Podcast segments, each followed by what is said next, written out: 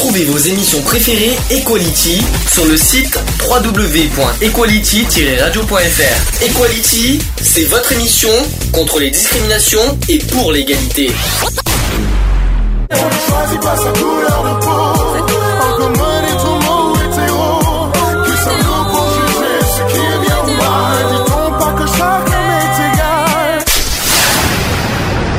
L'union fait la force. Bonjour à tous, bienvenue dans l'émission Equality, avant-dernière émission de la saison. Nous sommes aujourd'hui le jeudi 28 juin 2018 et on est dans l'émission numéro 215. Bonjour Lionel. Bonjour Sandy, bonjour Alex, bonjour à toutes et à tous. Bonjour Alex. Bonjour Lionel, bonjour euh, à tout le monde. D'accord, ça c'est réglé. On fait un petit coucou à Charlotte aussi qui nous écoute sur euh, YouTube en ce moment. Bisous, que, Charlotte. voilà, Chacha. euh, voilà, je- on, on s'est écrit, elle sera euh, en principe avec nous à la dernière, euh, pour la dernière émission, que ce soit samedi ou lundi. hein, euh, alors pour l'instant, on n'a pas encore de date euh, officielle euh, pour la dernière émission. Ça sera soit lundi, soit samedi. Et de toute façon, euh, on attend une petite confirmation ce soir pour, euh, pour donner la date. Euh, on va pas donner euh, exceptionnellement de, de nouvelles de l'assaut au démarrage parce que je pense qu'on aura tellement de choses à dire lors de la dernière euh, sur ce sujet que euh, exceptionnellement je ne vais pas faire euh, de d'entrée au niveau de, de l'assaut. Hein Ah, on fait comme ça? Ouais. Bon. Ce qu'on va faire, ben, c'est qu'on va pas perdre de temps. À moins que vous ayez, à moins que vous ayez des choses à dire. Non, des coucou à passer, des, choses- des trucs à passer. Non, pas du tout. Non. Bientôt Non. la fin de la saison. Bientôt la fin. Ouais. Allez bien, c'est bientôt la fin. Et on va se sentir bien. Pardon. Euh, ça c'est dit, ça c'est fait. Alors, on va, je vais mettre des, des petites popos tranquilles. Euh, Qu'est-ce que je vais pouvoir vous mettre? Tiens, le nouveau collectif métissé. Mhm. Avec Damé nous euh, Tukerazon. C'est bien ça. On se dit à tout de suite. Pour la suite. Pour la suite. Yeah.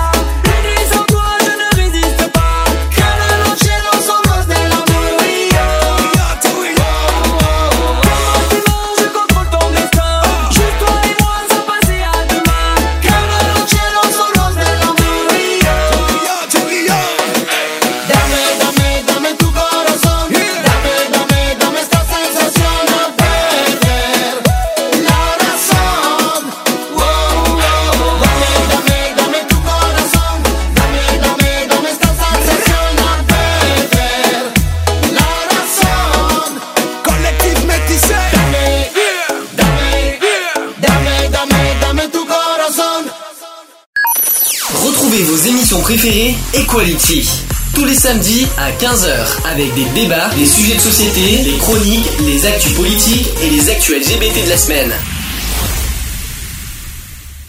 De retour dans l'émission Equality en direct 15h30. Allez, sans transition, sujet du jour. Equality. C'est le sujet du jour. Alors, je précise qu'on a deux sujets aujourd'hui. hein. On, finit, euh, on finit notre saison. Il fallait qu'on cale tous les sujets, euh, voilà, tous les, su- tous les sujets que j'avais prévus en juillet. Il fallait les caler aujourd'hui.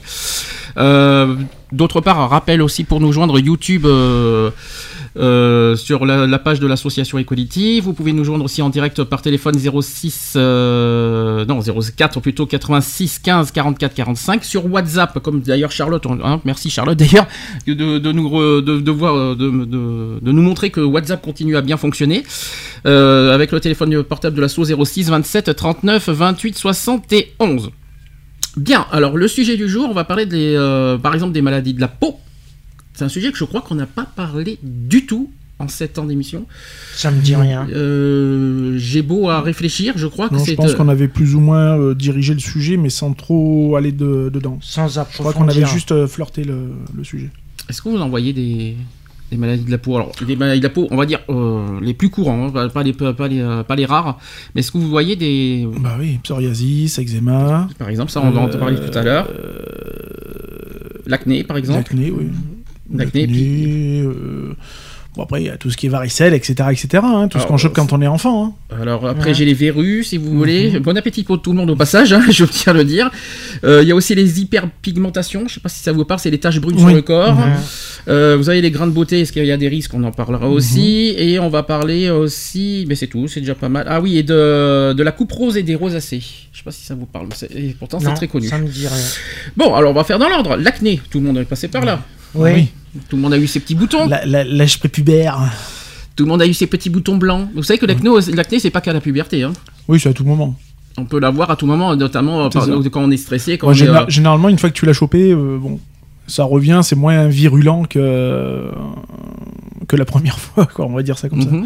ça. Un surplus de charcuterie fait aussi apparaître des Mhm. boutons. Ah oui, ouais, alors, est-ce est-ce- est-ce que c'est pas une idée reçue, ça, franchement Ah non, ah bah euh, non, j'ai testé plusieurs fois, donc j'ai fait la, la connaissance, enfin j'ai j'ai vu par moi-même quoi. Trop de charcuterie, pouf pouf. Tu la charcuterie. Ouais, ouais, Et- tu as la charcuterie et, vive la calculatrice, tu- et- et- ouais. vive la calculette. Donc voilà. Non, oui, après, bon, après c'est pas forcément une idée reçue. Après, je pense que ça, ça dépend du, du type de peau qu'on a aussi, je pense, Mhm. de la personne, hein, notamment l'hygiène alimentaire. Je pense que bon, voilà quoi, et ça fait que le corps assimile plus ou moins certains, euh, certains aliments, euh, notamment dans le saucisson. Donc trop de porc, je pense, tu le porc. Monsieur Porc. Vous savez que ça touche 3,3 millions de personnes en France? L'acné. Ouais. Mais c'est rare qu'une personne soit épargnée, hein, de toute Ah. façon. Alors, Ça, peut commencer très tôt. hum, alors justement, La la, première, gro- euh, la grande majorité, c'est les adolescents qui Mm. sont touchés. hein, je, je dis, mais euh, par contre, on peut être euh, aussi touché par, à l'âge adulte Mm. pour différentes raisons, euh, les nerfs, Bien les, euh, les euh, comme tu as dit, la charcuterie, enfin plein plein de choses, etc. Le- les aléas de la vie aussi, les stress, tout ce que vous voulez, malheureusement. Sachez que l'acné est le plus souvent primitive et commence généralement à la puberté. Tout le monde l'a eu. Mhm. Oui. Bon, y a pas, tout le monde y passe de toute façon. hein. Malheureusement, oui. Ça marque à l'adolescence euh, de 85% des gens. Il y a- a quand même 15% qui y sont épargnés. hein. Je sais pas comment ils font, mais, euh, mais, Ils ont de euh, la chance. Ils j'aurais bien voulu ils ont beaucoup de chance. toute ethnie euh, confondue, mais son incidence est en fait variable. Donc la gêne occasionnée étant inconsciente, euh, et inconstant- inconstante, plutôt inconsciente, étant inconstante et les consultations loin d'être systématiques. De plus, la définition de l'acné en tant que maladie est discutée. Ah, Est-ce qu'on peut dire que c'est une maladie? Non. Moi, je pense que c'est plus une conséquence de. Bah, on va dire que c'est c'est la vie, quoi. Ouais. Je pense que c'est pas une fatalité, c'est pas, c'est naturel quoi. hein. Je veux dire, on passe par là. C'est comme euh, quand t'es nourrisson, hein, tu te Mm. chopes la rubéole, les conneries comme ça. Voilà, c'est c'est les aléas de la vie. hein. L'acné qui touche principalement les adolescents de façon plus ou moins sévère et plus rarement les nourrissons. Mm, Ouais. Et en général, elle cesse spontanément à la fin de l'adolescence. Euh, généralement. oui.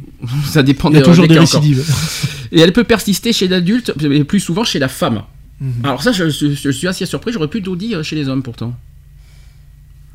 Bah, Euh, Est-ce que vous avez fou- souvent vu des acnés chez les femmes? J'en ai pas, j'en ai, ra- j'en ai plus, Ça- vu, plus vu chez les hommes que chez les Enfin, femmes. moi, j'en hein. j'en vois plus sur les ados, voilà, ados, euh, aussi bien garçons que filles. hein. Mm. Euh, après, chez les adultes, ça reste rare quand même. Mhm. Ah bah, euh, Si. Enfin, moi j'en ai, Rare, non, je suis pas j'en ai rarement vu. euh, j'en ai, moi j'en ai rarement vu Mm. personnellement. Bon après, euh, voilà, les boutons, bah ouais, euh, les boutons, boutons de chaleur, etc., etc. Mais euh, pas forcément d'acné quoi.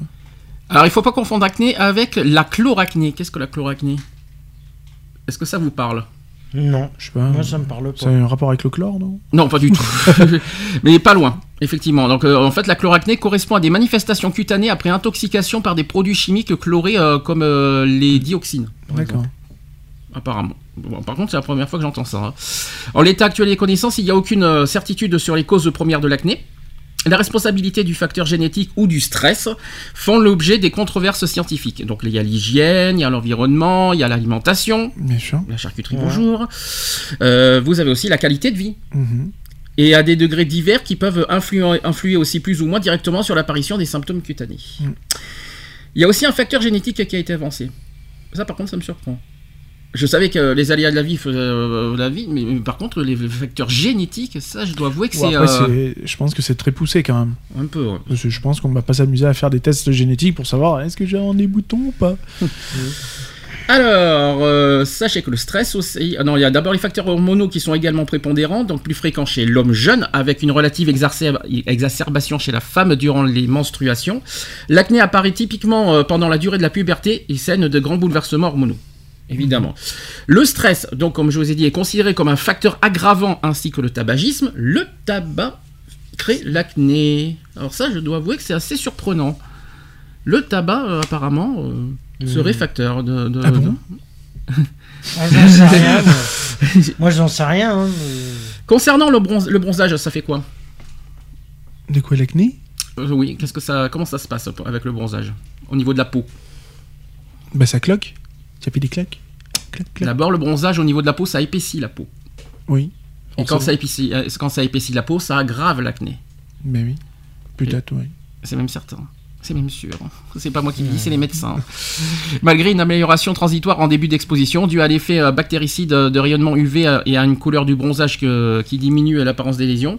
De même, l'exposition permanente à un milieu chaud et humide favorise l'éruption. On Et appelle ça est-ce une... que les tatouages jouent dessus?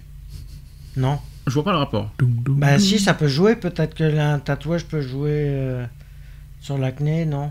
Non. Ça- Euh, on parle, l'acné Ouais. c'est souvent sur visage de toute façon. Après, il y a, il y a- après au niveau des, des- des- la plupart du temps c'est le 80 visage. 90% c'est le visage ouais, qui prend. Bon, après, on peut en avoir un petit peu sur les jambes, sur les ouais, bras. ça, euh, ouais, ça reste de la, de la pseudo. Enfin, pour moi, j'appellerais ça de la pseudo acné, quoi. Je veux Mm. dire, mais principalement, c'est sur le visage. La plupart du temps, sous les lèvres notamment. C'est ça. Sur le front, les joues. Oui.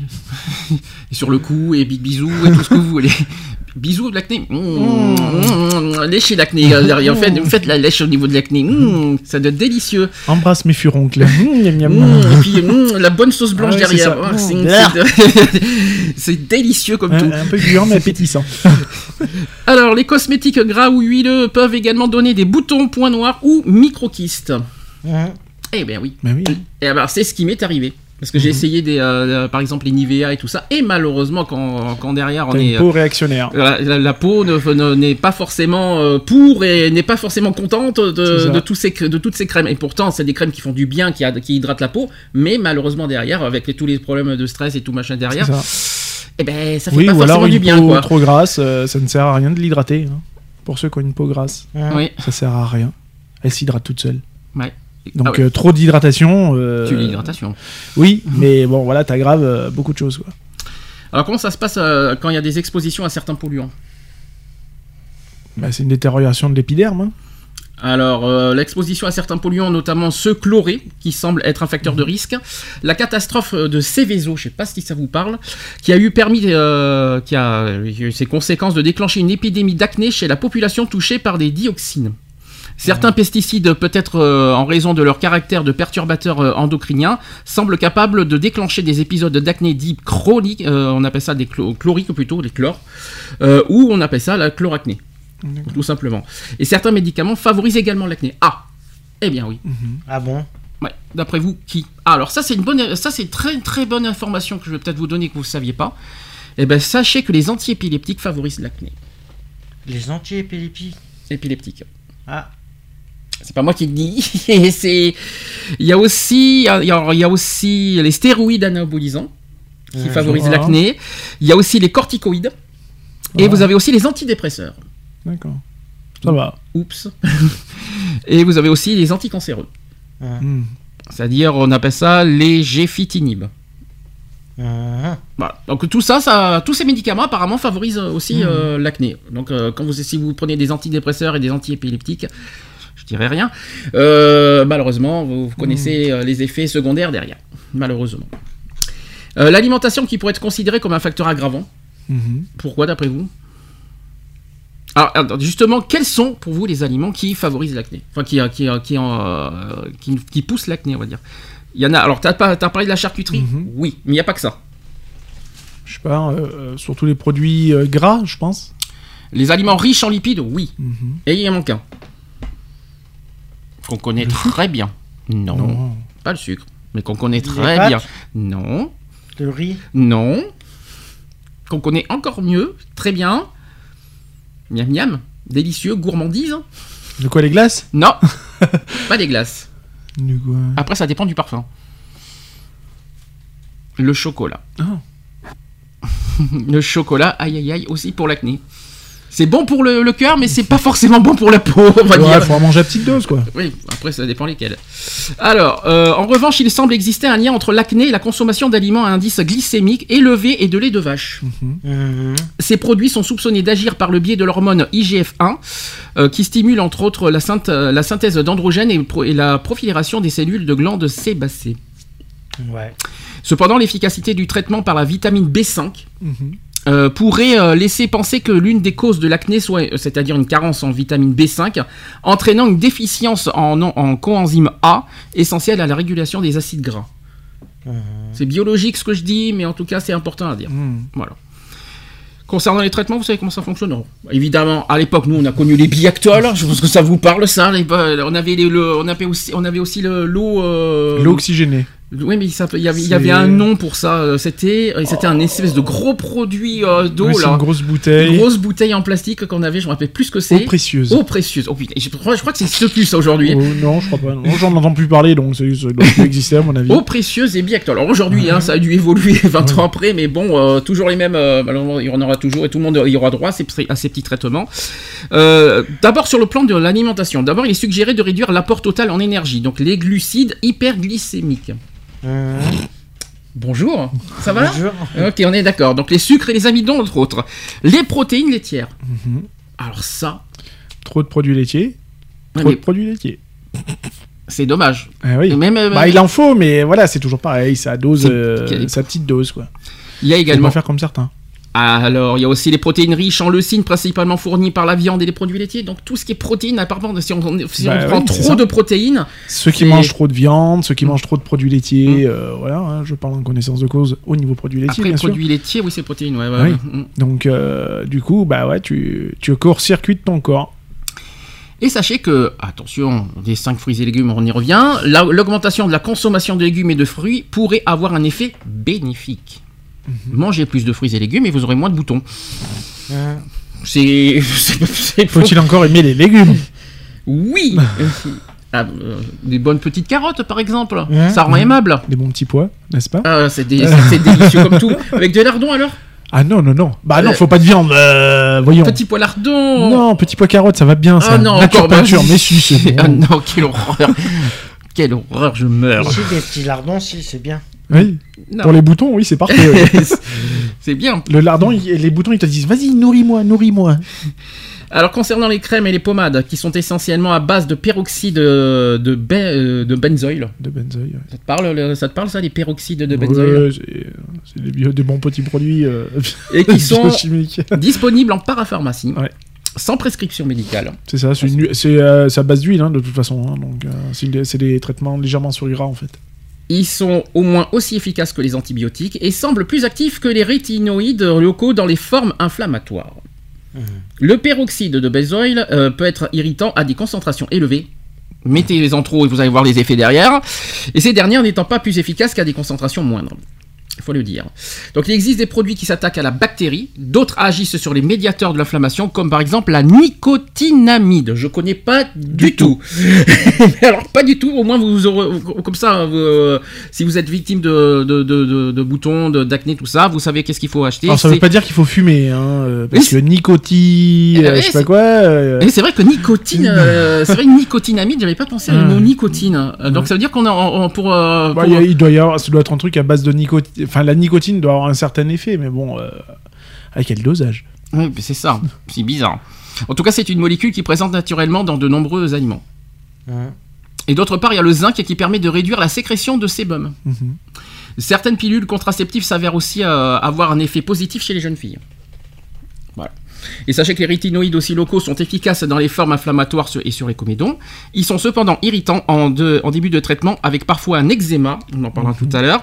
Il y a aussi une photosensibilité. Le photosensibilité, quand on dit photosensibilité, c'est la du soleil. forcément, forcément, euh, la lumière, je pense. Ouais, hein. Euh, ils sont tératogènes, c'est-à-dire la, malform- la malformation possible d'un fœtus avant la naissance. Et nécessitent la prise d'un contraceptif euh, chez la femme. Et dans tous les cas, les traitements doivent être poursuivis longtemps, plusieurs mois, voire plusieurs années, et les effets restent modestes à court terme. Hmm, Donc dès que vous êtes un acné, ne, vous- ne vous attendez pas à vous en débarrasser du jour au lendemain. C'est ça. Vous avez des, Faut être patient.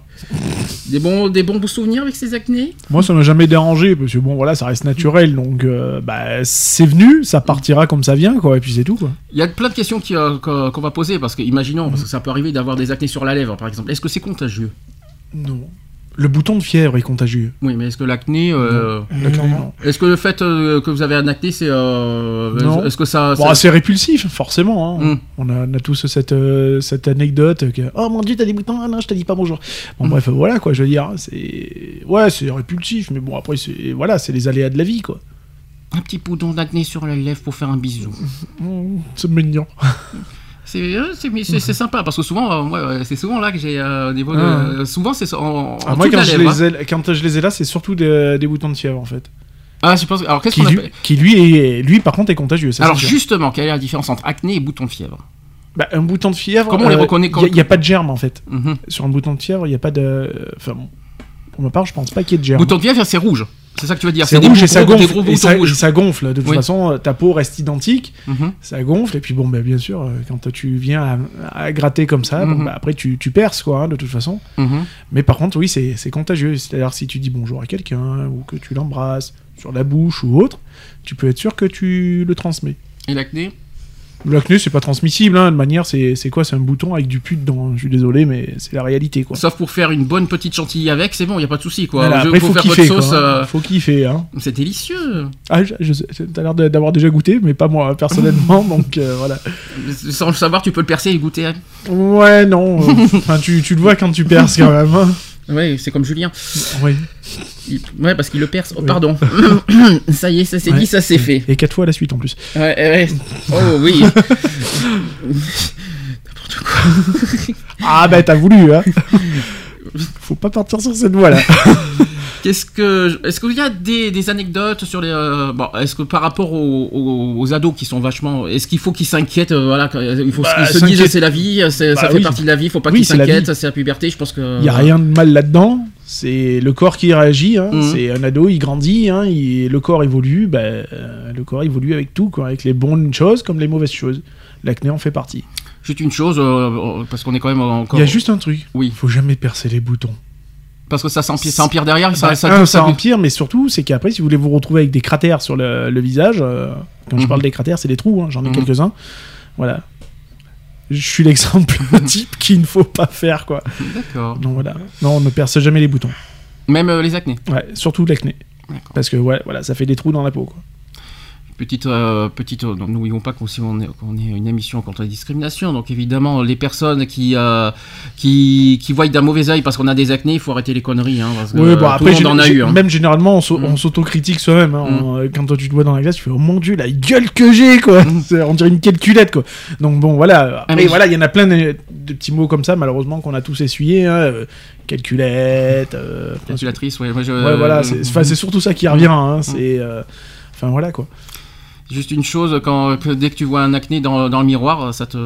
Ouais, bah ça, ça repousse. Hein. Ça repousse Bah, qu'une- t'as qu'une envie, en fin de compte, C'est comme tout bouton, c'est de percer. hein, donc Mhm. de toute façon, voilà. quoi. Le problème, voilà, bah, que- imagine que tu as une grande réunion, euh, tu as une réunion importante, toi, tu vas pas partir avec ton acné.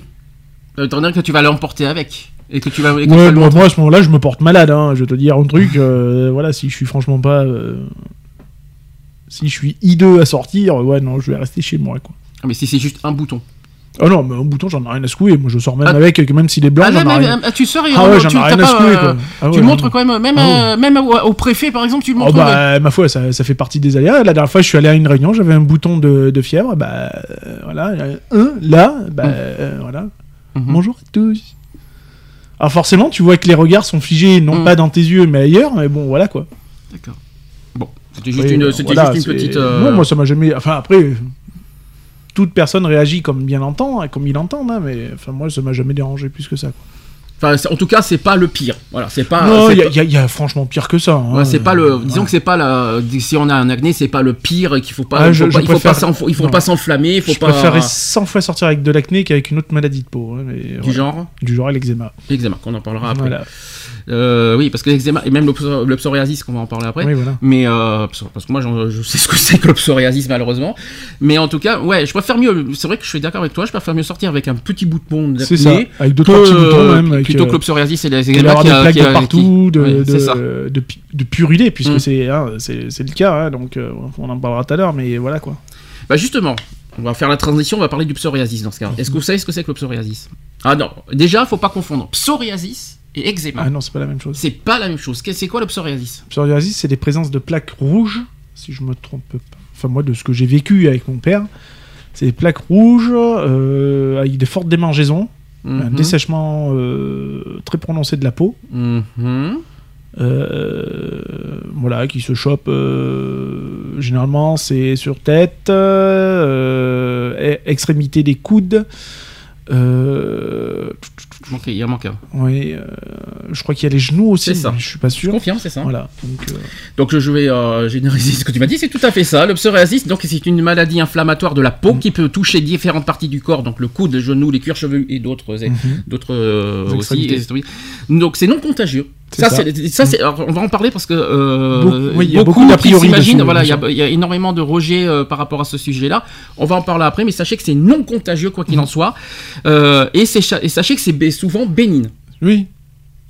Oui, c'est ça. Il y, a, bon, il y a des bons traitements maintenant. hein, Hmm, ça marche pas tous les coups, hein, on va en parler Non, après. Si tu après, parles, faut- notamment pour le psoriasis des cuirs chevelus, par exemple, tout ce qui est euh, pétrolane, les machins. Non, ça, merde. ne marche Non, mais ça, c'est de la merde. Mais même les grands trucs. euh, Pétrolane, ça n'a jamais été un produit contre le, le psoriasis. hein. Non, mais, euh, des- À la base, c'était un produit soi-disant pour hydrater les cheveux. Oui. Et ils se sont aperçus qu'en fait, avec beaucoup plus d'analyses poussées euh, au niveau biologique, etc., etc., qu'en fin de compte, Pétrolane, un, ne ralentisse pas la chute des cheveux comme il l'annonçait dans la pub, Mhm. mais deux, ça a accéléré, ça a accéléré la chute des cheveux. Mhm. Il y en a plein qui se sont retrouvés avec une calvitie avancée à cause de l'utilisation trop poussée de ces produits-là. ici qu'on en parlera en deuxième partie. Mm. Mais euh, que, je veux dire par là, le- il y a plein de produits, vous Oui, savez, les bah, moi, Il y a du antipelliculaires. il y a du... Enfin, Voilà. moi, je sais que mon père utilisait un produit liquide euh, euh, qu'il utilisait sur le cuir chevelu, hein, notamment, hein, puisqu'il en avait euh, sur la tête aussi et sur les coudes. Donc, voilà, quoi. Alors en tout cas, je répète que c'est non contagieux et c'est souvent bénigne. Donc cette maladie se caractérise, c'est bien une maladie, hein, déjà il faut bien le dire, qui se caractérise par l'apparition d'épaisses plaques de peau qui se détachent sous forme d'écailles blanches. C'est ça. Mm. Je vais pas vous donner des exemples. euh, Comme le le- poisson, ça s'écaille. voilà, c'est des petites, euh, c'est des petites peaux. Oui, c'est des pellicules c'est- bleues, c'est c'est- des ça peaux, fait des euh, pellicules, hein, oui. tout simplement. hein, ça, ça. fait des pellicules de peau euh, blanche, euh, blanchâtre, et puis voilà, quoi. Alors ça fait des plaques rouges, et ça fait des démangeaisons. Bien sûr. Le psoriasis qui touche, alors ça par contre c'est un énorme chiffre qui touche 3 millions de Français, Mm. environ. Ah, quand même. 3 millions. Mais l'on confond trop, sou- trop souvent cette maladie avec d'autres problèmes de peau, on en parlera après, donc euh, l'eczéma par exemple, et près de 3 millions de Français seraient concernés. Donc les plaques qui apparaissaient brutalement sont nettement plus petites, disséminées sur le corps et ressemblent à des gouttes d'eau. Mhm. Comme pour le psoriasis vulgaire, la teinte du cuir chevelu se caractérise par des plaques rouges surmontées d'épaisses euh, scames euh, blanchâtres. C'est des petites peaux, hein, c'est des petits trucs, euh, voilà. Ces lésions entraînant des mangeaisons, des euh, descamations sous forme de grosses pellicules et parfois même des saignements. Mhm, bien sûr. Les plaques sont en général épaisses, pouvant former une véritable carapace sur le cuir chevelu. Le stress qui entretient une relation étroite avec le psoriasis. Donc le stress, évidemment, vous savez que c'est le- le- l'ennemi du psoriasis. hein, euh, voilà. Comme facteur déclenchant des poussées aussi, mais aussi comme conséquence pesante sur le- de l'apparition des plaques. Le stress seul ne peut expliquer l'apparition du psoriasis. Il y a des facteurs génétiques aussi qui sont héréditaires, environnementaux et immunitaires des- avec la défense naturelle l'organisme- de l'organisme qui sont à l'origine de cette maladie. Il n'y a pas que le stress. Bah, bah, ce que tout le monde croit. Il y a aussi euh, certains, certains autres facteurs. Génétiques, je m'y attendais pas par contre. Ça, je dois avouer que. je- environnementaux, ça ne me, ça me gêne pas. euh, stress, je savais. Mais euh, par contre, génétique, euh, je dois avouer que c'est beaucoup plus surprenant quand même. Alors cependant, une poussée de stress peut être à l'origine aussi de la première poussée, tout comme une infection, un accident ou encore des changements hormonaux, laissant penser à tort que ce choc a provoqué, a provoqué la maladie. Lorsque les plaques atteignent le visage, aïe aïe aïe. Ouais, ça, peut- ça peut Ah oui, atteindre le visage, bien euh, le front notamment. Je sais que ça, je sais que ça peut atteindre là. Des fois ici aussi, parce que moi, c'est, je sais pas si vous vous en souvenez, j'en, Ouais, au avais des ici là au niveau des yeux. J'avais, des- plaques rouges ici là. Ça s'est passé, hein, mais ça a duré quoi, deux, trois mois, je m'en souviens plus. Mais ça avait, euh, ça va, c'est, incroyable. Mais à un moment, c'est pour ça que j'ai pris de la crème. Et je pense que je pensais que, c'est- je pensais que c'était autre chose. En fait, ça, c'était un psoriasis.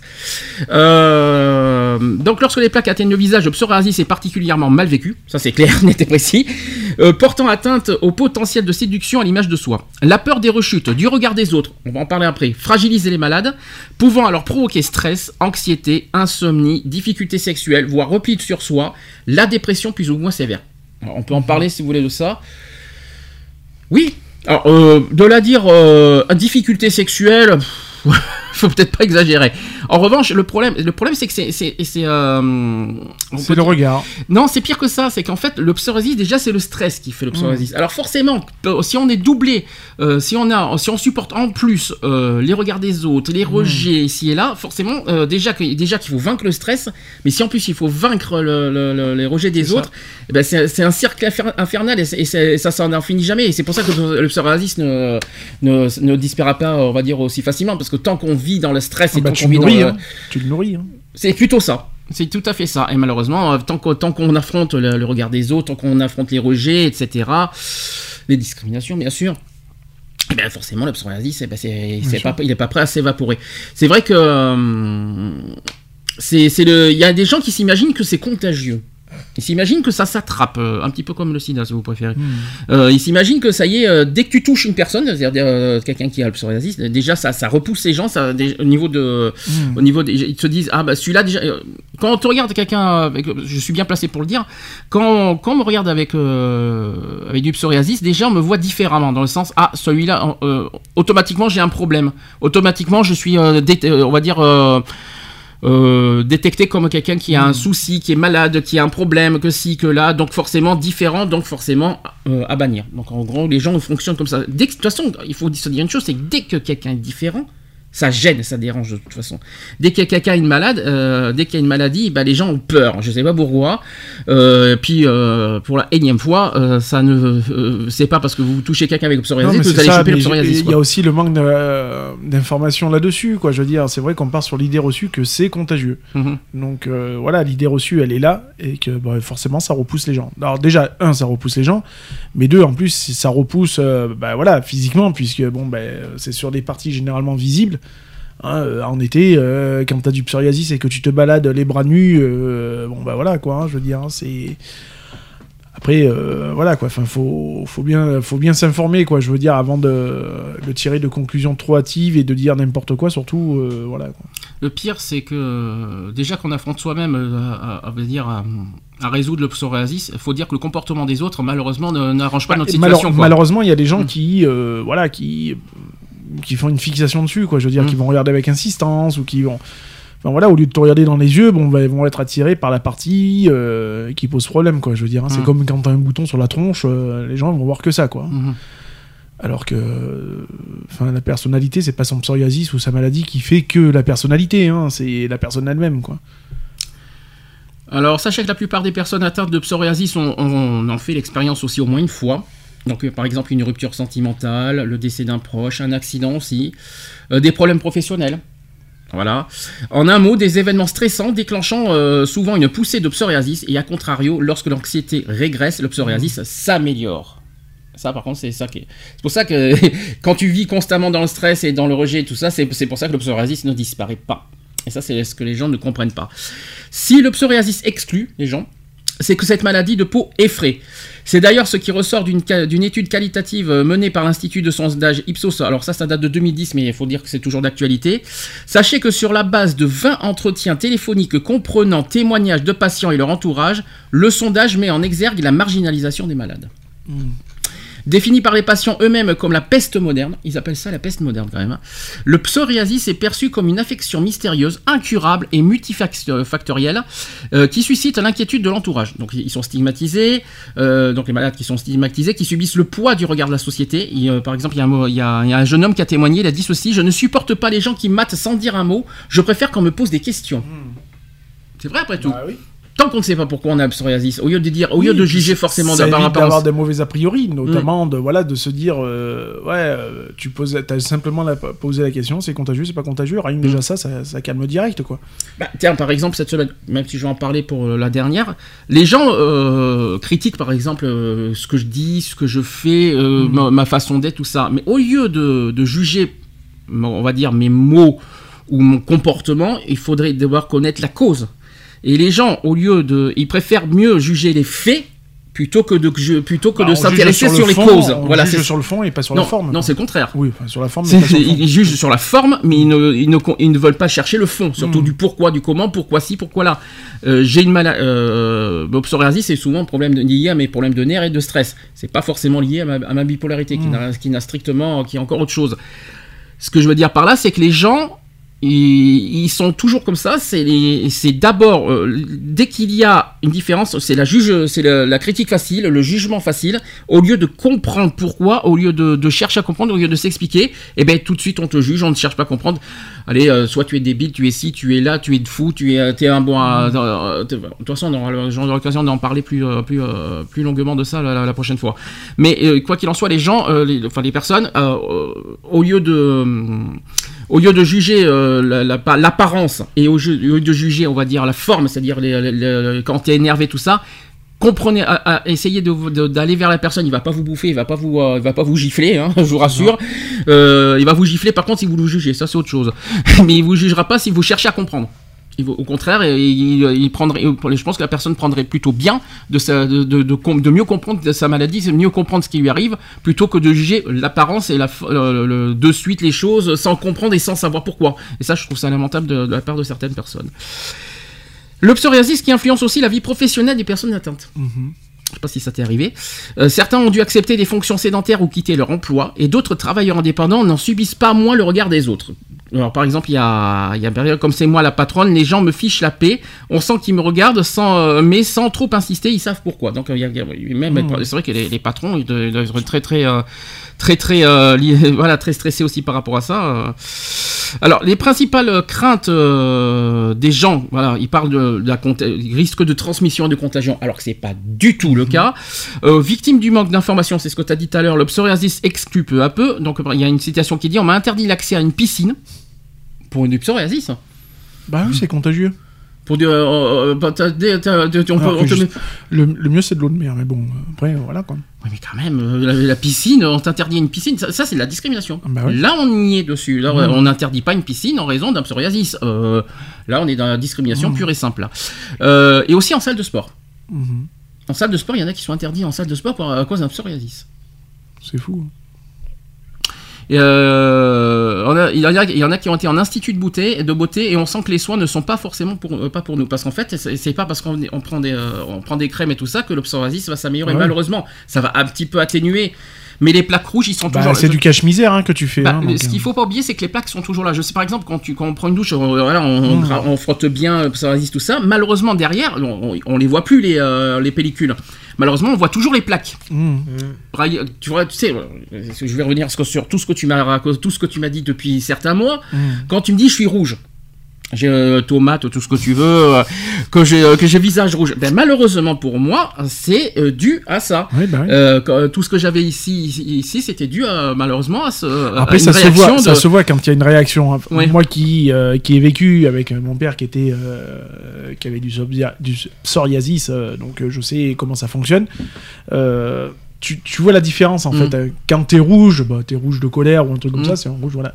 Après, quand t'es atteint de psoriasis ou que t'as une poussée qui se fait, Mhm. c'est pas le. J'aurais tendance à dire, c'est pas le même rouge en fait. Mm. Parce que tu vois la différence de toute façon, c'est c'est un rouge beaucoup plus soutenu, c'est.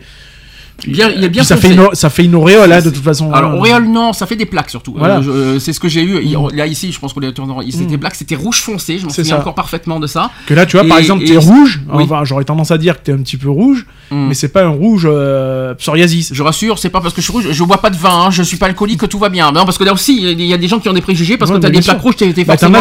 t'en as, c'est des sanguins ou voilà, et donc il y a le, c'est ce qu'on appelle le sang qui bouillonne. Donc du coup, t'as les personnes qui sont rouges, rouges écarlates. mhm, Alors soit t'as l'impression qu'ils sont constamment torchés, soit t'as l'impression qu'ils sont toujours euh, en colère ou un truc comme ça. mhm. Non, bon voilà quoi, je veux dire, c'est. Non, non, c'est le stress permanent. C'est le stress permanent parce que tu vis un stress permanent qui est difficile à voilà à évacuer Mhm. et malheureusement euh, malheureusement ben, c'est psoriasis voilà c'est ça qui ressort c'est tout ce qui Bien est sûr. psoriasis tout ce qui est mais ça n'a rien à voir avec ce que les gens les certaines personnes pensent c'est malheureusement le stress euh, ou même euh, certains euh, c'est souvent de toute façon le stress hein, c'est le stress et les nerfs Mhm. qui qui a- qui a- qui qui poussent le psoriasis comme ça après pour s'en débarrasser eh ben, ça dépend pas que de nous, ça dépend ça. aussi des autres, parce que les, plus les gens, si les gens, euh, Bah, nous, on, on un nous tout, fait, hein. oui, C'est un tout.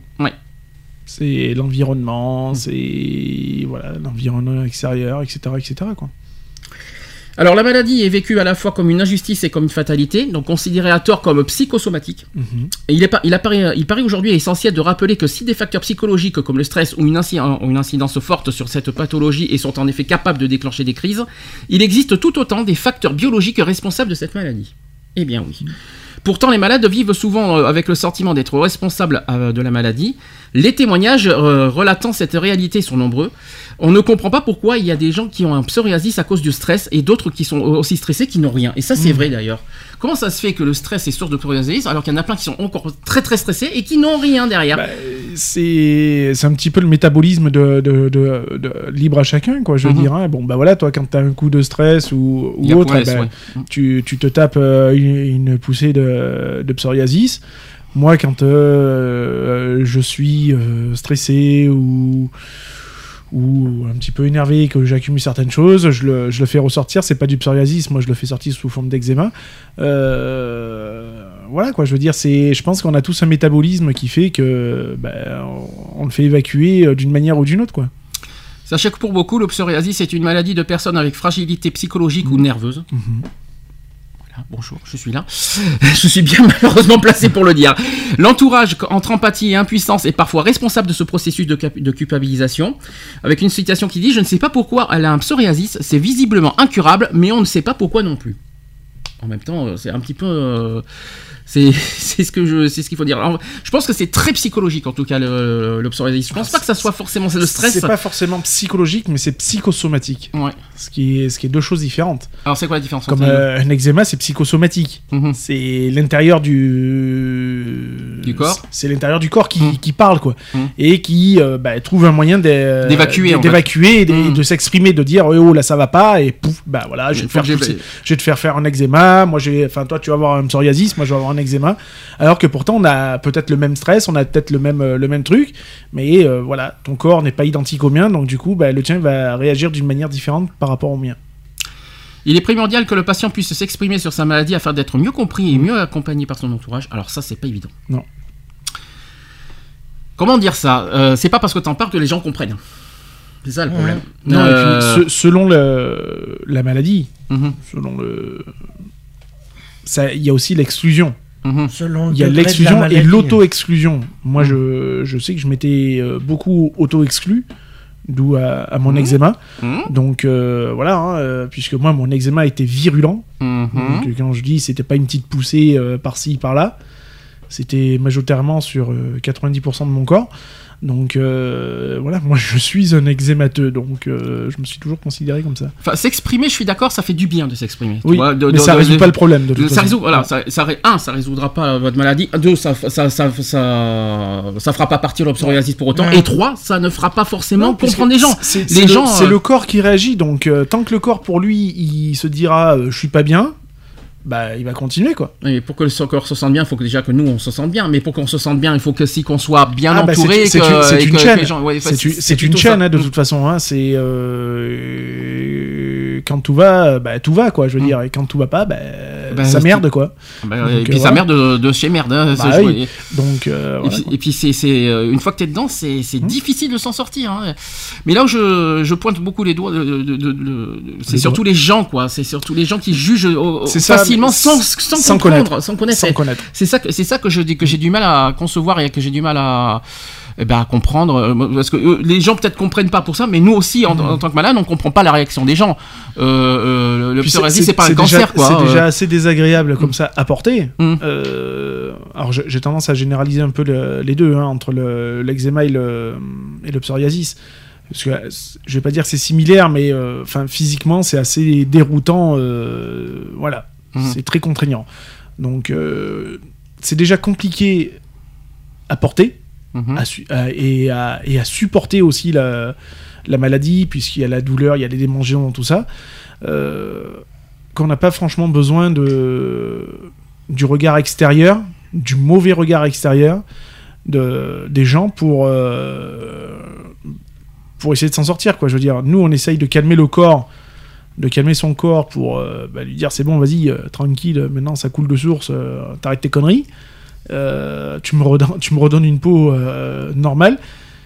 On n'a pas besoin de- de- d'avoir de, surenché- de surenchérissement dessus euh, pour, pour aggraver encore plus la maladie. quoi. la dépression qui va souvent de pair avec la maladie Eh Mm. bien oui la dépression est aussi Ah ben une le source, facteur. un grand C'est facteur Le facteur. Il n'est pas rare de voir s'installer chez, ces malades un cercle vicieux où la déprime les pousse à stopper leur traitement et dans lequel l'augmentation euh, des lésions les rend de plus en plus dépressifs. Bonjour. Bonjour. Le dialogue et l'information font d'ailleurs partie intégrante du traitement afin d'éviter au maximum le fatalisme et la marginalisation des personnes atteintes. Mm. Autre chiffre, sachez que près de 90 000 Français sont touchés par un rhumatisme psoriasique. Mhm. Qu'est-ce que c'est que ça? Qu'est-ce que c'est que ça, le, le rhumatisme psoriasique Je pense que c'est une, dégéné... enfin, une dégénération. Allons-y, inventons des mots. Je pense que c'est au niveau des os ou euh, des articulations qui merdoument et ça fait ressortir. euh, Alors je crois que c'est interne mais pas externe, je crois. Je vais en parler déjà pour les patients déjà atteints de psoriasis. Il est important de détecter rapidement des symptômes euh, articulaires. Mhm. La précocité du diagnostic conditionne une bonne prise en charge. Donc, dans 90% des cas de, de tout ça, le rhumatisme psoria- euh, psoriasique touche des personnes ayant un psoriasis, donc des plaques rouges Mhm. recouvertes de petites écailles blanchâtres appelées spines, ou un antécédent de psoriasis. Alors, rhumatisme, je pense que c'est. euh, ouais, Oui, c'est une calcification euh, parce que ça doit toucher, ça doit toucher le, le système osseux, je pense. Mhm. Donc, puisque principalement où c'est qu'on l'a, bah, c'est les coudes, c'est les genoux, la tête. Enfin, c'est souvent au niveau des certaines articulations. Moi, mon père en avait au, au niveau des mains aussi. Euh, donc voilà, quoi, je veux dire, euh, je pense que ça doit toucher quand même un petit peu le, système osseux, d'où les, problèmes euh, d'articulation, de, et rhumato, etc., etc. D'autres euh, choses à dire sur le psoriasis de- des- des conseils des, Bah, de- des, con- des conseils. euh, des conseils pour ceux qui la vivent. hein, pas oui, pour, euh, bah, des conseils. euh, Je sais pas s'il y en a, quoi. Je veux dire, mis à part, euh, mis à part, bah voilà, quoi, de- d'essayer d'être dans un milieu sain euh, de corps et d'esprit. Mais bon, euh, voilà, c'est quand on n'est pas touché, c'est toujours plus facile à dire qu'à faire, quoi. Je veux Mhm. dire, je pense qu'il faut vraiment être touché. Pour, euh, bah, pour gérer ça, tu vois. Moi, qui- moi qui suis quelqu'un d'eczémateux, euh, je réagis en fonction de mon corps. Je fais Mhm. en sorte que mon corps, justement, n'expulse pas ce, Souvent s'isole, hein, de toute façon. euh, quand de, toute façon, oui, tu t'isoles. C'est comme Mm. un eczémateux va automatiquement s'isoler. Mm. Mais justement, tu ne fais qu'alimenter le. Parce que tu, penses que l'isolement n'est pas forcément bon pour le... Bah, c'est un petit peu ce.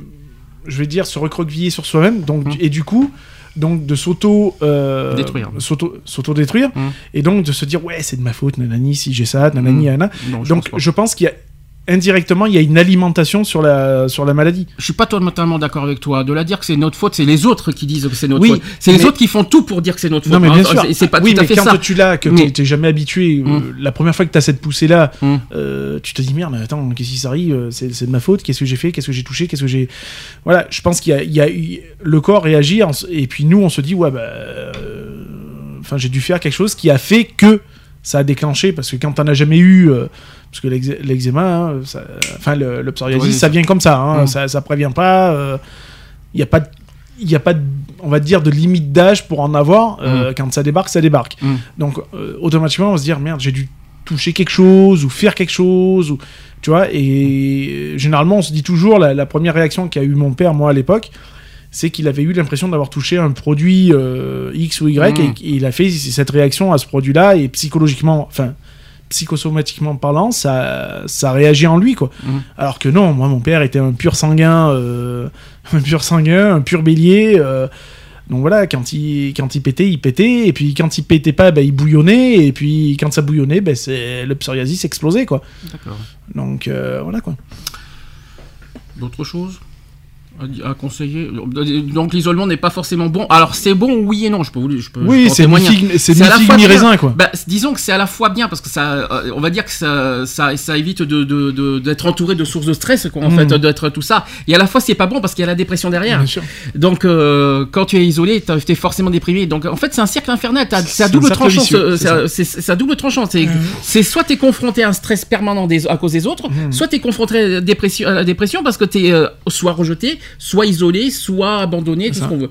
C'est pas évident. Et je peux vous dire que c'est pas facile de se Non, débarrasser d'un psoriasis euh, comme ça, quoi. Hum. Oui, non, mais voilà. Et puis, bon, bah après, euh, c'est pas une fatalité non plus, quoi. Je veux Mm. dire, voilà, c'est nerveux, c'est nerveux, c'est tout ce qu'on veut, quoi. Je veux dire, c'est le corps qui parle. euh, ça peut arriver à n'importe qui.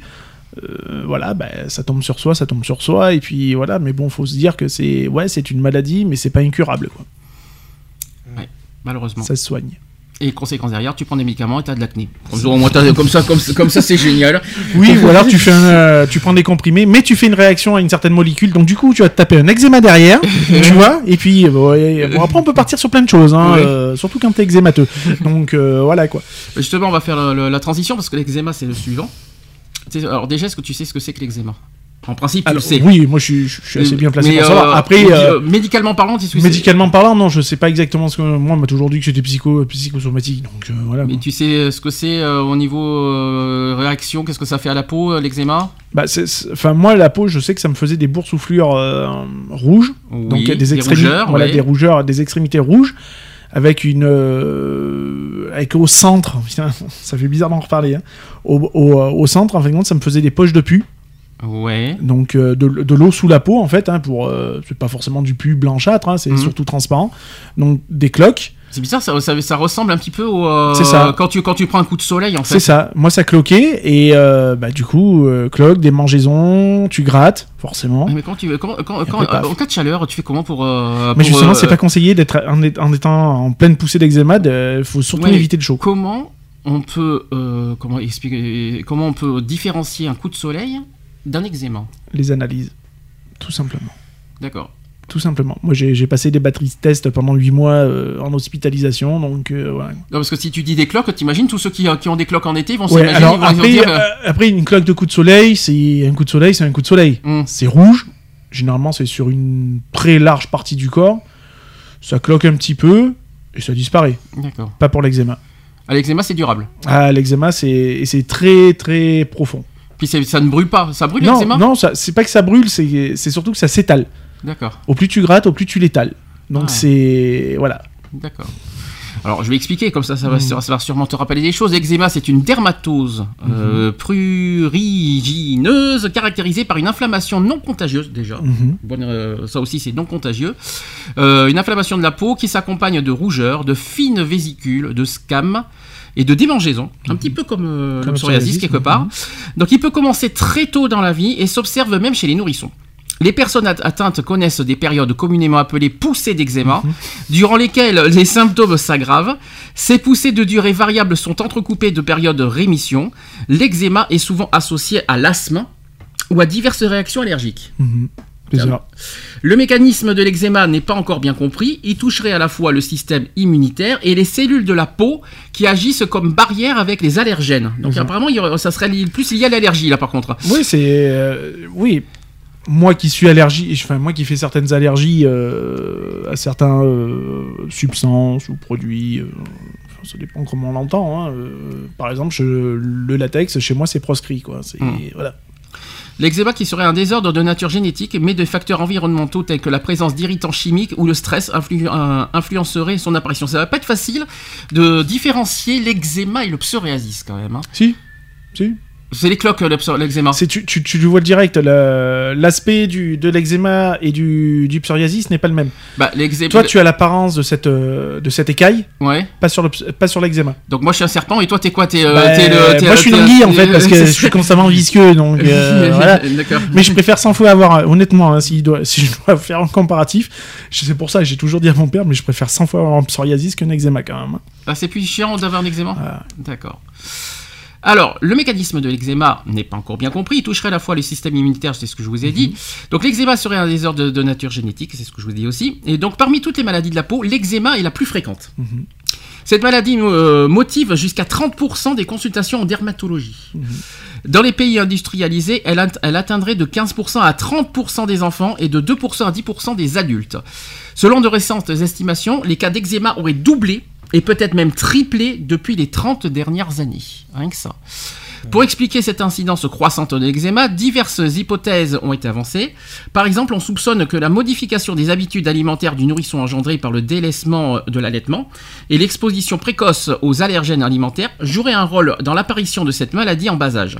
En effet, il semble que l'allaitement exclusif du nourrisson durant les trois premiers âges euh, mois, euh, de- de- les trois premiers mois, euh, protège en partie contre la dermatite atopique. La dermatite. hein. Donc, par contre, il n'y aurait pas de lien entre l'introduction précoce des aliments euh, solides et l'apparition de l'eczéma chez les jeunes enfants. Mhm. Ça te parle pour l'instant? Euh, non, moi je l'ai chopé bien plus tard, donc. euh, D'accord. Donc là, c'est quoi C'est allergique Ah oui, moi, j'ai- ça, enfin, ça a débattu sur allergique, un début d'allergie et qui a fini sur un côté euh, psycho, euh, Somatique, ouais, d'accord. psychosomatique, ouais. Et virulent là sur ce coup-là. Donc la différence entre, on peut dire aussi que la différence entre psoriasis et eczéma, l'eczéma, il y a un petit peu le facteur de stress aussi. Ah oui, oui. Mais Bah, après, la grosse différence, la grosse différence, elle est là. La grosse différence, elle est là entre l'eczéma et le ça. psoriasis. Bah, après, il y a c'est le nourri, stress, stress c'est psoriasis et eczéma c'est plus allergique quoi. C'est Donc ça. C'est ça. donc la grosse différence et puis les- et puis le- le- on va dire les, les conséquences sont pas les mêmes qu'en fait. Non. Et pourtant et pourtant Et pourtant, il y a, y a- euh, il y a des il y a similitudes. une hein. grosse ressemblance parce que Ouais. voilà, après on parle de, on va parler de d'isolement, de, Mm. de beaucoup de choses. hein. Euh, parce que moi, ça m'a beaucoup, euh, bah, ça m'a beaucoup po- porté préjudice, hein, puisque euh, j'ai dû arrêter le monde du travail pendant pas mal de temps.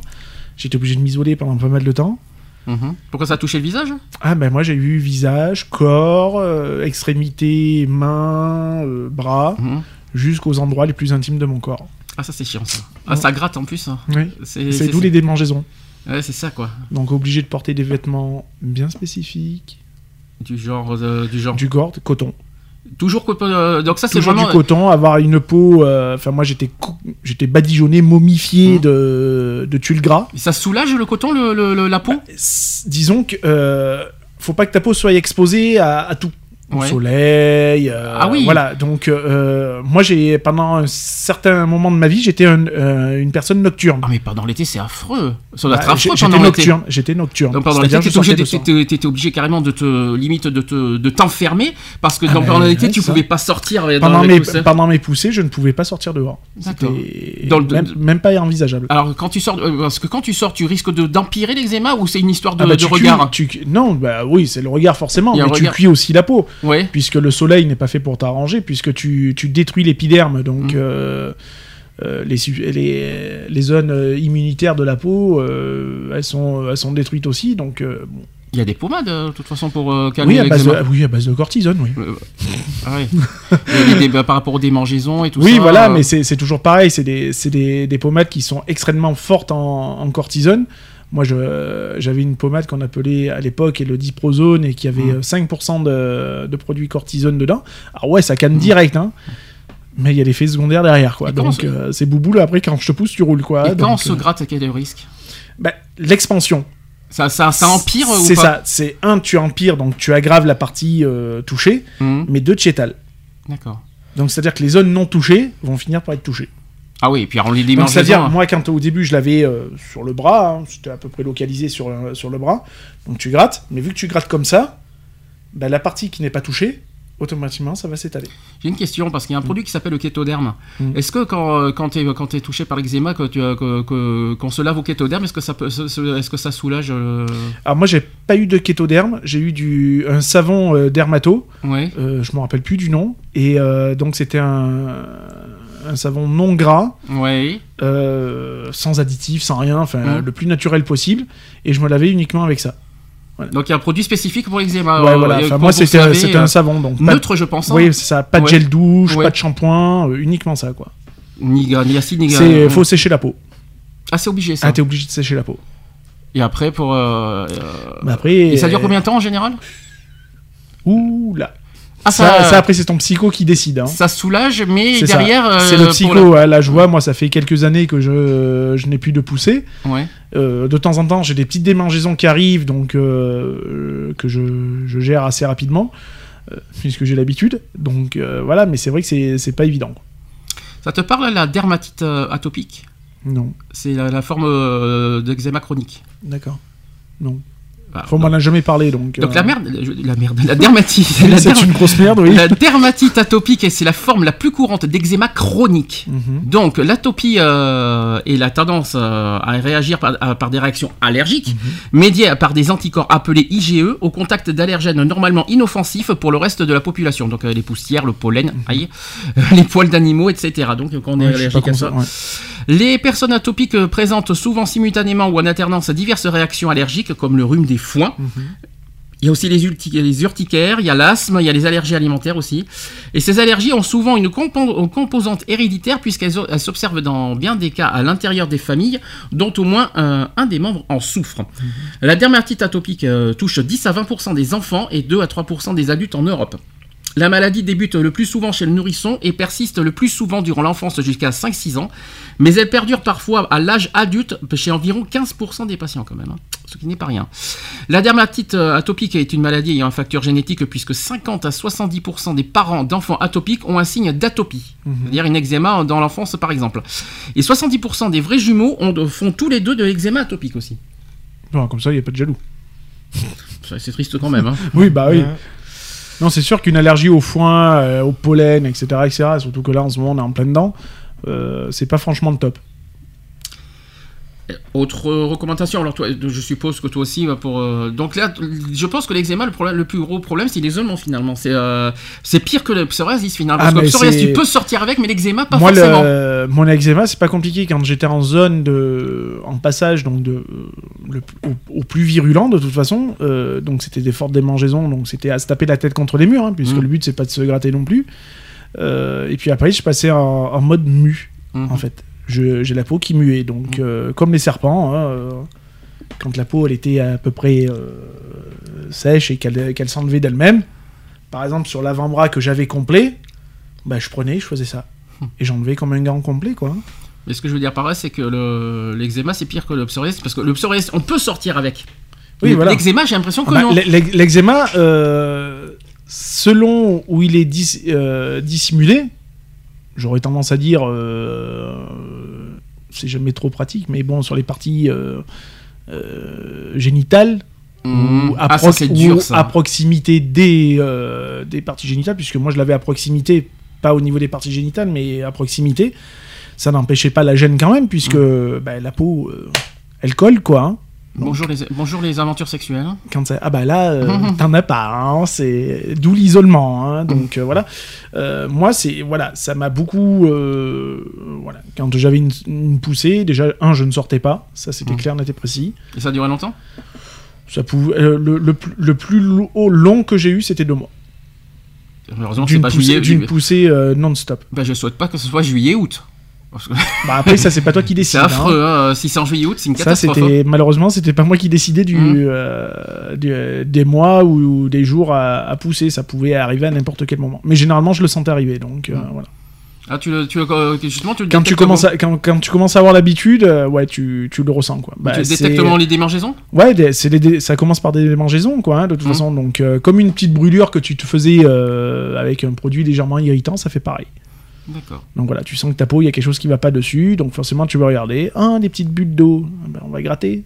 Aïe, et en avant un grand. Chose qu'il faut pas. voilà. Et puis ce après est- c'est la, la dégénérescence quoi. Et les réactions des gens par rapport à l'eczéma, t'as, subi quoi? C'est ah bah c'est du repou c'est du carrément du repoussement hein, de toute façon hein, puisque euh, moi c'était euh, j'étais constamment en, en fuite d'eau j'aurais tendance à dire puisque j'étais constamment en, en mode purulent de toute façon. Mhm. donc euh, voilà quoi Et les, réa- non, mais les réactions des gens, c'était quoi bah, les réactions bah, c'est du dégoût hein, Ouais. puisque c'est dégueulasse à voir hein, quelqu'un Mhm. qui fait de l'eczéma c'est pas beau à voir hein. donc euh, T'as pas eu de soutien moral euh, des gens? Bah, euh, Jamais non, jamais. Et puis j'ai pas cherché à en avoir puisque je me suis très vite isolé de toute façon. Donc et puis de manière, même mes parents ont toujours fait en sorte que euh, selon les parties du corps que ça atteignait, voilà, c'était clair, Mm. net et précis. Je restais à la maison. Quand t'étais isolé, tu te sentais comment Plus mieux euh, ou tu te sentais encore Bah, en tu- fait, tu ça, encore faisait chier parce que tu te disais putain mes potes et tout ils sortent, euh, ils vont se baigner, ils vont au plan d'eau, ils vont faire des trucs, enfin un bidule chouette. Et toi t'es es là, t'es t'es comme hiver, t'es t'es habillé euh, de la tête aux pieds et t'es chez toi quoi. Et tu te culpa- culpabilisais? Toujours. Chose- alors Mais comme encore à l'heure actuelle, quand j'ai un eczéma, de toute façon, je culpabilise automatiquement. Alors que, euh, on- Puisque c'est alors psychosomatique. qu'en principe, c'est pas forcément ta faute. C'est ça. Mais bon, vu que c'est psychosomatique et je sais les, les premières parties de mon corps qui sont Mm. touchées, donc automatiquement, il y a un isolement. Mais l'isolement, c'est pas, c'est pas forcément un mal-être. Le, le- le- l'isolement, c'est pour te protéger quelque part. C'est comme ça, qu'il- c'est comme ça qu'il faut le Ouais, prendre. mais quand Tu protèges quelqu'un, quand, quelqu'un de très actif, qui Ouais. quelqu'un qui veut beaucoup, qui aime sortir, qui aime, Mm. C'est comment mettre un lion en cage, quoi. hein, c'est, Mm. bah, c'est pareil, quoi. Donc euh, voilà, être un hyperactif en, En enfin, inactif. en, en inactif, euh, Un hyperactif inactif. c'est ça- pour ça qu'il faut.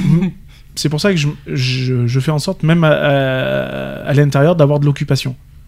Parce que même si je suis enfermé, bon, j'ai toujours quelque chose à faire et je reste pas, euh, voilà, figé sur Oui. à pas bouger ou à Mm. quoi que ce soit. Quoi. Je, je fais en sorte d'être toujours actif. Je comprends. Donc euh, voilà, c'est. Donc c'est les conseils que tu donnes aussi pour ceux qui sont. Oui, voilà. seuls. Après, c'est, voilà, faut prendre surtout son mal en patience, quoi. Mm. Malheureusement pour l'eczéma, c'est surtout le mal en patience. Et être patient, comme tu dis aussi. Et, euh, mal en patience. Et être patient, parce qu'il faut être patient, parce que parce deux mois, comme tu dis. Oui, euh, puis il faut gérer les démangeaisons, quoi. Mm. Donc les démangeaisons, c'est là qu'il faut. euh, Moi, je sais que on m'avait à l'œil, quoi. hein, de Mm. toute façon, c'est-à-dire quand j'étais pas, j'avais aucune protection sur moi. Euh, toutes les 10 secondes, j'étais fliqué, quoi. hein, je veux dire, hein, euh, voilà, justement pour pas me, même euh, juste à me tenir comme ça. Des fois, je me grattais juste la paume des mains. Ah, C'était une catastrophe après, quoi. hein, donc ça va très vite. J'ai une question. que- Alors que ce soit le pso- le psoriasis et Mm. l'eczéma, une- est-ce que ce sont des maladies qu'il faut cacher à son entourage, à ses amis? Bah, les cacher, c'est compliqué de les cacher euh, puisque c'est visible. Mhm. Oui, mais tu les as pas tous les jours, les. Non, euh, bah non, euh, l- l- non, tu les as pas tous les jours, mais quand t'es en poussée, t'es en poussée. Donc, Mm. je veux dire, c'est dur de ne pas, de ne pas le voir. mhm. À moyenne, bien sûr, de voilà, euh, d'avoir un, pull sur soi, de cacher les bras, de cacher, euh, voilà. Chez toi, tu vas pas te balader avec une cagoule sur la tronche pour pas faire voir ton eczéma, quoi. Je veux dire. Et puis c'est rare que chez toi tu sois en pull aussi, quoi. Donc euh, généralement c'est visible, quoi. Je veux dire. euh, Mais disons, est-ce qu'il faut en parler Tu vois, par exemple, il y a Bah, des gens que tu connais pas forcément. Est-ce qu'il faut leur en parler d'emblée et, euh, leur Après, mettre- moi je sais que mes parents, euh, en parlaient. mes parents en parlaient constamment parce Ouais. que moi, moi j'ai eu mon eczéma très jeune. Donc, euh, quand on recevait du monde à la maison, je n'étais pas forcément en mode de moi de recevoir ou de voir des, des gens. Donc euh, voilà, les, les, les per- les personnes étaient euh, de suite mises au courant Et ils ont. en disant vous étonnez pas si vous le voyez habillé de la tête aux pieds, même en plein été. Des fois, ça m'arrivait d'être habillé comme en hiver, quoi. hein, euh, Et à l'âge adulte, tu aurais dit pareil, euh, ne vous étonnez pas que je sois comme ça. Ah, mais là, moi, des euh, fois, je le, ouais. je le dis, hein, euh, quand euh, souvent j'ai des, des poussées, euh, notamment aux mains, ça m'arrive d'avoir des gants. Euh, je dis, euh, on me dit pourquoi tu, tu fous avec des gants euh, chez toi? Bah voilà. Quoi. Les gens sont compréhensifs en retour en général ou pas? Quand on en parle. Alors ouais, bah voilà, je leur dis que je suis en poussée d'eczéma et puis euh, et puis voilà, je ne fais pas voir Mhm. parce que c'est pas quelque chose que j'aime faire voir. Donc euh, déjà, c'est douloureux pour moi de Mhm. le de l'avoir. Donc euh, disant ah ouais, tu me crois pas Bah tiens, regarde, voilà quoi. Non, je suis pas du genre à le faire voir parce que je sais que c'est assez déjà très repoussant à faire voir. C'est pas comme un psoriasis quoi. Donc euh, Le psoriasis, c'est difficile à cacher. hein, oui, c'est difficile à cacher, mais Mm. euh, si tu veux, la- le psoriasis, il y a, il l'avantage, entre parenthèses, si on peut parler d'a- d'avantage. euh, c'est- peux sortir avec. hein. Voilà, Mm. mais ça, te- et ça te fait ce- cette forme de carapace, donc Mhm. de peau euh, assez Mhm. dure et cailleuse et tout ça. L'eczéma, non, c'est constamment à l'état de liquide, quoi, en Mhm. fait, j'aurais tendance à dire. Donc c'est constamment du pu, quoi. Mhm. Donc euh, je veux dire, c'est pas quelque chose que, voilà, t'aimerais faire voir avec des cloques pleines d'eau flotte, euh, enfin voilà, quoi. C'est pas forcément joli à voir. Je vois ce que tu vas dire. Donc après, euh, bon voilà. Mais bon, c'est des... en tout cas, il faut pas le cacher, il faut pas avoir honte de le dire, non, d'en voilà, parler. faut, faut franchement pas avoir peur d'en parler. Moi, je sais que quand j'avais des, des petites poussées, euh, quand mon corps voulait bien que ce soit euh, tranquille, euh, je sortais quand même. Mhm. Ça m'empêchait pas de sortir. Par contre, bon, bah voilà, hein, euh, s'il fallait se baigner, que c'était un endroit bien précis, euh, bah, j'étais constamment en t-shirt ou voilà quoi. Donc on passe au... à la maladie suivante, il y a les verrues maintenant. Mhm. Sympa pour les pieds. Sympa. Entre autres. Ouais. 6 millions de Français souffrent de verrues. Incroyable. Mhm. Une- ça fait un Français sur 10 quand même. C'est hein. ça. Alors, ce- des verrues souvent multiples. Et sachez qu'elles siègent de préférence sur les mains et sous la plante des pieds. Bien sûr. Euh, même en prenant quelques précautions comme, euh, comme celle qui consiste à porter des claquettes en plastique sur le bord des piscines, on échappe rarement à ces disgracieuses excroissances. Donc les verrues qui peuvent durer des mois, Mhm. voire des années, et disparaître du jour au lendemain. Ouais, ça part comme ça vient. Cette persistance est due à leur origine virale, donc les virus de la famille des papillomas, euh, qui sont au nombre d'une soixantaine. Et si leur immense majorité est bénigne et ne réclame que des soins locaux, eh ben, sachez que certaines souches sont plus dangereuses, malheureusement. Euh, les papillomas qui sont responsables des crêtes de coq. Ouais. Ça, te, ça te parle, ça Mhm. D'autres développent la- sur la bouche. On peut Mhm. avoir des virus sur la bouche. Sens merdant. Ça, par contre, ça va être, ça va être plus chaud. hein. Et euh, il y a aussi, ça, ça se développe aussi sur l'utérus ou le larynx, qui peuvent aussi dégénérer et nécessiter une surveillance particulière. Rien que, de le dire, ça, ça fait peur. hein. Seul le diagnostic d'un dermatologue Mhm. peut permettre d'évaluer la gravité d'une verrue. Ça. Donc il y a plusieurs verrues. Et bon appétit tout le monde au passage. Euh, vous avez les verrues vulgaires. Mhm. Ça te parle pas, je pense. Donc elles sont grisâtres, elles sont râpeuses, elles sont isolées ou en amas. Euh, elles siègent volontiers aux zones d'extension, c'est-à-dire les poignets, les coudes et les genoux. Elles choisissent parfois également les pourtours euh, de l'ongle. Le traitement associe de l'acide euh, salicylique et de l'acide lactique aussi euh, dans une solution de, de collodion où il utilise aussi, alors excusez-moi hein, pour, les, pour le terme biologique, là, une cryocoagulation Mhm. à l'azote liquide. C'est ça. Le dessèchement électrique ainsi que le laser sont parfois employés, avec un risque de cicatrice. Et dans un tiers des cas, sachez que ces verrues réapparaissent euh, après traitement. C'est ce qu'ils disent. Euh, mais il ne faut pas essayer de les éliminer en râpant la couche cornée qui les protège, c'est encore pire. car le risque d'infection sur, la peau- sur la peau saine environnante est réel. C'est ça. Et ni d'essayer de les couper, d'ailleurs. Euh. Rien que penser, ça me, ça, me fait, ça me fait froid dans le dos. Mhm. Pourquoi t'as déjà vécu J'en ai eu une ici, au niveau du, du coude. Ça- Et ça moi, elle a, ja- elle a jamais été cryo-hygiénisée ou tout ce qu'on veut. Ouais. Elle est partie avec euh, des remèdes de grand-mère. Avec genre, un ram- gram- re- remède de grand-mère. du genre, vas-y. Bah, du genre, mon père. a- conseillé ou pas conseillé a conseillé puisque sur moi ça a marché. Ouais. c'est pas nocif, ça risque rien. Le seul truc c'est que pour celui qui porte la verrue, faut pas le savoir. Faut pas savoir où c'est qu'est parti le truc. Ouais, mais comment on détecte une verrue, franchement? Parce que c'est pas, il y a des, comment- avec tous les boutons et tout machin ici et là. euh, Ouais, bon après, je pense que c'est l'abcès. La- la- euh, l'aspect. ouais. L'aspect, je pense que voilà, moi la mienne, elle était euh, cylindrique, Mhm. hein, avec. c'est pour ça que tu as parlé de crête de coque, mais moi elle faisait la forme un peu, tu vois, de. Comment t'expliquer euh, Je sais pas si tu as déjà vu les, euh, les espèces de plantes où se mettent les, les poissons clowns, ce qu'on appelle les, les anémones. Mhm. Moi, ça faisait un petit peu ce truc-là, donc ça faisait un cercle avec plein de petits bras Mhm. qui étaient en l'air, comme ça, comme un petit hérisson en fait. Et euh, je sais parce que je m'amusais à un moment donné à enlever les petits bras, chose qu'il faut jamais faire, mais bon, voilà quoi. Euh, donc voilà, et puis un jour, bah, je me suis accroché, elle a sauté. Hein mais elle n'a pas empêché de repousser. Ah bon, ça Ah oui, repousse oui, ça- ah oui, oui, moi ça a repoussé. Hein, Ouais. Euh, elle a dit coucou, me revoilà. Et puis elle était encore plus virulente. Euh, C'est can- c'est cancérigène ou pas? Je pense pas, moi, on m'a jamais parlé que c'était cancérigène. Donc je veux dire, après, il y a une racine, hein, comme tout, Ouais. euh, il y a toujours une racine. C'est pour ça que la cryo euh, est une chose, le laser en est une autre. Mais ça, si ça tue pas la racine, ça sert à rien. quoi. Ça coûte cher euh, Je sais pas. Que ça coûte cher euh, Maintenant, ça se fait, ça se fait en pharmacie. Hein, je veux dire, hein. maintenant, il y a des stylos euh, cryo qui, euh, qui s'achètent en pharmacie et on l'applique sur la verrue. Et puis c'est euh, pas cher, cher, ça va. Je sais pas. Ah, tu sais pas. Je sais pas, je l'ai jamais utilisé. Donc, euh, non, non, moi j'ai utilisé le, le gras de jambon cru, euh, cru. Mon père a fait ça, Mhm. a frotté la, la verrue avec du jambon cru, l'a mis dans du papier aluminium, s'en est débarrassé, sans me dire où c'est que c'était planqué, où c'est que c'était machin. Et euh, ça a mis à peu près 15 jours à disparaître. Et c'est jamais revenu. Ah, depuis, t'as. J'en ai jamais- plus. Bon, bah, c'est déjà ça alors. Voilà.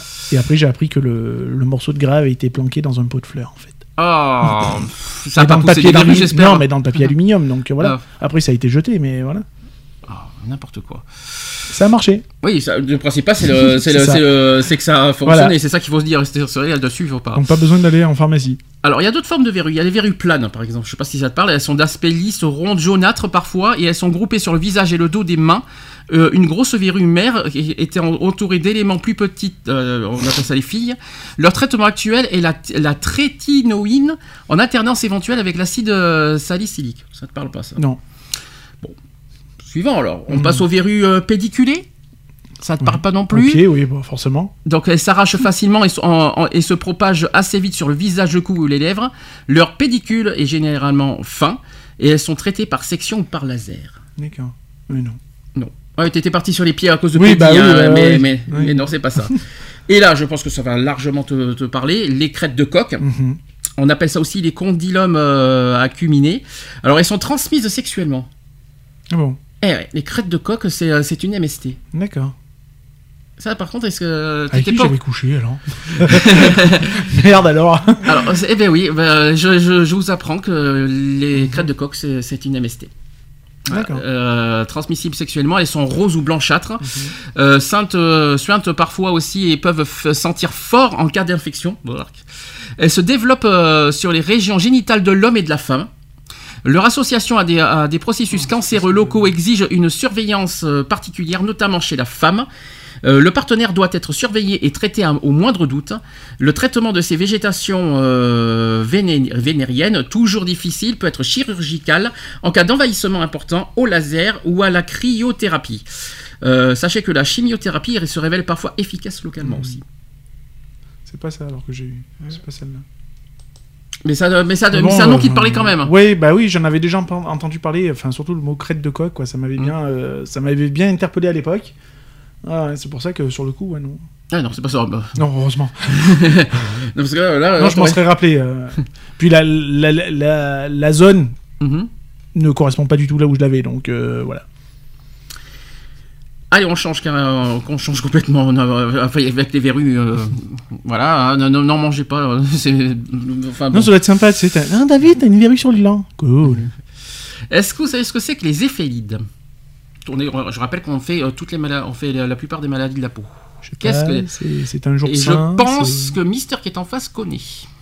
Ah ouais? Oui, Je tu, sais pas. tu connais ce que c'est que les éphélides. Enfin, en principe. On n'aurait pas parlé de maladie, j'aurais dit ouais, c'est un jour sain, euh, non? Les éphélides, c'est des taches de rousseur. D'accord. Ah ouais, ce que j'ai, ouais. Alors, ce sont des, petits, euh, des petites macules pigmentées euh, photo-distribuées qui apparaissent dans l'enfance sous l'effet de l'exposition au soleil, plutôt chez les sujets de phototype euh, clair, en particulier les roux. Alors, t'es pas roux, évidemment, je te rassure. Alors, ces taches, elles sont planes, leur taille varie entre 1 et 5 mm. Elles peuvent cependant former euh, par coalescence des taches plus grandes et elles sont de couleur brun clair ou ocre, mais cette pigmentation s'accentue avec le soleil. Ou, et au contraire s'éclaircit après l'exposition. Elle se localise symétriquement et de façon profuse sur les zones exposées à la lumière, donc le visage, les dos des mains, les le décolleté, la partie haute du dos, par Ouais, tout ça, etc. dos. Et respectent les muqueuses. Donc elles sont absentes à la naissance. Elles apparaissent le plus souvent au cours des trois premières années de la vie et augmentent en nombre avec l'âge, puis ont tendance à disparaître.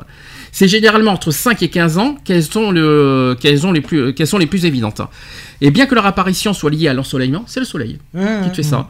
Ouais, je sais. Elles ont une origine génétique quand même. C'est pas, Merci papa, merci maman. c'est pas que Ah, ça soleil, devait être mon père. c'est Ça génétique. devait être mon père. Elles ont une origine génétique et se transmettent sur un mode euh, autosomique dominant.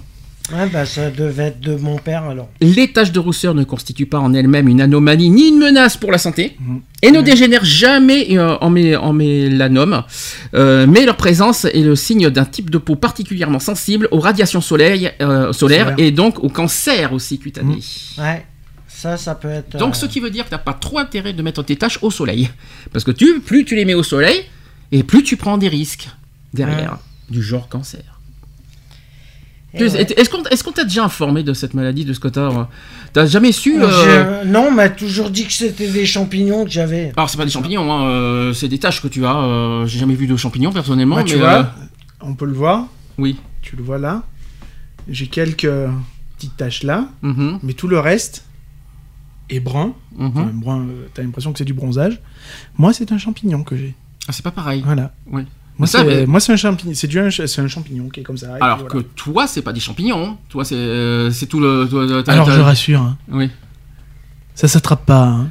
Oui. C'est pas, c'est pas euh, vi- virulent, ça s'attrape pas, c'est pas une maladie, hein, c'est une connerie que j'ai sur la peau et puis c'est tout. C'est pas grave. Tu J'ai toujours ça eu depuis que je suis gamin. Et puis, euh, tu, et puis tu les mets au repas le soir. c'est ça toujours. Ouais, bah ouais, quand je veux faire une petite, euh, petite salade de champignons, bah, j'en Ouais, prends euh, quelques-uns. Ça doit être délicieux, ça. Ça- après, ça bon, passe- ça passe bien, des- Et donc, euh, je sais pas ce que c'est que ces bips. Je Je crois que c'est dehors, mais bon, c'est pas grave. dehors, ouais. Euh, en tout cas, c'est ça, parce que je pense pas que t'as des champignons. Euh, ça, se, ça se verrait si t'avais des champignons. euh, C'est plus, je pense, c'est vrai que t'es, t'es toujours. euh, je crois que c'est le soleil qui te fait vraiment ça. Et donc, Ouais, c'est peut-être une allergie. Je pense que c'est pas une allergie. C'est pas une allergie, hein, c'est pas une c'est allergie, Une réaction C'est une réaction euh, cutanée que tu as. Maintenant, tu sais d'où ça sort. Et malheureusement, pour ceux qui, euh, qui vivent ça, qui voient euh, ça sur le corps, ne, vous- ne, ne vous, euh, ne, ne vous inquiétez pas, il n'y a rien de grave, il n'y a rien de mal. Par contre, sauf si vous exposez trop au soleil, et là, là, ça risque d'être dangereux. C'est surtout de ça qu'il faut manière, dire. euh, en temps normal, une surexposition au soleil est dangereuse, hein, Mhm. Quoi qu'il en soit. Et même avec, je suis en train de me dire, même avec les crèmes, euh, Même les avec- crèmes avec- euh, ouais, même les crèmes de bronzage, je crois que ça faut, fera rien. il faut connaître son indice, de toute façon, de solaire. Oui, C'est très important. Alors, ça marche avec la, la qualité de la peau, hein, bien sûr. bien sûr. Donc euh, voilà, on peut pas avoir une peau claire et se dire oh je vais mettre un indice euh, V, euh, enfin 10, euh, un indice 10 Déjà, j'ai du 10, Sur une peau blanche, rien du 10. sur euh, une peau blanche, non, non, mais même pas sur une peau blanche, tu mets du 50. Oui, mais C'est clair façon, puisque c'est une peau qui est Le 10, qui a, c'est pour les enfants, je crois. qui a- qui a jamais été bronzée, qui a Et jamais encore. été euh, plus ou moins exposée. Par exemple, euh, une personne qu'on connaît très bien, Mhm. qui a une peau euh, blafarde, euh, blanche, euh, ne mettra jamais un, impo- un- un indice euh, en dessous de 50. Oui, mais 10, ça existe plus. Je crois que c'est 30 maintenant. Oui, c'est 30 minimum. Parce que 10, 30, euh, je crois à que certaine plus. époque. euh, Et les, les enfants, je crois que c'est 30 en plus. Ouais, c'est- c'est faut ça. pas aller à 50. Mm. Mais euh, les, les- euh, je crois qu'à l'âge adulte, il faut mettre du 50 maintenant. Oui. Ça, ça, ça, c'est clair, net et précis. Alors, je vous rassure, on a entendu des bruits bizarres. euh, Qui c'est qui recoule il on dirait limite, on se croit, on n'est pas dans un hôpital, on n'est pas, on n'est pas, on sait pas ce que c'est, mais euh, ne vous inquiétez pas. euh, Ça on- va, les je vous rappelle qu'on habite juste à côté d'une place, donc forcément, il y a des camions, il y a des ci, il y a des là, il y a même une école. Si vous avez entendu les cris, les cris des enfants tout à l'heure, ne soyez Mhm. pas surpris. Alors on continue. Euh, dans la même, dans la même ligne, il y a aussi, il y a aussi les hyperpigmentations. Qu'est-ce que c'est? Bah, c'est une surpigmentation de la peau. L'hyperpigmentation, ce sont des taches brunes sur le corps. Et c'est encore presque la même chose encore. Donc ce sont des taches brunes ou foncées sur la peau qui sont des, euh, des zones plus pigmentées que la peau euh, alentour. Cette coloration est due généralement à la présence de mélanine. Mhm. Ça vous parle ça Euh, en trop grande quantité dans les cellules de l'épiderme. Mais elle peut être due à, la présence d'autres pigments venus de l'intérieur ou de l'extérieur de l'organisme. Ces taches hyperpigmentées peuvent être tumorales.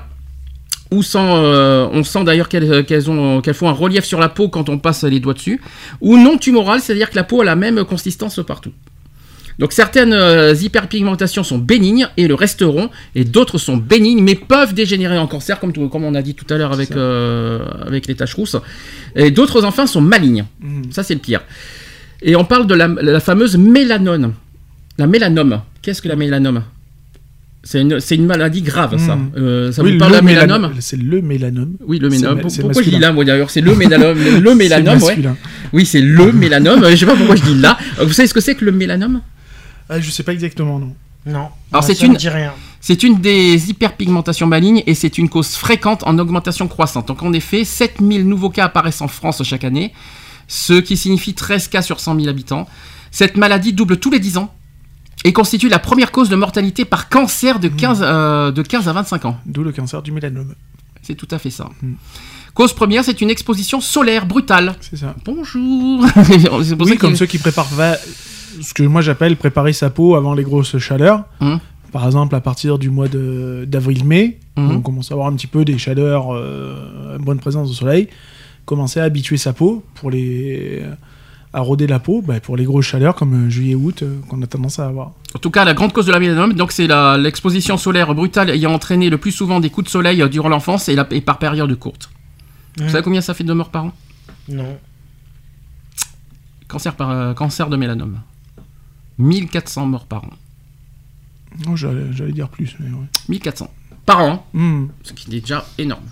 C'est clair. Rien que pour une petite. euh, Pour une merde, pour une, pour une tache brune. hein. c'est ça. Et parce que tout ça, parce qu'on l'expose trop au soleil. Ouais. Il faut, faut réfléchir. hein. Ça fait réfléchir. Trop de soleil, tue le soleil. Ah bah là, ça tue la peau surtout. Trop de soleil tue la peau, Oui. plutôt. Par contre, rassurez-vous, la plupart des hyperpigmentations sont non tumorales. Euh, les taches café au lait, par exemple, qui, euh, elles sont totalement bénignes. Euh, quand elles sont euh, peu nombreuses, moins de 6 par exemple, il s'agit de plus souvent de taches de naissance. Euh, sinon, au-delà de 6 taches et d'une taille supérieure de 15 mm chez l'adulte ou 5 mm chez l'enfant, elles peuvent correspondre en fait à une maladie de. Alors on appelle ça la maladie de Recklinghausen. On appelle ça aussi le syndrome d'Albright. Ouais, bien entendu. Alors, cela peut être dû soit à une réaction à des produits comme des parfums, Mhm. ou aussi bah, des, euh, des- des produits de cosmétiques. Donc Mhm. apparemment aussi la peau réagit mal des fois à, Tout à ces Ah genres bah, on met jamais n'importe quoi sur soi. hein. Et ce n'est pas tout, ça peut être dû aussi à une carence de certaines vitamines, Mhm. Euh, notamment les B1, B9 et B12, Mhm. qui sont responsables euh, du pélagre par exemple. D'accord. C'est intéressant. hein. Mais c'est important le dire. Bah oui. Comme ça, ça, Non, comme ça, mais ça ouais. fait réfléchir. euh, ça peut arriver à tout le monde, hein, malheureusement, ces genres de choses. Il y a, tant qu'on est sur, les, sur certaines choses, on va parler des grandes beautés un petit peu. Mhm. Est-ce que vous pensez qu'il y a des risques des fois? Oui. Oui, c'est mortel. Les grandes beautés sont mortelles. C'est surtout cancéri- cancérigène. Alors, est-ce que lesquels sont cancérigènes? Ceux qui ont une forme euh, non cylindrique, on va dire. Mhm, Donc qui ont une forme anormale. Mhm. Dire une graine de beauté, normalement, majoritairement, c'est plus ou moins rond. D'accord. Voilà. Sachez que le grain de beauté apparaît dans l'enfance, Mhm. se développe au cours de la vie, avec, les- euh, avec un énorme pic à l'adolescence, et jusqu'à l'âge de 30 ans environ. Mhm. C'est une tache pigmentée, ronde ou ovale, plane ou en relief, à contour net de, de couleur homogène, une à deux couleurs, de diamètre souvent inférieur à 6 mm. Mhm. Chez l'adulte, on retrouve environ une vingtaine de, né- de a- C'est les grains de beauté, si vous préférez. Le névus, on appelle ça. Leur nombre dépend des facteurs héréditaires, et, mais aussi des expositions solaires. On y revient là-dessus. La plupart des grains de beauté ne sont pas dangereux. La plupart. Ouais. C'est pas fait. Moi, j'ai dû en faire en enlever un. Et cependant, il existe des situations qui doivent vous alerter. Alors, par exemple, et quels sont les exemples euh, auxquels il faut, euh, faut, euh, faut avoir. euh, bah, faut que les contours soient pas réguliers, Mhm. euh, qu'il évolue, que le grain de beauté évolue euh, dans la durée. En fait, par exemple, sur les ronds bah, qui viennent à, à grossir ou à avoir une forme un peu zarbi. Voilà. Je pense que c'est ça. hein. Enfin, moi, Alors- c'est- ça a été mon cas. Donc, euh, Première situation d'alerte, si vous avez un grain de beauté qui apparaît et qui évolue rapidement. mhm. Ça, faut faire attention. Deuxième cas d'alerte, c'est si un grain de beauté se modifie plus rapidement que les autres. Mhm. Mais ça, on ne peut pas le savoir, ça. Bah non. Je sais pas comment on fait Bah, pour le voir. C'est-à-dire que ça va être compliqué de regarder tout- toutes les 10 secondes son grain de beauté en disant oh, t'évolues, t'évolues pas. Mhm. Tu fais une métamorphose. C'est pas évident. Par contre, là, peut-être là, ça, ça fera un petit peu plus réfléchir. Il y a, il y a alors, il y a aussi un grain de beauté qui correspond à au moins trois des critères de la règle ABCDE. Vous allez me dire ce que c'est que ça. Le A, c'est- le A, c'est pour asymétrie. Le B, c'est pour bordure irrégulière. Mhm. Le C, c'est pour différence de couleur. Le D, c'est pour les dimensions de plus de 6 mètres, parce que euh, Mhm. 6, 6 mètres, 6 mm plutôt, parce que 6 mètres, euh, C'est dans la bizarre. merde. hein. Euh, et le E, c'est pour évolutivité, euh, le plus important des critères à lui Mhm. seul qui doit vous inciter à consulter. Donc, en fait, euh, je pense que c'est ça qui Mhm. qu'on qu'on voit le, le- le plus, le plus souvent. Euh, il faut qu'il correspond euh, à au moins des, à au moins trois des Ouais, critères. trois cri- trois- Sur- trois critères. il faut qu'il y ait trois critères euh, sur euh, d'ABCDE pour qu'il y ait une alerte. C'est celui que j'ai eu au niveau du thorax, D'accord. qui était cancérigène. D'accord. Ah oui, quand même. Ah oui. Et donc on t'a forcément. Ah, euh, il, a été, il a été enlevé, ouais. Ouais. Donc ça c'est l'alerte. Il faut, il faut avoir un dermatologue, je pense, de, de suite. Ah oui, oui, c'est un dermato, et puis après, t'es hospitalisé, hein, donc euh, ça va très vite. Hein, Ouais. euh, voilà. Ah, t'es hospitalisé pour Ah un ouais, de moi, beauté moi, j'étais hospitalisé.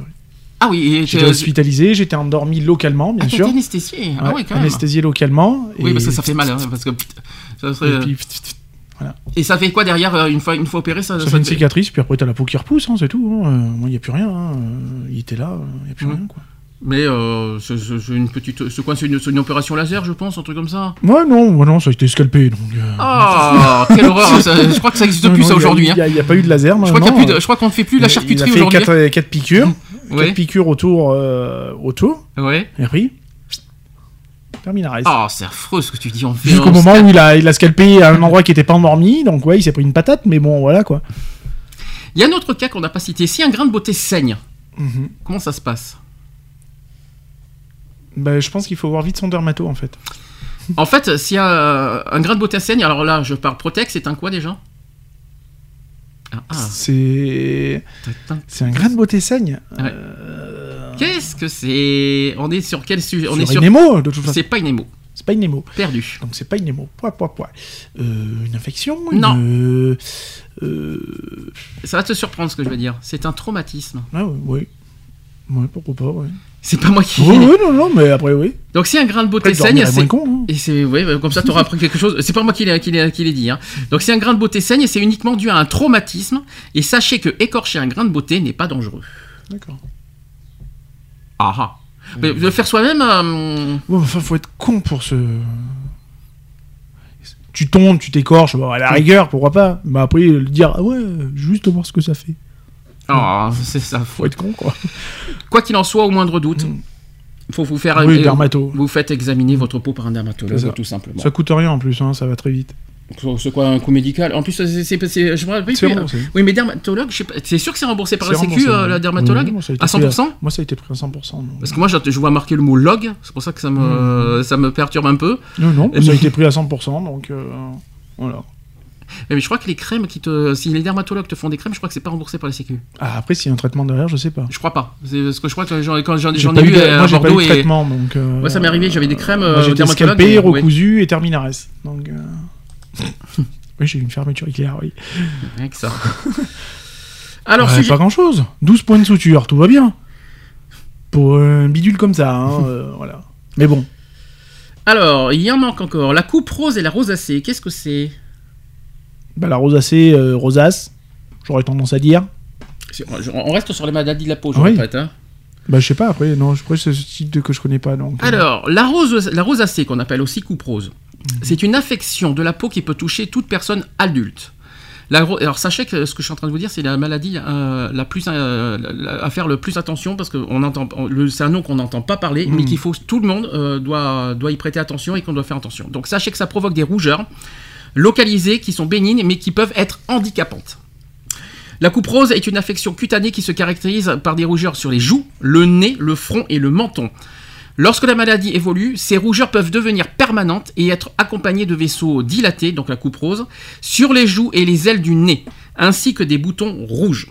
Elle touche sou- le plus souvent les femmes entre 40 et 50 ans, plus, euh, volontiers euh, les individus à la peau, les yeux et les euh, cheveux clairs. Donc l'explication physiologique du phénomène est mal connue, mais il s'agirait d'un trouble au niveau des vaisseaux sanguins de la face. Il s'agit d'une maladie cutanée incurable, incurable, et évolutive, dont les crises sont le plus souvent euh, déclenchées par les températures extrêmes ou le soleil. Encore. La maladie peut évoluer selon plusieurs stades de façon inc- inconstante. Euh, la physiopathologie euh, est, en est complexe et probablement multifactorielle. Il existe tout au moins un phénomène vasculaire prédominant, donc les altérations de petits vaisseaux, les œdèmes, les mauvais drainages des veines du visage, le probablement déterminé en partie génétiquement. Il y a l'alcool. L'alcool qui est souvent incriminé euh, dans la genèse euh, de la, de la rosacée et qui ne semble pas être en, mis- euh, en cause, euh, mais simplement un, un cofacteur de vasodilalisation des vaisseaux. Donc en fait, l'alcool n'est pas un- un- une source directe de, de cette maladie, mais peut être un, un cofacteur de, malheureusement au niveau des, euh, au niveau des vaisseaux. Et sachant que ça peut rendre euh, les vaisseaux voilà, euh, plus affichantes. Euh, en revanche, il semblerait que les expositions solaires soient en cause. Quoi qu'il en soit, c'est la cause principale euh, dans la genèse et l'aggravation de la rosacée, au moins chez, chez certains patients. Donc initialement, la rosacée peut débuter par des phénomènes de poussées successives soudaines. Ça fait bizarre parce que ça doit faire un peu penser à, à l'eczéma, alors que pas du tout. C'est encore autre chose. Euh, donc euh, ça peut donc les rougeurs du visage et du cou avec une sensation de bouffée de chaleur dont la durée de quelques minutes cède spontanément. Après une période ayant vu euh, plusieurs poussées se succéder, une rougeur se diffuse et permanente touchant principalement le front, le nez et les joues. C'est ce que c'est d'ailleurs ce stade qui est euh, historiquement qualifié de coupe rose. Voilà. Et parfois l'évolution se fait euh, vers la présence de surélévation de la peau d'aspect inflammatoire. C'est le stade euh, caractéristique de la rosacée. Dans sa forme la plus intense et qui touche euh, presque exclusivement les hommes, elle peut évoluer vers le rhinophyma. Je ne connais pas du tout. Caractérisé par un nez rouge. Augmenter le volume dont la peau est épaisse. On parle d'ailleurs de trogne. C'est pas moi qui le dis. hein. Alors les symptômes donc, euh, dans tout ça, donc il y a les rougeurs de, sur le visage, la peau sèche, sensible, sensation de brûlure aussi, augmentation des rougeurs sous l'effet de l'émotion ou changement de température. Il y a l'apparition de papules ou de pustules sur le nez, les joues, le front et le menton. Et il y a aussi les yeux secs, rouges et irrités aussi qui, euh, qui sont les, euh, la- les symptômes. Alors qui est concerné? Très important, c'est tous les adultes sont concernés. Mhm. C'est pour ça que je voulais en parler. Les personnes les plus touchées sont d'ailleurs les adultes de, de 30 à 50 ans, ayant la peau claire et rougissant facilement. Sans commentaire, tais-toi. J'ai rien dit. Il y a aussi les femmes qui sont deux fois, deux fois plus touchées que les hommes. Il y a aussi les personnes au teint clair. Et il y a aussi les personnes dont les parents étaient touchés par la rosacée. Ça, par contre, faut le savoir. Les facteurs de risque, c'est simple. Il y a l'exposition prolongée au soleil, le changement de température, la consommation de boissons chaudes, d'épices et d'alcool, la- les causes hormonales, donc la grossesse et la ménopause. Il y a les émotions fortes comme le stress et la colère, décidément. et la prise de corticoïdes aussi. Ça, il faut le savoir aussi. Je rassure, il y a des traitements. je, je rassure, ça y est, il y a, y y par exemple des antibiotiques hein, il y a- qui, qui, euh, qui pourraient avoir des effets améliorants. Euh, au stade de la coupe rose permanente, il y a des techniques spécifiques comme euh, l'électrocoagulation ou le laser qui sont parfois de bons, résu- qui ont de bons résultats pour euh, lutter contre ça. Et sachez que le rhinofima peut être aussi traité par laser. Voilà. Ça, euh, Il y a une intervention chirurgicale qui peut être envisagée dans les cas euh, inesthésiques, inesthétiques plutôt. Euh, parallèlement, l'hygiène de la peau est importante et une toilette à, l'eau tiède est simplement conseillée. Alors, ça tombe très bien qu'on parle de ça parce qu'on n'a pas parlé de ça. Franchement, est-ce que les. Euh, parce qu'on parle de la maladie, de les maladies de la peau, des cosmétiques et tout ça. Franchement, est-ce que les savons, les, euh, les gels douche, les crèmes, etc., etc., est-ce que c'est euh, forcément bon pour la peau Malheureusement, non. à 95% des cas. C'est-à-dire que tous les produits chimiques qu'il y a dans les savons, enfin rares dans les savons, mais plus dans les gels douche, les shampoings, etc. euh, Les bon. shampoings, ça, euh, par exemple, au psoriasis, ça, ça, ça les enlève, mais ça, ne, ça ne fait pas disparaître. Ça ne fait que masquer. Ça ne fait que disparaître. Par exemple, euh, quand on se, euh, même pour le visage, par exemple, quand on Mhm. a des rougeurs, euh, tu laves euh, fort, tu, tu, tu te mets un petit coup de savon, tout ça, mais, mais les plaques rouges sont toujours là et ça ne les fait pas disparaître pour autant. Le pire, c'est quand tu, euh, le pire, c'est, je sais pas si, si les produits sont forcément fiables à 100% et si c'est forcément beau pour la peau, notamment quand tu sors et que tu t'exposes au soleil avec ça. Donc je me pose des questions des fois de temps en temps si tout ce qui a, tout ce qui est produit Après, et sont a- pas aussi les factures on, de. On a un mauvais réflexe, Mhm. c'est de se laver à l'eau chaude. Ah parce qu'il faut pas se Quand lever à tu te laves à l'eau chaude, Mhm. tu n'enlèves pas le produit sur toi. Mhm. Le produit reste. Le meilleur reste à l'eau froide. En même temps, il faut, il faut maintenir le corps à 37 degrés. Oui. Et pas te faire d'hypothermie. Ouais, mais bon, se laver à l'eau froide, euh, avant de tomber en hypothermie, à moins de te laver avec une eau qui fait moins de 15 degrés, euh, bon, ouais, d'accord. L'eau froide, généralement, elle est à quoi? Allez, je veux dire, euh, 15-16 degrés, Mhm. ça passe. hein. T'as le choc parce que ton corps, il est bouillant, donc c'est normal. Évidemment que ça Après- passe 15-16 degrés quand tu vas dans une piscine, quand tu vas dans les plans d'eau, quand tu vas à la Voilà. mer, c'est c'est- c'est C'est souvent l'eau qu'on- et après le, Non, le- mais le voilà. corps s'habitue. donc, C'est euh, ça, bien donc sûr. euh, voilà. Mais tu, tu remarqueras que si tu te douches à l'eau froide, Mhm. que tu as l'opportunité de tester, Mhm. tu verras que quand tu te douches, alors sur le coup, ça saisit, puisque l'eau Mhm. froide saisit hein, de toute façon, mais tu auras l'impression que quand l'eau coule sur toi, en fait, elle est chaude. Parce que justement, tu élimines justement tout ce qui est chaleur, tout ça. Et fais le test de te laver, euh, tu, tu te savonnes, hein, tu enlèves le savon à l'eau chaude, et après, et tu l'essayes une autre fois en l'enlevant à l'eau froide. Bah, là, où je, surprises. là où je veux en venir, c'est que je me pose des questions. Alors, à part pour sentir bon, pour avoir une bonne hygiène, c'est bon pour la peau.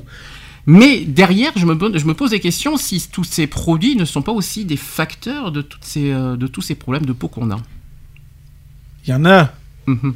Il y a des produits où on utilise de l'acide, on, on utilise différentes acides, etc., etc., des EB, des, beaucoup de choses. C'est pas forcément des bons produits. Maintenant, on fait en sorte d'avoir des, des produits le plus naturels possible. Les, les- les produits Les- bio, je sais pas si Voilà, ça... les produits à base d'huile essentielle, pr- principalement, euh, à base d'amandes douces, par exemple, qui est Mm. très bon pour la peau. Euh, voilà, après, euh, tu prends une bouteille de, de shampoing ou de gel douche, tu verras toujours des, des produits. euh, voilà. C'est rare de trouver un gel douche euh, 100% euh, nickel. Quoi. Donc en gros, pour pas avoir toutes ces maladies de peau, parce qu'on a, on a fait le tour des, des maladies, même s'il y en a d'autres, mais je, si- je, je vais pas, je vais pas tous les dire parce que sinon on aurait été là encore à 22 h en gros, il faut quoi? Pour éviter toutes ces maladies de peau Déjà, ne pas être en colère, ne pas être stressé. Je crois que c'est plus facile à dire qu'à faire. Les gens, on est mal parés. Euh, au niveau des produits cosmétiques, plus, Ah, ça ouais. plus- vraiment neutre en non, fait. voilà, ouais, essayer d'avoir le Tout ce qui est pH le- neutre, en le- fait. voilà, d'avoir le plus sain, le plus sain possible. euh, euh, arrêter de prendre une douche tous les jours. Ah, alors pourquoi? Est-ce que c'est C'est pas bon. Laver la peau tous les jours, c'est pas bon. Mhm, Euh, une peau, elle a besoin de. C'est pas parce qu'on se lave pas pendant deux jours qu'on est sale. mhm. Euh, on fait euh, ce qu'on appelle de l'excès de sébum, de beaucoup de choses. La peau, elle respire. Mm. C'est un être vivant, la peau. Euh, quand on la nettoie tous les jours, on supprime cette. On a une couche protectrice qu'on appelle, je sais plus comment d'ailleurs. Et quand on se lave tous les jours, ben on supprime cette couche protectrice et qui laisse, du coup, laisse passer tout ce qui est bactéries, les conneries, les microbes et tout ça. Et donc, on risque maladie de peau, empoisonnement de la peau, etc., etc. Donc euh, voilà, une douche tous les deux jours, ça suffit quoi. Je veux dire, euh, moi je prends une douche tous les deux jours, j'ai pas honte de le dire. euh, C'est pas parce que j'en prends une tous les deux jours que je suis crade. hein.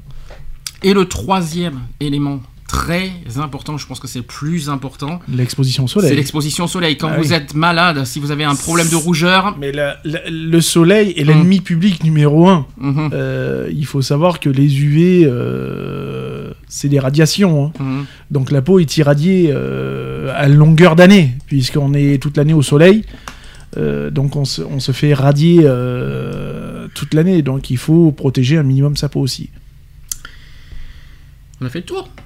Mhm. Je sais pas si vous avez, je sais pas si vous avez d'autres choses à conseiller, à recommander. Non. Au soleil, pas porter de vêtements sombres, plutôt clairs. Ah, il faut pas porter de vêtements noirs, Du tu veux blanc. dire. Du Ouais. blanc, du blanc, ouais, du du blanc, du blanc, ouais. Ouais, Favoriser le blanc. d'accord. Ça Voilà. c'est bon pour la peau aussi. Voilà, et c'est très bon aussi pour les moustiques. Faut le savoir. Le blanc est très bon pour les moustiques. Ça évite d'avoir des moustiques sur sa tronche, par exemple. Pas le noir. Ah d'ailleurs, en parlant de moustiques, euh, la différence entre un bouton de fièvre et un bouton de moustique? Aïe. Euh, la taille, Mhm, la démangeaison. Parce qu'une piqûre de moustique, ça démange. mhm. Euh, Voilà quoi. Après, euh, c'est pas pareil. euh, La pi- le comment dire le Le bouton. le bouton de moustique, on le sent. Mhm. C'est une piqûre, hein, donc de toute façon, alors c'est c'est une contamination en fait, une piqûre de moustique. hein, Bah, Il y a une différence, ben, c'est simple la différence. La piqûre de moustique, ça vient de l'extérieur, alors que les boutons de fièvre, ça vient de l'intérieur du C'est ça. corps. C'est là, c'est là la Et différence. puis, euh, Mm. il faut savoir qu'une piqûre de moustique, c'est pas. euh, c'est une contamination. Mm. Le moustique nous contamine pour pouvoir nous pomper le sang. Donc, euh, d'où ce qui fait cet, cet aspect de, de piqûre et de, et de bouton, quoi, en fait, hein, puisque c'est c'est un venin qu'il qu'il injecte pour pouvoir nous prendre le sang. Le sang. Le son. Le son, oui, bien sûr. Donc, voilà. Bon, bah écoutez, on a fait toutes, la- toutes les maladies. On va Mhm. pouvoir faire la, on va faire la pause intermédiaire. Je vais mettre euh, encore des nouveautés. Le nouveau Kenji. Mais pas celui que tu crois. Il y en a Mhm. encore un nouveau qui vient de- euh, qui vient d'être euh, diffusé euh, il y, a, il y a une Mhm. semaine qui s'appelle Pour oublier. Mhm. C'est Ouais. le tout nouveau qu'on a entendu à la fête de la musique notamment. Et le tout nouveau Luis Fonzi aussi, qui est de retour. Mhm. Avec, euh, avec son titre qui s'appelle Calypso. Je crois que je l'ai entendu, celui-là. Je crois. Voilà. On se dit à tout de suite. Pour la suite. Pour la Pour la suite.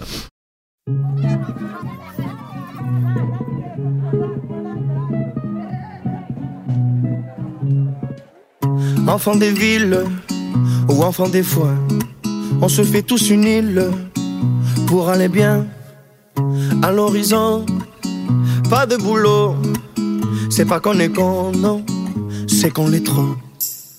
Alors on traque un peu de joie pour porter le sac quand ça va pas. Et demain l'horloge s'arrêtera, comme dirait Georges ça va de soi.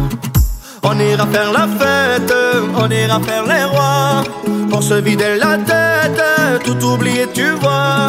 On ira faire la fête, on ira faire les rois, pour se vider la tête, pour oublier.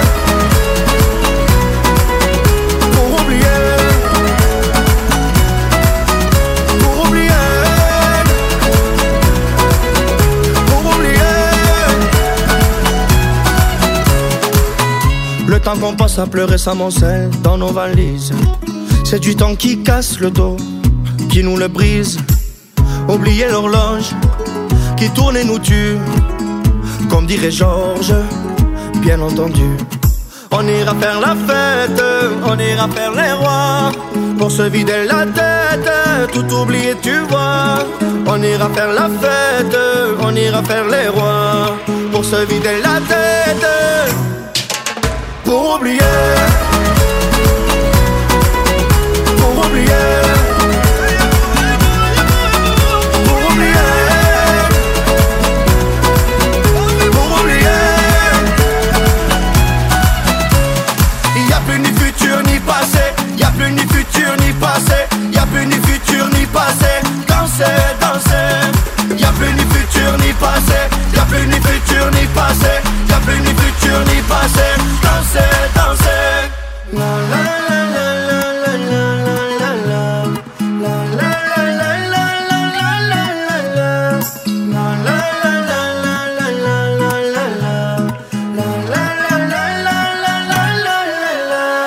On ira faire la fête, on ira faire les rois Pour se vider la tête, On ira faire la fête, on ira faire les rois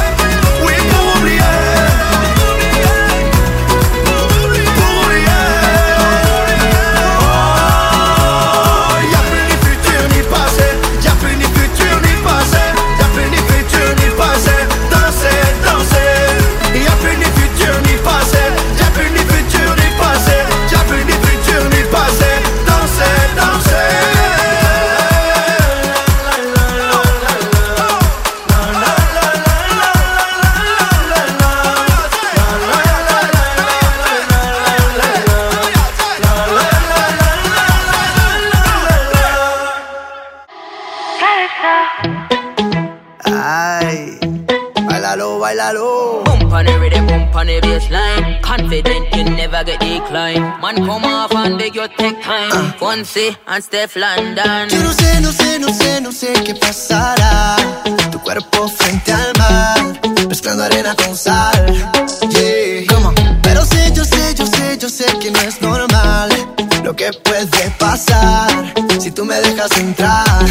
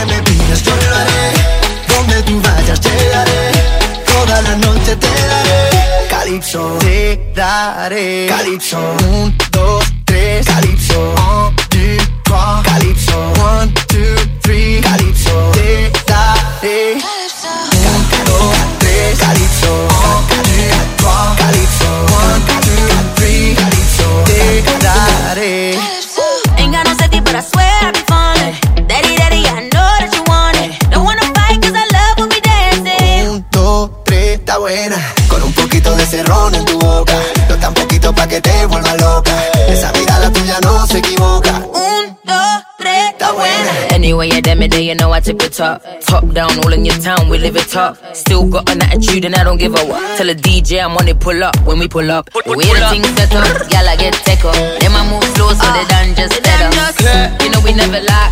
Pull up to the front, but we coming through the back. Uh, yo tengo lo que tú buscas. Calienta tanto que asusta. Y sabes lo que te gusta. Te uh, gusta, uh, te gusta. Prendiendo fuego en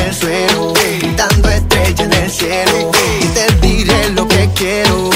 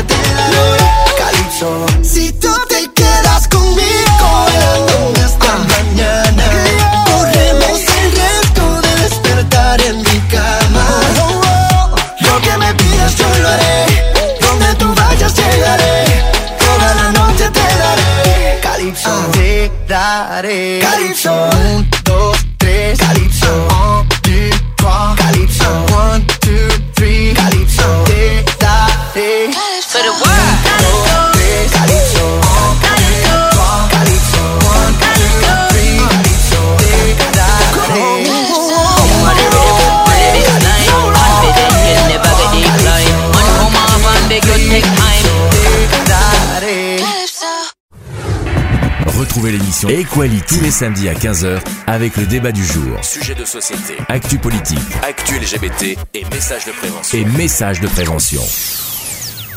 De retour dans l'émission Equality en direct 17h13. Ça va, je trouve qu'il est pas, il est ni trop tôt ni trop tard. Donc sans transition, on va passer au deuxième sujet. Enfin, petit débat. Petit débat. C'est le débat. Equality, le débat. Le débat. Petit débat encore santé. Enfin santé. On est quand même sur une discrimination quand même euh, sur l'apparence physique. hein. Euh, la calvitie. Je pense que c'est aussi un sujet qu'on n'a pas du tout évoqué Non. aussi non plus. Euh, c'est pas évident de. de- bah, euh, Avez-vous peur de, un jour ou l'autre d'être chauve? De devenir chauve? Moi, personnellement, non. T'es sûr, toi oui. Moi, tu personnellement, non. Tu fais. C'est pas vrai. Non, attends, mais toi, toi, tu dis pas. Fut un temps, oui, parce que j'ai eu des problèmes capillaires très tôt.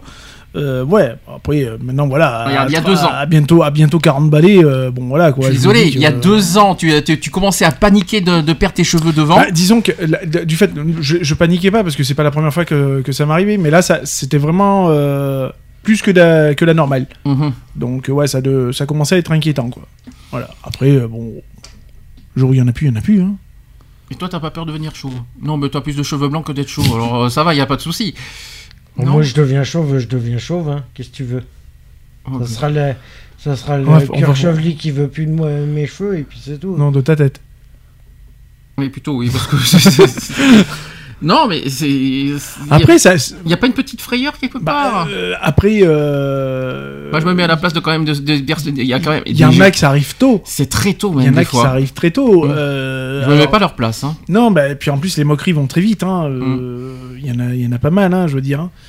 Euh, voilà, après, quand t'es chauve, bah, t'es chauve, quoi, je veux dire. On a tous une, une implantation capillaire, malheureusement, qui est, euh, euh, qui est Différente. tous différente de, de chacun. Mhm. Et une durée de vie des cheveux aussi, puisque le- les cheveux vivent, euh, qui sont plus, plus ou moins courtes ou longues que euh, X ou Y personnes. Il y en a qui vivent bien avec. Mm. Il y en a d'autres qui moins, voilà, qui, qui ne se sentent pas bien dans leur peau euh, avec, avec une petite calvitie euh, ou complète. hein. Alors après, il y en a pour euh, une fois qu'ils commencent à être chauves, il y en a carrément qui devient, qui, qui, Qui carrément, qui tombent carrément les cheveux. euh, moi, je trouve que ça donne un charme, euh, euh, ça donne un certain charme pour ceux qui, euh, qui, euh, qui se met, qui se tournent à blanc. Moi, je trouve que ça Bah, quelque y- chose. y- bah, ça va, enfin, il n'y a pas de ça va ou ça ne va pas. Mm. De toute façon, c'est quand tu te rases, tu te rases, quoi. Je veux dire, euh, le jour où tu n'auras plus un poil sur le caillou, euh, euh, tu n'auras pas le choix que d'être chauve. Donc, de toute façon, euh, euh, il y aura pas de ça va ou ça va pas. On a tous après aussi un, un- un crâne qui est, qui est différent, une morphologie qui est différente des, des uns des autres. Donc euh, voilà, quoi. après, je veux dire, c'est juste aussi une question d'habitude. Mhm. Parce que ça, ça fait quand même bizarre. Moi qui me suis rasé la tête euh, quelques fois, euh, ça fait bizarre du jour au lendemain de plus avoir un poil sur le caillou, quoi. hein, je veux dire. hein. Ah, Donc, t'as- donc t'as quand même ce petit ressenti. bah, quand même. ça, ça fait bizarre parce que dans Ouais. le sens où tu te dis, bah, après tout, j'ai pas besoin de me laver les cheveux, hein, donc Mhm. économie de shampoing, Mhm. déjà. hein. Euh, c'est les, c'est les coiffeurs qui font la gueule parce que bah, tu vas pas les voir. Euh, voilà, quoi, je veux dire. Après, c'est aussi un. J'aurais tendance à dire un état, un état d'esprit, quoi, je veux dire. Mhm. Moi, je sais que des fois, j'aime bien avoir le, le crâne rasé, quoi. Puis Ah ça, ça, mais- ça, Oui, mais là, c'est une histoire d'apparence, c'est ça, refavorise aussi le, le cuir chevelu. Chevelu, ouais, ouais, Chevelu. chevelu, ouais, chevelu, ouais, chevelu Chevelu, plutôt. pour, ouais, chevelu. pour- chevelu pour ceux, pour ceux qui ont la chance que les cheveux repoussent, quoi, je veux dire. Après, quand ça repousse pas, ben ça repousse pas, quoi. Mhm. Vous voyez, si, euh, si vous vous mettiez à la place de, de certaines personnes euh, qui subissent ça, vous sentirez comment? Après, si, vous, si, ça vous a- si ça vous tombait dans... euh, déjà, euh, mettez-vous à la place... fatalité, enfin, s- Déjà, je me mets à la place, de, de- comme tu dis, des, des personnes jeunes qui, C'est auxquelles ça, leur arrive. voilà. Ça, c'est... je, je préférerais encore, euh, j'aurais tendance à dire même limite naître sans cheveux, comme ça, il n'y a pas de déception. Mhm. Tu Mais nais tu, avec- mais tu nais sans cheveux presque. Non, tu nais avec Presque, des cheveux. j'ai dit presque. Euh, moi. Enfin, sais pas. euh, T'as été mal foutu, toi, la naissance Enfin, Moi, je suis né avec des cheveux. hein, personnellement. Euh, mon fils J'ai est né avec des cheveux aussi. Il y en hein. il y en a, il y en a qui, qui, qui, qui naissent Oui, euh, t'en as avec qui a hein. quasiment pas de cheveux. Mais Mm. bon, tu finis par avoir des cheveux. Euh, mais je préfère car- car- carrément être sans cheveux du tout. Comme Mhm. ça, t'as pas de, t'as pas de scrupules. Bah ouais, t'as pas de cheveux depuis que t'es bébé, donc euh, tranquille et mille. Que te dire, ouais, putain, enfin, t'imagines. Enfin, moi, je me mets dans la peau de- du, du gars, tu vois, qui a une belle chevelure, des cheveux longs, magnifiques et tout, bien ondulés et tout. Et que du jour au lendemain, euh, Il Waouh. perd tout. euh. C'est merde, dur, ça. Merde quoi. Je te dis, euh, oups quoi. C'est un petit peu comme ceux qui, malheureusement, hein, on va faire la chimiothérapie et bah, du jour au lendemain, euh, fouf fouf quoi. Ça c'est c'est chaud bouillant quoi aussi. hein. Alors, vous savez ce que c'est que euh, l'alopécie? C'est une maladie. Non. Non. Bon. Bah, c'est voilà. un terme dermatologique d'abord, premièrement. Qu'est-ce que l'alopécie? Ah, c'est pas. L'alopécie désigne l'accélération de la chute de cheveux ou des poils. D'accord. Ah, la, chute des poils, je voudrais bien. alors ça, bah, tout ce que vous voulez poils, mais sans les cheveux. Alors, euh, Ouais, mais ça va être compliqué alors. Ça serait Si t'as l'un, t'as t'as l'autre. hein. Ah Euh, non, les cheveux, euh, il faut que ça reste intact. Le reste, euh, je dirais pas non, franchement, euh, je serais bien débarrassé. Alors, le terme vient du grec ancien. Alors, je suis désolé, ça veut dire alopecia, ça veut dire chute des cheveux, dérivé de alopex, qui veut dire renard. Mhm. Qu'est-ce que renard vient foutre ça. là-dedans? Donc, par analogie avec la chute annuelle des poils d'hiver de cet animal au début du printemps. Oui, c'est une mue quoi, tout simplement quoi. Donc on parle généralement euh, d'alopécie lorsque cette perte de cheveux dépasse 100 cheveux par jour sur une longue période. Par jour. C'est, vous savez quoi euh, euh, Alors après la calvitie, c'est la phase finale Oui, de Il l'alopécie. n'y a, plus de, il y a plus de pouces. Est-ce que vous savez combien une personne adulte possède en moyenne de cheveux? Oula, il y en a quelques-uns. combien, combien on possède de cheveux? Je sais pas. Je sais Des milliers Bon, oui, oui, oui, mais ça Oui, c'est sûr, il y a des milliers, oui, oui, il n'y a pas de souci, oui. On va dire des millions même. Non, quand même pas, parce que là je crois qu'on aurait un problème. euh, Alors, on a l'équivalent du peuple chinois sur la tête. Vous savez combien on a de cheveux sur la tête? Non. Je sais pas. C'est- quelque chose euh, que vous savez pas. On a entre, dirais 7 et 8 000. on a entre 100 000 et 150 000 cheveux. Et vous savez combien on perd de cheveux par jour? Si on, si on parle de chute permanente? Trois. On a, non, on a- t'en perds plus que ça. T'en perds au moins la moitié facile. Euh, Par jour. hein. Oui. Tu perds pas la moitié euh, en une journée. Non, mais bon, t'en perds un quart, allez. Ah non plus. euh. Tu perds entre 40 à 100 cheveux par jour. Ouais, euh, c'est déjà énorme. 100 cheveux par jour sur les 100 000. Hmm. Donc ça va vite. hein. Et avec des pointes pouvant grimper jusqu'à 175 durant les changements de saison. Mhm. Mhm. Ça. Ça, ça- ça te parle pas ça? Ça t'est pas arrivé? T'es sûr de Non. Parce que tu crois que je vais m'amuser à compter mes cheveux et les nombres de cheveux qui tombent. Il y a euh. des chutes saisonnières en printemps et en, au- et en automne. Ouais, Et oui, les feuilles, hein, ça tombe. hein. ouais. Logique. Et c'est durant cette Quand l'hiver arrive, c'est sûr. hein. et c'est durant cette phase que les cheveux se renouvellent le plus. Et oui, C'est ça, euh, bah on, oui. peut- on en perd, mais on, ça Mm. renouvelle. Heureusement, merci. Et ça pousse encore plus vite quand tu les tons en pleine lune. Ah, ça c'est En, encore autre en période de pleine lune. Ah, je peux te garantir que c'est- c'est pas des conneries. Hein. Ah ouais. C'est hallucinant. Moi, j'ai j'ai eu tondu mes cheveux euh, en période de pleine lune. Euh, trois jours après, c'est comme si que j'avais rien fait. hein. Sachez qu'une chute de cheveux est considérée comme pathologique lorsqu'une personne perd, perd- perd plus de 100 cheveux par jour et pendant une, euh, une assez longue période, pouvant aller jusqu'à deux mois. Mhm. Mhm. Le diagnostic de cette chute nécessite une consultation et parfois un examen appelé la trichogramme. Donc on prend quelques cheveux dans différentes zones du cuir chevelu et on, et on les observe au microscope. Ah non, ça, c'est Oui, autre chose. Là, on parle du diagnostic pour Mm. l'instant. Je parle pas de euh, je parle pas de la réimplantation encore. Donc euh, là, on est apparemment on prend des cheveux et on Mm. observe au microscope euh, et apparemment il diagnostique euh, combien on peut perdre de cheveux par jour. Apparemment, ça marche comme ça.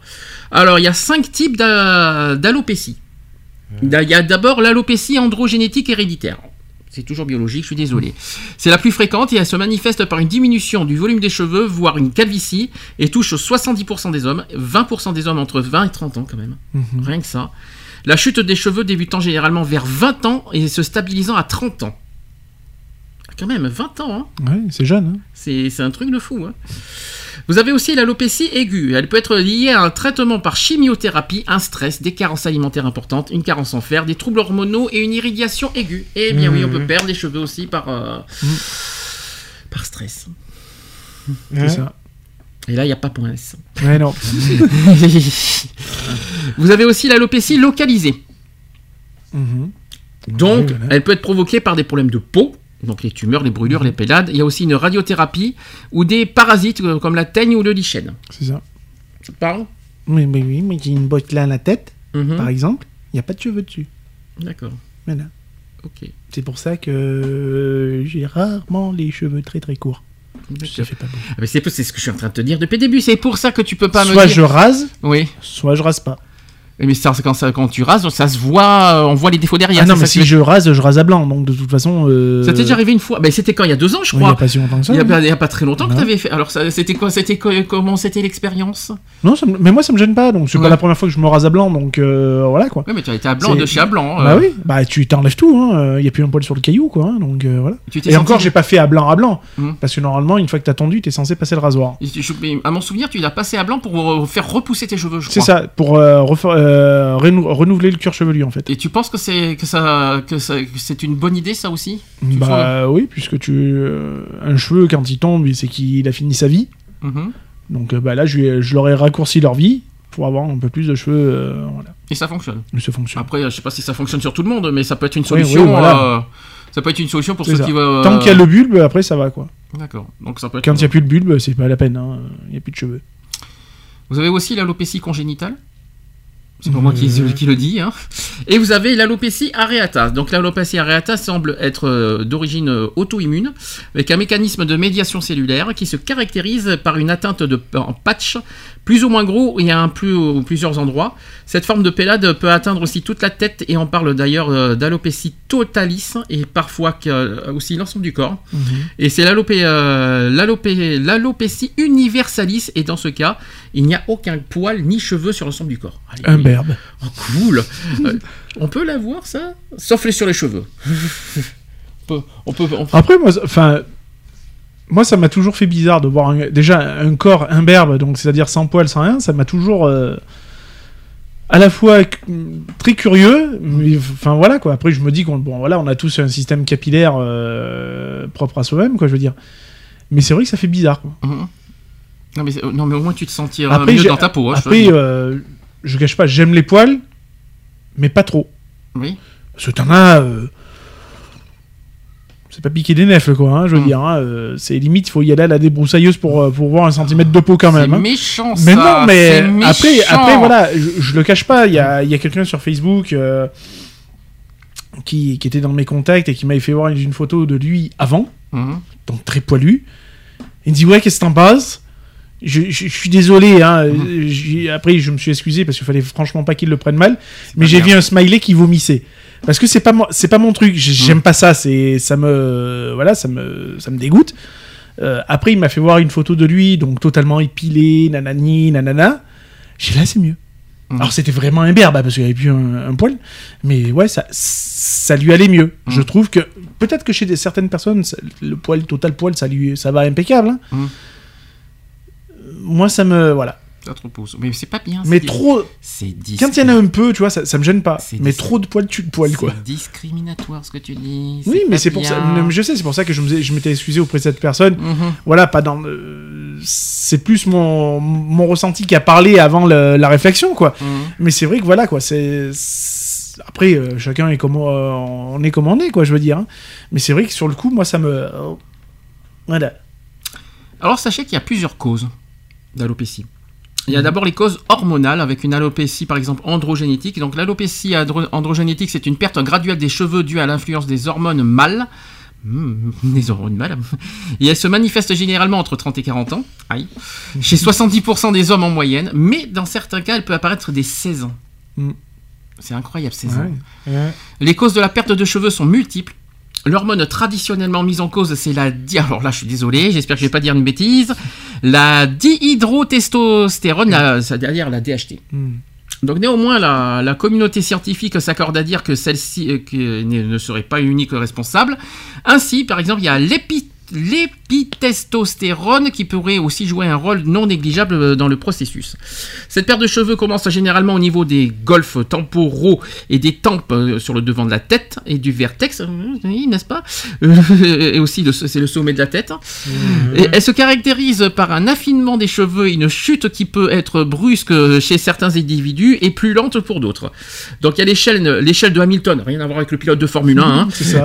qui il y a rien de fort là-dedans, qui est modifié par Norwood, permet de graduer euh, la calvitie entre 1 et 7, où le 1 correspond à l'absence de calvitie et le 7, ça correspond à l'alopécie maximale, avec la perte des cheveux totale sur les golfs et les vertex. Donc ça va de 1 à 7.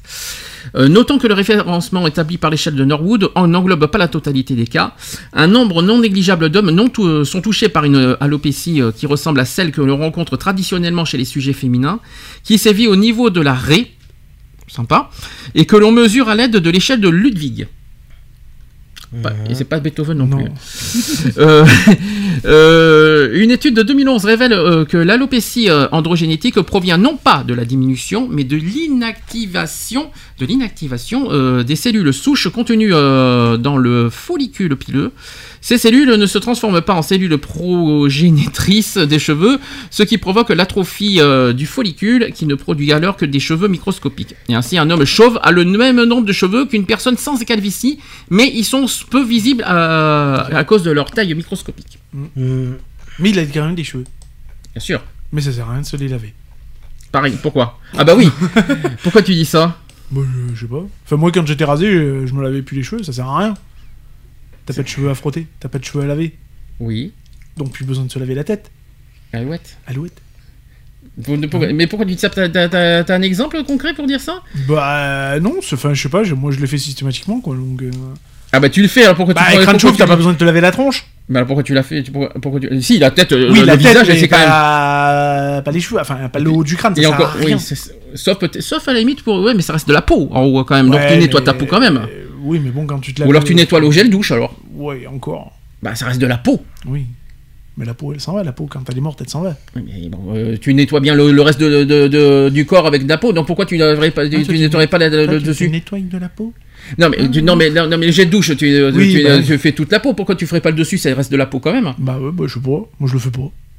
C'est pas, bah, c'est pas très logique ce que tu dis. Bah non, mais je le fais pas.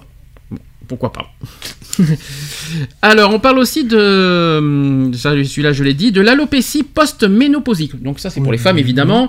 Hein, c'est, euh, c'est- la ménopause, C'est la calvitie chez les, femmes, chez les femmes. Donc elle survient après la ménopause, lorsque le pro- rôle protecteur des hormones féminines a disparu. Le cheveu devient plus, plus fragile, sa durée de vie diminue et une alopécie euh, définitive finit par apparaître. Chez la femme, la chute des cheveux est plus diffuse et étendue que chez l'homme. Ainsi, la femme ne présente pas de plaques chauves. Elle constate plutôt une raréfaction globale de ses cheveux. Ce processus conduit rarement à une alopécie complète et les cheveux qui, euh, sur les côtés sont épargnés, apparemment, chez la femme. Typiquement, il existe un élargissement progressif de la raie médiane, euh, ça fait bizarre de dire ça, de la raie médiane qui peut être euh, classée en différents stades.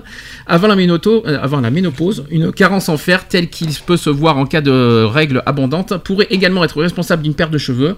Un état de stress chronique peut également provoquer une alopécie euh, ou certaines maladies dermatologiques comme d'ailleurs l'alopécia areata. C'est ce qu'on a dit tout à l'heure. Ensuite, il y a d'autres causes, c'est les causes nutritionnelles. Eh bien oui, on peut perdre des cheveux à cause de la nourriture. Ah, D'après vous, comment? Bah manque de, de Alors, quelque chose. Alors, je vais vous dire une. ouais. Manque de C'est- vitamines, C'est des carences. de- Alors, je préfère, je confirme, c'est sur les carences. Mais il n'y a pas que les vitamines. Alors, évidemment, carence en fer. euh, carence en fer et vitamine B. Mais il n'y a pas que ça.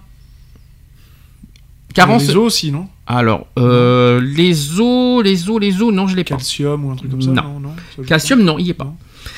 Après, c'est bizarre parce que il y a la carence en fer, mais après, il y a la carence en cuivre.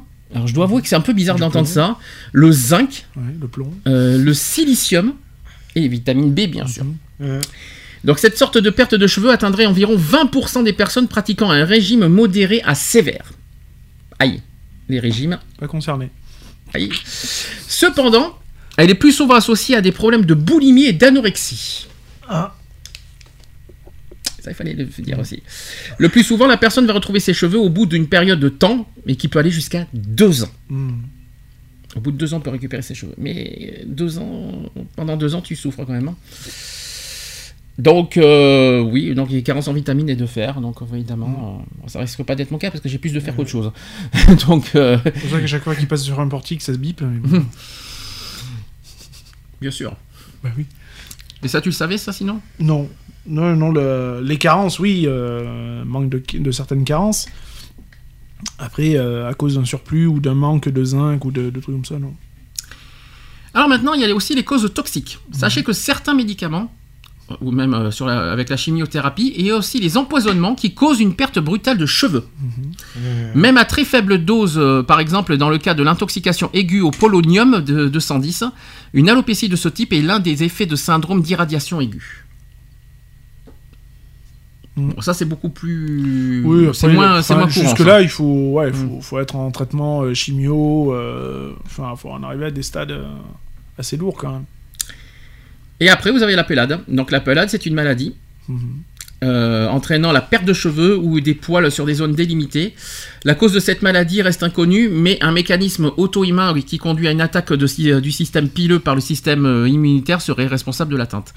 Il existe par, euh, principalement trois formes de pelade. Donc vous avez l'alopé- l'alopécie areata, c'est ce que je dis tout à l'heure, totalis et universalis, on l'a dit tout à l'heure. Vous avez euh, donc areata, c'est atteinte localisée sur plaque. La totalis, c'est l'atteinte localisée à la tête. Et l'universalis, c'est l'atteinte généralisée à l'ensemble du corps. Euh, le risque de développer durant sa vie une, une alopécie de type areata est d'un peu moins de 2% quel que soit le sexe. Ça va. Ouais. L'atteinte survient dans près de la moitié des cas chez les jeunes de moins de 20 ans quand même. hein. Tout de même. hein. Et sachez que moins d'un cas sur 10 évolue vers une forme sévère. Ce qui ne- ce qui n'est pas rien. L'évolution se fait euh, vers l'amélioration ou la guérison et euh, dans près de la moitié des cas en un mois, mais les récidives sont fréquentes. À dire aussi. On passe à la calvitie maintenant Mhm. La calvitie, donc euh, principalement masculin. Oui. Je ne sais pas si vous avez vu des calvities euh, féminins. Non. Non. Sauf peut-être les- les- au niveau chimio et cancer, peut-être. Est-ce que les femmes. Je euh, je sais pas si on peut parler de calvitie au, au niveau chimio. euh, je pense que c'est une perte totale de cheveux de toute Mm. façon, puisque la chimiothérapie, euh, tous ceux qui sont sous traitement, c'est une perte totale des cheveux hein, de toute façon. Donc, euh, Donc, la chute des cheveux apparaît en moyenne entre, 30 et 35, entre 20 et 35 ans. mhm. Ah, donc on a dépassé les 35 ans. On est censé ne plus en perdre alors. Si, euh, si, si c'est. Si, euh, euh, Mais par contre, ça peut débuter plus tard. Aïe Vous pouvez avoir des cheveux, mais, mais, att- mais attention, vous- peut-être que ça va pas durer. Donc les signes avant-coureurs sont une perte de cheveux abondante avec un dégagement progressif du front. Bonjour, fais voir. Non, mais toi, tu- toi, je sais que tu les caches. Je sais que tu caches la vérité. Tu caches, tu caches tes cheveux. ouais. Mais ça, ça, ça s'est amélioré depuis, euh, depuis il y a deux ans. c'est une ticomanie que j'ai. Ça, ça veut dire quoi ça? C'est une maladie que j'ai. Ah. C'est-à-dire que je m'arrache les cheveux. C'est une ticomanie. Je suis comme ma sœur.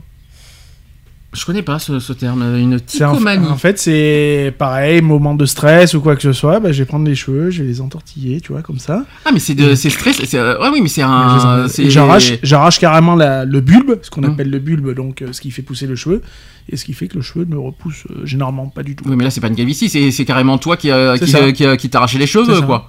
Ça va pas. C'est- hein. Une ticomanie. Mais, mais d'où tu sors ça? Bah, ma sœur, elle a pareil. Hein. Oui, mais ça sort d'où cette, cette maladie? C'est la première fois que j'entends ça d'ailleurs. C'est tic- comme ça qu'elle s'appelle. Bah, en plus, je j'entends ticomanie. Dans tico- ticomanie, il y a le tic. Tic. Bah oui, c'est un tic, hein, de toute façon. Euh, Donc, euh, forcément, tic, c'est. un tac, euh, euh, oui, bien veut, sûr. hein. Et, Et tic et tac, et puis voilà. Euh, mais là, c'est vraiment un TikTok, Ouais, euh, TikTok ouais, ouais, là.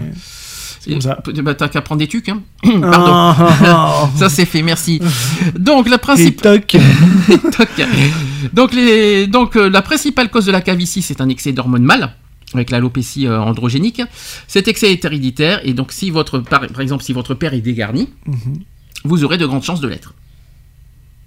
Est-ce que votre père était dé- Non. dégarni? Pas moi. Moi, mon souvenir, c'est vrai que j'ai pas vu Moi, mon j'en sais père. rien. euh, je suis en train de réfléchir. euh, j'ai pas vu mon père pendant 20 ans, euh, mais j'ai pas vu euh, dans ces derniers instants, j'ai pas vu, euh, j'ai pas vu chauve. Donc ça va. Je... Moi, je sais plus, je m'en fous. Alors, euh, en fait, les hormones mâles vont accélérer le cycle de vie du cheveu, rendant la chute euh, plus, euh, plus rapide. D'autres causes peuvent entrer en ligne de compte, et ainsi le stress permanent ou une angoisse pro- prolongée peut favoriser la chute de cheveux. Mm. Ah bah décidément, les stress aujourd'hui, hein. Euh, entre les maladies de la peau et maintenant les Je- cheveux. J'apprends, c'est qu'il va falloir prendre un abonnement chez Point S. hein. Euh, non, parce, non, parce que je suis en train de me dire, le stress, euh, ça fait Ah, mal. ça fait mal, mal. hein, euh. C'est la cause de beaucoup de choses. hein. Alors, euh, une alimentation, euh, une, ali- une alimentation déséquilibrée, carencée en certaines vitamines H, par exemple les B6, peut également être en jeu. Attention également au shampoing. Mhm. Trop, agress- trop agressif pour le cuir chevelu ou aux teintures fréquentes. Et des exemples? Qu'est-ce qu'il faut pas prendre comme, shampoing? Des Bah, exemples. Est-ce qu'il y a des exemples de shampoing? Aujourd'hui, je sais pas s'il existe encore des shampoings agressifs, mais euh, est-ce qu'il faut. euh, Moi, j'aurais tendance à éviter les shampoings premier prix déjà. Ouais. Je pense que c'est les. Enfin, déjà, je peux pas en mettre tout court, donc. comme Mhm. ça, moi, euh, Puisque ça me brûle, moi, le cuir chevelu. Euh, Après, euh, je sais pas exactement si quel style de shampoing faudrait prendre. Peut-être hypoallergénique, peut-être des trucs comme ça, quoi. Neutre, ça c'est Ouais, sûr. Pas- au pas- pH faut pas- neutre. Faut pas, faut pas, faut prendre des, des shampoings qui n'agressent pas le cuir chevelu. Oui, voilà, faut les Tout prendre au simplement. pH neutre, quoi. hein. Mhm. Donc, euh, voilà, avec un pH neutre. euh, Bon, voilà, quoi.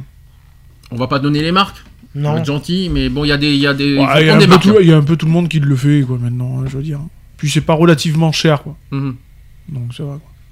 Mais sinon, euh, pas de sous- il faut éviter les sous-marques. euh, Ah, moi j'évite les sous-marques. hein. De toute façon, euh, depuis longtemps, je les évite parce que euh, de toute façon, ça- moi ça me crame le cuir chevelu. Ouais. Donc ça me fait un cuir chevelu tout rouge en fait. Donc euh, j'ai suffisamment été chez le coiffeur pour qu'on me le claque dans les gencives. Donc voilà, maintenant c'est vrai que je prends des, des shampoings un peu plus, euh, un peu plus élaborés. Il y a autre chose qu'il faut que je vous dise. Sachez que certains médicaments peuvent également entraîner la chute, euh, des chutes importantes de cheveux. Vous savez lesquels Mhm. Ah Alors, bon? Eh oui, il y en a un. Il y en a un peut-être qui va vous. Le quoi, le doliprane? Non, non, quand même pas. Mais déjà, déjà, il y a une drogue. Les amphétamines, par Ouais, exemple. les amphètes. Mhm. ouais. Les amphétamines. Mhm. euh, et il y a aussi les anticoagulants. Mhm. C'est quoi les anticoagulants Ça te parle? Bah, euh, j'aurais tendance à dire comme l'aspirine, qui est un anticoagulant. Ouais. Coagulant, c'est pas pour le, c'est pas des trucs de sang, ça Bah, euh c'est pour éviter que ton sang soit trop épais, quoi. Ouais. Qui coagule, quoi, justement. Alors quoi qu'il en soit, lisez bien les notices Mm. de certains de, de médicaments pour voilà, ça vous éviterez des mauvaises surprises derrière. Faut tout, est-ce que de toute façon, euh, conseil à toujours, euh, toujours lire les notices euh, des médicaments, Ouais. toujours, Oui. toujours, toujours? Oui, bah. Pour voir les effets- les regarder effets les indésirables. le- oui, regarder Ouais. les effets secondaires, etc., etc., quoi. Je veux dire, enfin, moi, chez moi, c'est c'est courant, donc euh, voilà, quoi. Concernant les traitements maintenant de la calvitie, donc euh, il y en a plusieurs. Donc vous avez par exemple la finastéride. Qu'est-ce que c'est? Ça vous parle? Non. Non. La finastéride, c'est J'ai euh, essayer de faire par déduction, euh, je vois pas. euh, à l'époque ça s'appelait le Proscar À tes souris. pour, euh, pour traiter l'hypertro- l'hypertrophie bénigne de la prostate. D'accord. Il a été découvert que la finastéride avait un effet sur la chute et même la repousse des cheveux en bloquant la, la DHT de type 2 qui serait responsable de la calvitie chez l'homme. Et selon des, des études cliniques, dans 82% des cas, il engendre soit une stabilisation de la chute et dans 60% une repousse plus ou moins importante. C'est quand même une bonne nouvelle ça. Les femmes enceintes ne devraient jamais manipuler un comprimé euh, de, euh, de Propecia car le produit a été reconnu comme étant responsable de malformations chez les fœtus mâles. D'accord. Comme ça, j'aurais fait un petit peu de prévention aujourd'hui aussi. Il y a notre méd- médicament, je ne sais pas si vous le connaissez, c'est le, mino- le, le minoxidil. Non plus. Non. Je ne Connais parle pas. pas. C'est le premier médicament commercialisé pour traiter la, la calvitie sous le nom de Rogaine. Non plus. Et sous euh, plu- plusieurs autres noms en version générique, il y a, eu- il y a l'Alostil, le Kirkland, etc. Euh, son action est inconnue, mais certains chercheurs estiment que ce médicament dilaterait les vaisseaux sanguins. Ça m'a fait peur pendant deux secondes. ce qui entraînerait une plus grande irrigation sanguine du cuir chevelu et amènerait plus de, de nutriments à la racine des cheveux. Mhm. Après, vous avez des médecines esthétiques, donc des micro-greffes. Voilà, là on y arrive, c'est ce que tu m'as dit tout à l'heure. Donc les implantations. Donc cette technique consiste à prélever des greffons de cheveux sur la couronne ou les cheveux éternels et ensuite les greffer sur, les, sur le haut de la tête. Certaines- cette technique est la seule qui puisse se vanter d'être une solution définitive au problème de perte de cheveux, car les cheveux greffés ne vont en général jamais tomber. Après, je- Mhm. j'imagine le prix Bah, par contre. hein. Non, mais c'est surtout que ça fait con, parce Mm. que euh, ça veut dire que c'est des cheveux qui ne tomberont jamais. Mhm. Donc, fut un temps, t'as ton bol là, Mm. qui s'était pété la gueule, donc on t'a pris sur la couronne pour les réimplanter. Mhm. Une fois que t'auras toute la couronne qui sera pété la gueule, t'auras plus que le bol. Ça fait Mm. con, quoi, après. Euh, je préférerais être... euh, Alors, sachez que malheureusement, cette technique, euh, je reviens à ce que tu viens un petit peu de dire, malheureusement, cette technique n'est pas efficace pour euh, regarnir les, les- les crânes complètement. Euh, car il n'y a pas assez de cheveux sur la couronne pour fournir une tête entière. De plus, il s'agit d'une technique qui compte beaucoup sur l'habilité du médecin qui va pratiquer la greffe. Et en effet, il s'agit d'une opération délicate, car si les greffons sont placés dans un mauvais sens, le patient risque de se retrouver avec des cheveux poussant dans, dans tous les sens. et aujourd'hui, les médecins peuvent être assistés par des robots lors du prélèvement des greffons. Donc, la question qui se pose, c'est conseillé ou pas conseillé Bah, moi, je préfère avoir une bonne calvitie quand même. hein. Plutôt, tu- tu, euh, plutôt que de Ouais, passer par là ouais. Et puis il faut les moyens. en Moi plus, aussi, pour ça Oui, c'est ça, c'est pareil. que déjà, ça doit pas être donné. Déjà, Ouais, ça doit pas être donné, ouais. déjà, au niveau tarif. Oui, hein. ou alors je préfère avoir à faire une bonne moumoute et puis voilà quoi. Donc euh, après, euh, après c'est une histoire d'apparence, c'est une histoire de bien-être hein, qu'on passe par ça, là. c'est. T'as une bonne calvitie, euh, si tu la supportes, que t'es euh, enfin, t'es bien avec, euh, bah, tant mieux. Sinon, bah, ouais, je, enfin, je préfère avoir à faire une bonne moumoute quoi. Il y a une deuxième euh, technique aussi qui, est- qui existe, c'est la thérapie par laser de basse énergie. On appelle ça la LLLT. Alors c'est en anglais, je suis désolé. euh, Low Level Laser Therapy. C'est euh, donc euh, qui agit à la manière d'une euh, biostimulation. Des tests ont été effectués chez des souris. Je sais pas pourquoi, je savais pas qu'ils perdaient des cheveux, les souris. Euh, menant au constat de- que la pousse de poils est favorisée. Et étant donné le, le prix des diodes, une nouvelle tendance née aux États-Unis consiste, c'est très sympathique euh, pour le, des, euh, étant donné le prix des diodes, une nouvelle tendance née aux États-Unis consiste à fabriquer soi-même son casque laser. Et le temps nécessaire à l'utilisation de cette thérapie est estimé 3, à 3 fois euh, 20 minutes par semaine. Les utilisateurs du, mini- euh, minoxidil constateront des, effets moindres par rapport à ceux qui ne l'utilisent pas. Oui, non, mais. Je sais pas si c'est, je sais pas si c'est fiable. Je resterai sur. euh, Sur ta une première solution. ouais, ouais. Après, t'as une, t'as une petite troisième solution. Oui, la perruque. La fameuse perruque. ou Oui, les mais- postiches aussi. Oui, mais bon, faut-il encore aussi avoir les moyens? Parce qu'une perruque de véritables cheveux, ça coûte pas 10 euros. Ça, ça doit coûter moins cher que les mini-greffes quand même. Oui. Ouais, mais, c'est- Ouais, mais ça bon, coûte ça, cher quand ça même. coûte quand même. Donc, euh, ouais, non, je préfère rester chauve en fait. Donc, euh, pour les perruques, ce sont c'est des techniques de fabrication et de pose qui sont grandement améliorées. Mm. Ces artifices sont maintenant très durs à déceler et ne s'envolent pas au moindre coup de vent. Euh, ils sont une bonne solution et ils- si on ne souhaite pas suivre de traitement ou pratiquer de chirurgie. Euh, les compléments euh, capillaires sont des prothèses visant à camoufler la perte de cheveux, que la- l'alopécie ne soit diffuse ou plus importante, voire complète sur certaines zones. Le volumateur est par exemple plus adapté aux femmes qui ont généralement une chute de cheveux diffuse. Euh, il s'agit d'un filet sur lequel sont fixés des cheveux. Ce filet ne se fixe au moyen de diverses techniques comme le tissage, la colle, le clip par exemple, et sur les cheveux restants du malade. Les cheveux des compléments euh, capillaires sont quant à eux implantés euh, soit par nœud dans une, euh, dans une matière appelée tulle ou lasse par exemple, qui soit euh, injecté dans un copolymère euh, poly... Je suis désolé, euh, polyuréthane, hein, je vais Oui, dire ça fait le scratch quoi. voilà, euh, parfois appelé micro ou nanopo, tout simplement. L'adhésion de la prothèse peut être effectuée par colle capillaire, bande adhésive, clip, tresse ou par couture. Ouh, couture Oh, c'est bizarre de se faire coudre les, les cheveux. hein, euh. Chez les hommes, de nombreuses stars internationales sont porteuses de ce système. Par exemple, il y a John Travolta. Mm. Je sais pas si vous étiez au courant. John Travolta euh, en est le- un précurseur. Il les utilise depuis plus de, deux- de- de- depuis 20 ans. Ouais. Je savais pas que John Travolta portait des perruques. En même temps, en même temps, c'est vrai qu'on se dit euh, pendant des années, on dirait qu'il a Je les te- mêmes cheveux. Tu dis, le mec, il a pas le poil blanc sur le caillou, il Non, a des ça. cheveux, et t'as l'impression qu'il a 20 ans. euh, C'est oh, c'est vrai que, que quand on regarde tous ces films, on dirait qu'il a toujours les mêmes cheveux en fait. C'est ça. C'est euh, un peu bizarre. Ah oui. J'avais pas pensé à ça, mais je l'apprends. Et enfin, vous avez aussi la micropigmentation du cuir chevelu. Mhm. Une autre technique. Donc le principe de cette mi- euh, micropigmentation, appelée aussi euh, micro-air tattoo, c'est d'injecter une faible quantité de pigment sur le- dans le cuir chevelu à l'aide d'un dermographe chirurgical et d'imiter euh, ainsi une chevelure rasée de près. Ouais. Non, t'es toujours non, pas partisan. non, non, non, non. Rien vaut, Bah, euh, après, rien vaut que le naturel. La, la- la- la perruque, voilà. euh, oui. Hmm. Pour ceux qui vraiment n'acceptent pas leur, euh, leur calvitie, ou bien sûr quand t'as eu affaire à une grosse chimio ou des trucs comme ça. Après, voilà, c'est quand même libre à soi-même, quoi. Donc, je veux dire. euh, Voilà, après, moi, je partirais carrément pour un, pour un crâne euh, bien blanc, quoi. Une petite euh, recommandation aussi, une petite prévention à faire, c'est qu'il faut se méfier aussi des produits miracles annoncés dans les magazines. C'est ça.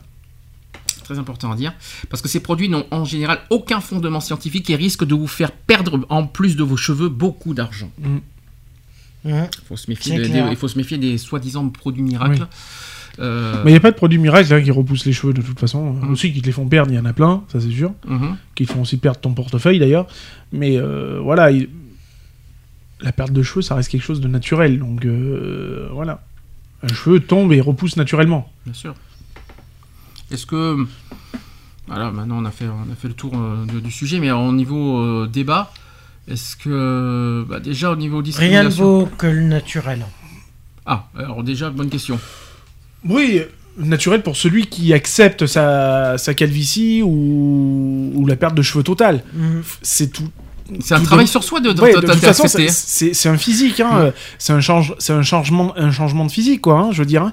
c'est comme quelqu'un qui n'a plus de poils, quoi. Je veux dire, hein, c'est du jour au lendemain, tu passes, euh, t'as des poils et du jour au lendemain, t'en as plus. Euh, ça te change ton physique, quoi. Tu te vois différemment. Bah, les cheveux, c'est kiff kiff, quoi. Je veux dire, hein, c'est euh, euh, t'as pas la même, t'as pas le même visage quand t'as les cheveux courts que quand t'as les cheveux longs et quand t'en as plus du tout, quoi. Je veux Mm. dire, donc. euh, Déjà que, déjà que c'est c'est difficile une de question, une question aussi d'acceptation, quoi. Je veux dire. Bah, hein, c'est pas faut- évident. Alors déjà, euh, déjà avoir les cheveux blancs, je ne raconte pas ce que ça fait, mais en plus être chauve. Mais c'est c'est surtout, tu vois, C'est c'est c'est surtout quelqu'un, tu vois, qui a eu les cheveux longs toute sa vie, Oui. jusqu'aux épaules, nanana, et qui du jour au lendemain, il. À cause d'une maladie ou à cause de, bah voilà, que ton organisme, bah, il ne produit plus et tu perds tous tes cheveux, enfin, tu perds tes cheveux progressivement ou totalement.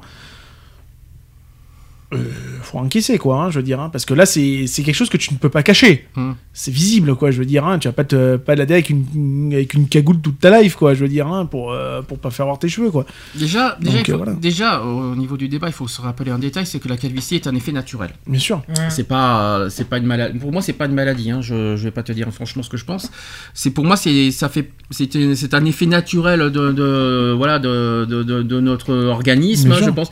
Heureusement, merci, c'est pas tout le monde qui, qui en a, mais pour ceux que ça arrive, le problème, c'est euh, le problème de la calvitie, c'est de l'accepter. Et de, de, de- ça. prend du temps d'accepter de, de- de- de devenir chauve, euh, même de perdre des cheveux au milieu, comme on, te- Mm. tout ça. Je pense que c'est, je pense que le premier problème, c'est d'accepter cette, euh, cet inconvénient, d'a- d'apprendre à, à vivre avec. Euh, et je suis pas, et je pense que c'est le premier travail et le plus- qui est le plus difficile à Bah, faire. Je sais pas comment faire pour travailler. C'est un travail psychologique, hein, de toute Mhm. façon, et c'est un travail sur soi-même. Mhm. Euh, voilà, il n'y a pas de, de remède miracle à ça. hein, de toute façon, c'est, c'est, il faut, faut s'accepter soi-même, de toute Mhm. façon. Et Dis ça à tout le monde. Est-ce que tu Ah t'acceptes mais- toi-même surtout? Regarde. bah, euh, après tout, bah, comme je dis, je suis comme je suis. J'ai, j'ai des problèmes, j'ai des problèmes. euh, bon, voilà, il n'y a pas de. il faut. En plus, tu dis il faut. euh, c'est pas évident. Non, c'est pas évident. mais de toute façon, c'est pas. Bah, il faut s'accepter soi-même. Euh, ça reste un travail de longue haleine, quoi. Je veux dire, hein, euh, mais c'est pas impossible. Mhm. Je veux dire, euh, ça ne, c'est une. T'es en train de Ça, dire. ça reste, ça reste, ça reste pas euh, infranchi- infranchissable. Mhm. Je veux dire qu'après, avec le temps, de toute façon, euh, euh, c'est ce qui s'appelle mettre de l'eau dans son vin, quoi. Je veux dire, hein, il y a un moment donné, bah ouais, bah, il y a tout qui y fait, quoi. hein, Je sais pas parce dire. que je me souviens il y a deux ans quand quand, quand tu me parlais de tes Mhm. chutes de cheveux, ça te contrarie et ça te Ah, mais je l'acceptais pas, mais bien sûr. Et pourtant, il y a que deux ans en arrière. Bah, bien sûr, le physique, etc., etc. Mhm. Après, il faut vivre avec. Bah voilà, moi je vis avec un front large. euh, Voilà, bah, j'ai un front très large, j'ai un front Mhm. très large. Je veux dire, avant, j'avais pas un front aussi large, quoi. Je veux dire, hein, euh, avant, j'avais des cheveux qui descendaient jusqu'aux épaules, maintenant, c'est fini. Mhm. Euh, voilà, c'est toujours pareil, quoi. C'est c'est un cheminement, quoi. Je veux dire, c'est une acceptation aussi. Donc, bah ouais, il y a des moments où ça passe, des moments où ça passe pas. C'est comme les cheveux blancs, hein, je veux dire. hein, euh, euh, on les accepte ou on a du mal à les accepter, et puis, et, puis voilà, quoi. Est-ce que tu as des solutions pour s'accepter, pour mieux s'accepter soi-même? Ça fait un petit, un petit débat comme ça. Comment tu veux qu'on apprenne aux gens de s'accepter? Je pense qu'il faut faut laisser faire le temps en fait. Je Mm. pense qu'il voilà, il faut apprendre à vivre avec sa nouvelle image au fur et à mesure. hein. je veux dire, c'est comme tout le monde. hein. Euh, Ton corps aussi, il évolue. Moi, avant, comme je t'ai toujours dit, hein, j'étais euh, j'étais carré, j'étais costaud, j'étais tout ce qu'on veut. Maintenant, je suis un peu plus rondouillard. Euh, ça n'a pas été évident. Bah, il a fallu que j'accepte ce corps-là aussi. Mm. Et euh, je dis pas que je l'accepte tous les jours, mais je, je vis avec et je, je fais en sorte de, de l'accepter, quoi. Forcément, pour les cheveux, c'est pareil. Voilà, c'est pareil. Donc Mm. c'est voilà, c'est c'est tous les jours. C'est tous les jours. Donc je fais attention, je fais voilà, je fais un- le strict minimum et puis bon ben euh, de toute façon euh, À notre âge, ça va, mais à 20 ans. à 20 ans, c'est pas bah, c'est pas évident à 20 ans bien sûr. Tu Euh, perds pas quelque part. euh, tu perds pas quelque part une, une part Bah, de jeunesse, une part de, Bah, si, de vie. si, mais après, enfin, moi, j'ai connu des, co- des, des anciens collègues de, de classe ou de formation ou autres qui, eux, à 20 ans, n'avaient plus un poil sur le caillou, quoi, je veux Mhm. dire. Et ben, ça. Enfin, je sais pas, moi, quand j'ai vu des photos de ces, de ces gars-là avec des, des cheveux et sans cheveux, Mm. euh, je dis, bah, franchement, t'es. Enfin. Ça te va 100 fois mieux sans, quoi, je veux dire. Et il a accepté. et comment il a accepté, quoi, je veux Mhm. dire. Après, euh, voilà, t'as as les gars qui sont passés euh, à la totale radicalisation, c'est-à-dire au, au rasage euh, à 100% de- du crâne, quoi, je veux dire. Et puis voilà, c'est-à-dire que sitôt qu'ils commencent à avoir 3 mm sur le caillou, bah, ça leur va pas, quoi. Donc, euh, du coup, ils rasent, quoi. Et ils se préfèrent crâne rasé, quoi. Il a une petite idée reçue, c'est pas parce que vous perdez des cheveux que vous perdez votre intelligence. Non, bah non. Non, parce qu'il y a des idées Non, reçues parce que si un cheveu euh, valait une intelligence. euh, On perd pas des neurones en non. perdant le cheveu, je rassure non, tout le sûr. monde aussi. Non, que- justement, ça les aère, les neurones. non, je déconne. Non, mais, non, mais voilà, c'est euh, c'est des idées reçues, bien sûr. Après, voilà, je, je pense que c'est le temps. faut laisser Mhm. le temps au temps et euh, et puis le temps fait, fera le reste. Et puis c'est comme ça qu'on apprend à s'accepter soi-même aussi, quoi. Mhm. C'est plus- plus facile le- à dire qu'à faire, C'est toujours plus facile à dire qu'à faire, mais tout est toujours plus facile à dire qu'à faire. Euh, après, voilà, comme je dis, euh, euh, on n'a pas tous la force même, on n'a pas tous la même force mentale, je veux dire, de, de travailler sur soi-même, de faire un, un travail sur soi-même. Il y en a que ça va être plus long que d'autres. Euh, Il y en a qui vont s'en carrer complètement le nœud, donc ils vont dire bah ouais moi je suis chauve, je suis chauve, et puis et alors j'en ai rien à foutre. T'en as d'autres où ça va être compliqué. Euh, Et physiquement, ça, ça, aussi, il y a quelque chose qu'on ne dit pas. C'est que souvent les choses sont évitées au niveau attirance physique. bien sûr. Euh, Bah, les poils notamment, t'en as qui, voilà, je Hmm. dis des conneries, je, je, je- enfin, je veux pas dire des conneries. T'en as qui sont plus attirés sur des hommes ou femmes, hein, qui sont Hmm. attirés sur des personnes euh, imberbes, mhm. et t'en as d'autres qui préfèrent des, des, des hommes avec euh, un peu ou pas du tout ou beaucoup de poils. Enfin voilà, c'est malheureusement on n'y peut rien, c'est notre patrimoine génétique qui est comme ça. T'as euh, des personnes bah ouais, qui vont avoir euh, une forte pilosité, euh, Alors je et t'en as, des- qui vont pas en avoir du tout. Je ne parle pas des ours, hein, on est d'accord. Oui, oui, t'es non, parti sur une autre non, je suis pas catégorie. forcé- non, je suis pas forcément Mais- sur des ours parce que y a- y a- moi, je, enfin, mon, mon ancien meilleur ami qui était galbé euh, comme une allumette, euh, c'était un ours quoi. Mm. hein, je veux dire, hein, c'était un ours dans le sens où il était vachement pollu quoi. Je veux dire. Après voilà quoi. Je veux dire. Moi, je on- parle des cheveux, on est d'accord. Mm. Mais je, je sais qu'au niveau attirance physique, je sais qu'il y a plein de monde qui n'aiment pas. euh, des- bah, bah, tu, tu mets deux photos euh, côte à côte, des, des gens très mignons, Mm. euh, qui, ont, qui ont quand même même costaud, tout ce que tu veux. Eh bien, tu mets deux photos, quelqu'un qui a des, une belle chevelure, tout ça, et à côté, quelqu'un qui est à moitié chauve, la personne, tu verras, n'ira pas vers la personne à moitié chauve. C'est- Je je sais pas Ouais, pourquoi, mais il y a ah, des gens, Ouais, naturellement, mais dès qu'il y a une différence, ça, dérange. Ouais, mais voilà, mais après, euh, je veux dire, euh, tout ça, c'est c'est des gros a priori qu'on Mm. a qu'on a tous. Euh, pourquoi aller vers une blonde alors que la brune est pareille euh, Pourquoi Enfin voilà. Mm. Je veux dire, c'est voilà, on a tous des idées reçues bien bien ancrées dans nos têtes. Euh, et puis voilà, ben, on se dit ouais bah écoute, lui, il a une, il a une chevelure qui, est- qui me correspond peut-être plus que- qu'une personne qui a, qui a peut-être moins de cheveux ou qui en a pas du tout ou qui a une simple calvitie. Je veux dire, euh, moi je connais une personne euh, que tu connais aussi qui a une calvitie et qui est, enfin voilà, qui reste un, un homme euh, parfaitement sympathique, etc., etc. Quoi, je veux dire. Hein, Il y pas, en a au contraire qui sont accros aux chauves. c'est ça. Il y en a qui, Il y bah en a ouais, qui il y a- aiment les chauves. mais comme t'en as qui aiment les cheveux longs, quoi. Je veux dire, c'est- Mais je sais pas pourquoi. Qu'est-ce qui, qu'est-ce attire les cheveux en fait? Pourquoi je pas, savais pas, savais pas qu'on est attiré par des gens par des cheveux? Je sais pas, que les moi, che- ça- enfin moi ça m'a, je me suis jamais posé la question quoi. Je veux dire, hein, euh, Il y en a qui sont comme ça, hein. Ouais, mais c'est ça.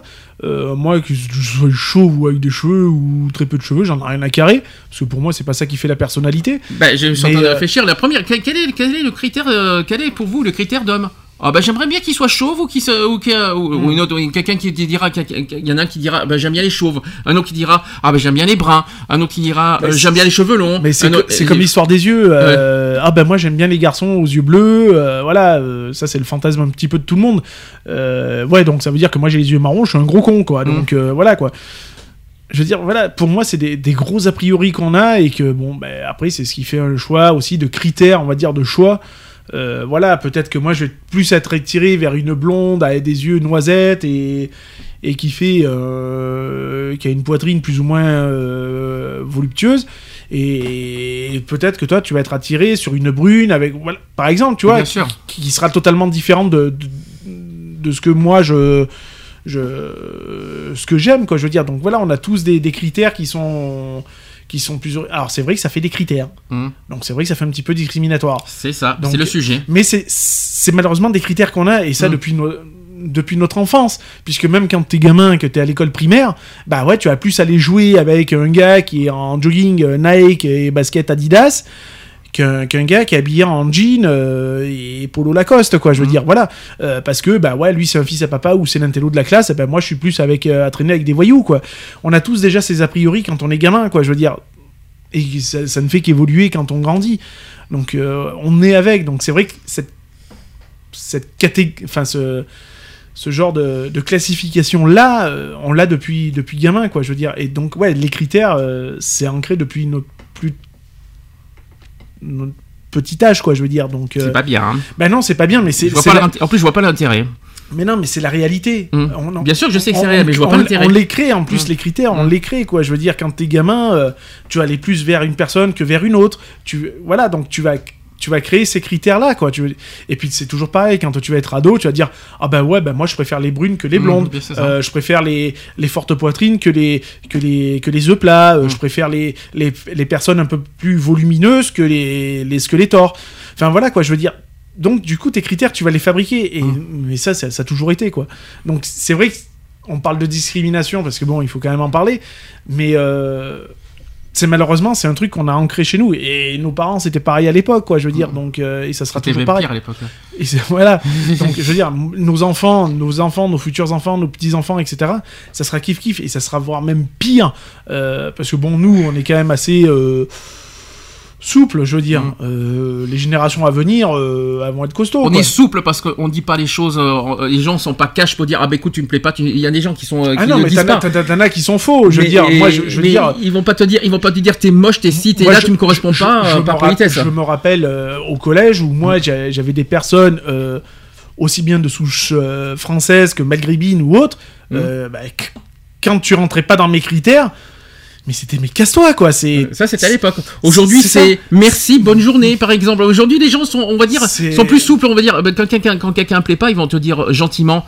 Bah écoute, passe une bonne journée. Ah bah écoute, j'ai des choses à faire. Ou alors euh, merci. Ou euh, c'est des attitudes, on va dire politesse, mais faux cul quoi. C'est faux, Mais- mais bien sûr que c'est faux. Mm. C'est faux parce que on, on veut pas non plus euh, Vexer, ouais. vexer. Mm. Donc je veux dire, euh, c'est toujours pareil. Comment dire, écoute, t'es gentil, mais tu me pètes les couilles. Comment le dire gentiment Ou que tu me plais pas. Ouais, voilà. Mhm. C'est c'est pas évident. Mhm. Euh, maintenant, ouais, si t'es quelqu'un de vraiment cash et tu vas dire, bon, écoute, mon gars, ta tronche, elle me revient pas, euh, tu me plais pas, tout simplement, euh, passe ta route. Ouais, alors, ouais, tu vas me dire, ça a le mérite d'être clair. Mais, Mais ça a le mérite d'être destructeur de l'autre côté, quoi. Euh, C'est c'est- Donc, c'est très ouais. Donc, c'est c'est aussi destructeur. Donc, comment le dire Oh, bah, poliment le- sans vexer Bah, même évident. le merci, on a compris, on n'est pas con non plus. Ouais, après, euh, voilà, et, euh, ouais, bonjour, euh, je. Non, merci. Ouais, bah, le Ça veut dire ce que ça veut dire. Bien sûr. Ça veut dire ce que ça veut dire. Ouais, ouais, non, non, merci, c'est bon, euh, tu vois. euh, c'est pas que tu me plais pas, mais non, Hmm. enfin, tu m'intéresses pas, mais je te le dis de manière polie, quoi. Bah, je maintiens. C'est pas évident. Enfin, je maintiens à dire que euh, avoir des critères pour des cheveux, c'est ridicule. Ça reste ridicule. Ça, je le. C'est comme. euh. C'est comme avoir des critères. Ah, bah ouais, écoute, euh, toi, tu roules en deux chevaux, lui, il roule en Lamborghini, je vais prendre la Lamborghini. Oh, c'est pas la bagnole Bah, qui fait l'homme. Je vais te donner un dire, exemple. Je vais te donner un exemple. Tu vois, aujourd'hui, t'es comme tu es. Hmm. Demain, t'as envie de te teindre en blanc, tu plais plus? C'est ça. Par exemple Bah écoute, il y, en a plein, il y en a dans, plein. dans 5 ans, tu vas devenir chauve, ça y est, tu n'attires plus? Ah bah. Et pourtant, ça sera toujours moi. Non, mais c'est ça. Oui, non, mais c'est ça que je suis en train de dire. Oui, mais c'est toujours pareil. C'est Mhm. les gens. L'être humain est comme ça. L'être humain est une contradiction à, à, à multi. euh, à, à, à multiface, à multi, à plein de choses, je veux dire. Euh, donc ouais, on va te- il va te dire ouais, oh ouais, putain, moi j'ai- j'aime pas, j'aime pas les chauves. Mhm. Oh garçon, demain t'es chauve, donc tu t'aimes pas alors. Mhm. Enfin, euh, c'est un raisonnement quoi, je veux dire. euh, euh, j'aime pas les blondes, bah ouais, mais t'es blond Mhm. t'es con. Euh, voilà, je veux dire, à une certaine époque, on favorisait les blonds aux yeux bleus. Ah, les, les albinos aussi, non, tant mais voilà, euh, je veux dire, euh, régime allemand, bonjour. Les blonds aux yeux bleus. euh, Je- J'aurais dit plus les, les, les quand, nordiques quand, quand, même. hein. quand tu passais pas dans, dans les critères, t'étais euh, cramé, t'étais tout ce que tu voulais. Enfin bref, voilà. Mm. C'est des critères qu'on a toujours eu, quoi. Je veux dire, et pourquoi? Parce que t'es différent. Hum. Tu vois, il y a, y a un truc qui m'a, énormément, euh, euh, qui m'a énormément entre parenthèses. Je pense qu'on en parlera tout à l'heure d'une autre association euh, qui a beaucoup employé ce mot différent. Oui. En quoi on est différent? On n'est pas différent, on est tous les mêmes. Mhm. C'est juste que, ben, euh, voilà, on a des façons de voir les choses peut-être différemment. Mais en quoi on est différent? On, est- on reste des êtres humains, quoi, je veux dire, Mhm. euh, après tout. C'est pas parce que euh, t'as les cheveux courts et que t'es brun que moi je suis euh, euh, blond châtain aux cheveux mi-longs qu'on est différent l'un de l'autre. Ben, Il y a une chose qu'il faut pas, comme ça on pourra conclure le sujet parce qu'on on a dépassé un petit peu. On est différent par nos perso- les personnalités sont différentes. Bien sûr, bah encore heureux, sinon on se ferait chier. Mais le après le reste, on est on est constitué pareil. C'est ça. On a les mêmes os, on a les mêmes sangs, on a les mêmes peaux, on a les mêmes. Ouais, t'as cinq- euh, t'as dix- t'as dix doigts. On a un cœur, des cheveux, on a tout ce que Ouais, tu ouais. veux. On a- Enfin, on est constitué de la même manière au niveau biologique. C'est est- ça. Je vois pas en Biologiquement parlant, on est identique. On est hein. identique quoi. Après, c'est les personnalités euh, des uns et des autres Non mais euh, qui, quoi. qui sont différentes. dire, quoi. c'est, Mhm. enfin voilà, on est comme on est. On... Enfin voilà quoi. Je veux dire, euh, c'est pas parce qu'on n'a pas de cheveux qu'on est différent de, de X ou Y personne quoi. Bien sûr. Écoutez, on a fait un bon petit sujet. hein. On a fait pas mal de sujets de discrimination aussi. On va pouvoir euh, faire la dernière pause avant de passer aux actus. Dernières actus. Ça- Ouais. ça- ça- ça va être fini après. Alors, je vais vous passer une nouveauté et une grande revenante. 10 ans d'absence. Qui est de retour? Tu le sais, on l'a vu. Ouais. Sherifa Luna, Ah, Sherifa Luna. qui est de retour, qui va faire son troisième album à la fin de l'année. C'est- Ça y est, et 10 ans d'absence quand même. hein. Ah oui. Alors, avec son titre qui s'appelle Égoïste. Je sais pas si vous l'avez entendu ce titre. Non. Non. Eh ben c'est pas grave, vous allez écouter. On se dit à tout de suite. Pour la suite. Pour la suite. suite.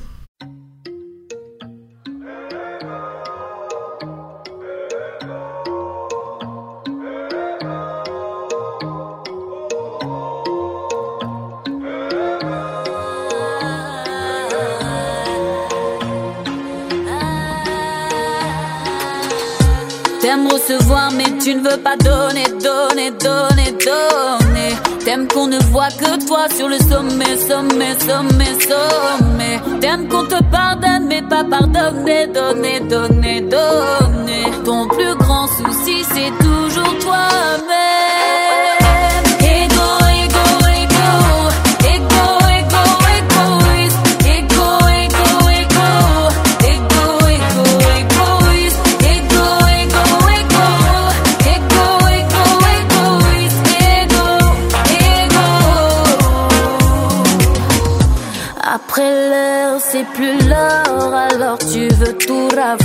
Remplir encore et encore, ton ventre n'est jamais comblé. C'est la nature humaine d'en vouloir des montagnes. Regarde où ça nous mène, non, plus rien ne peut m'étonner.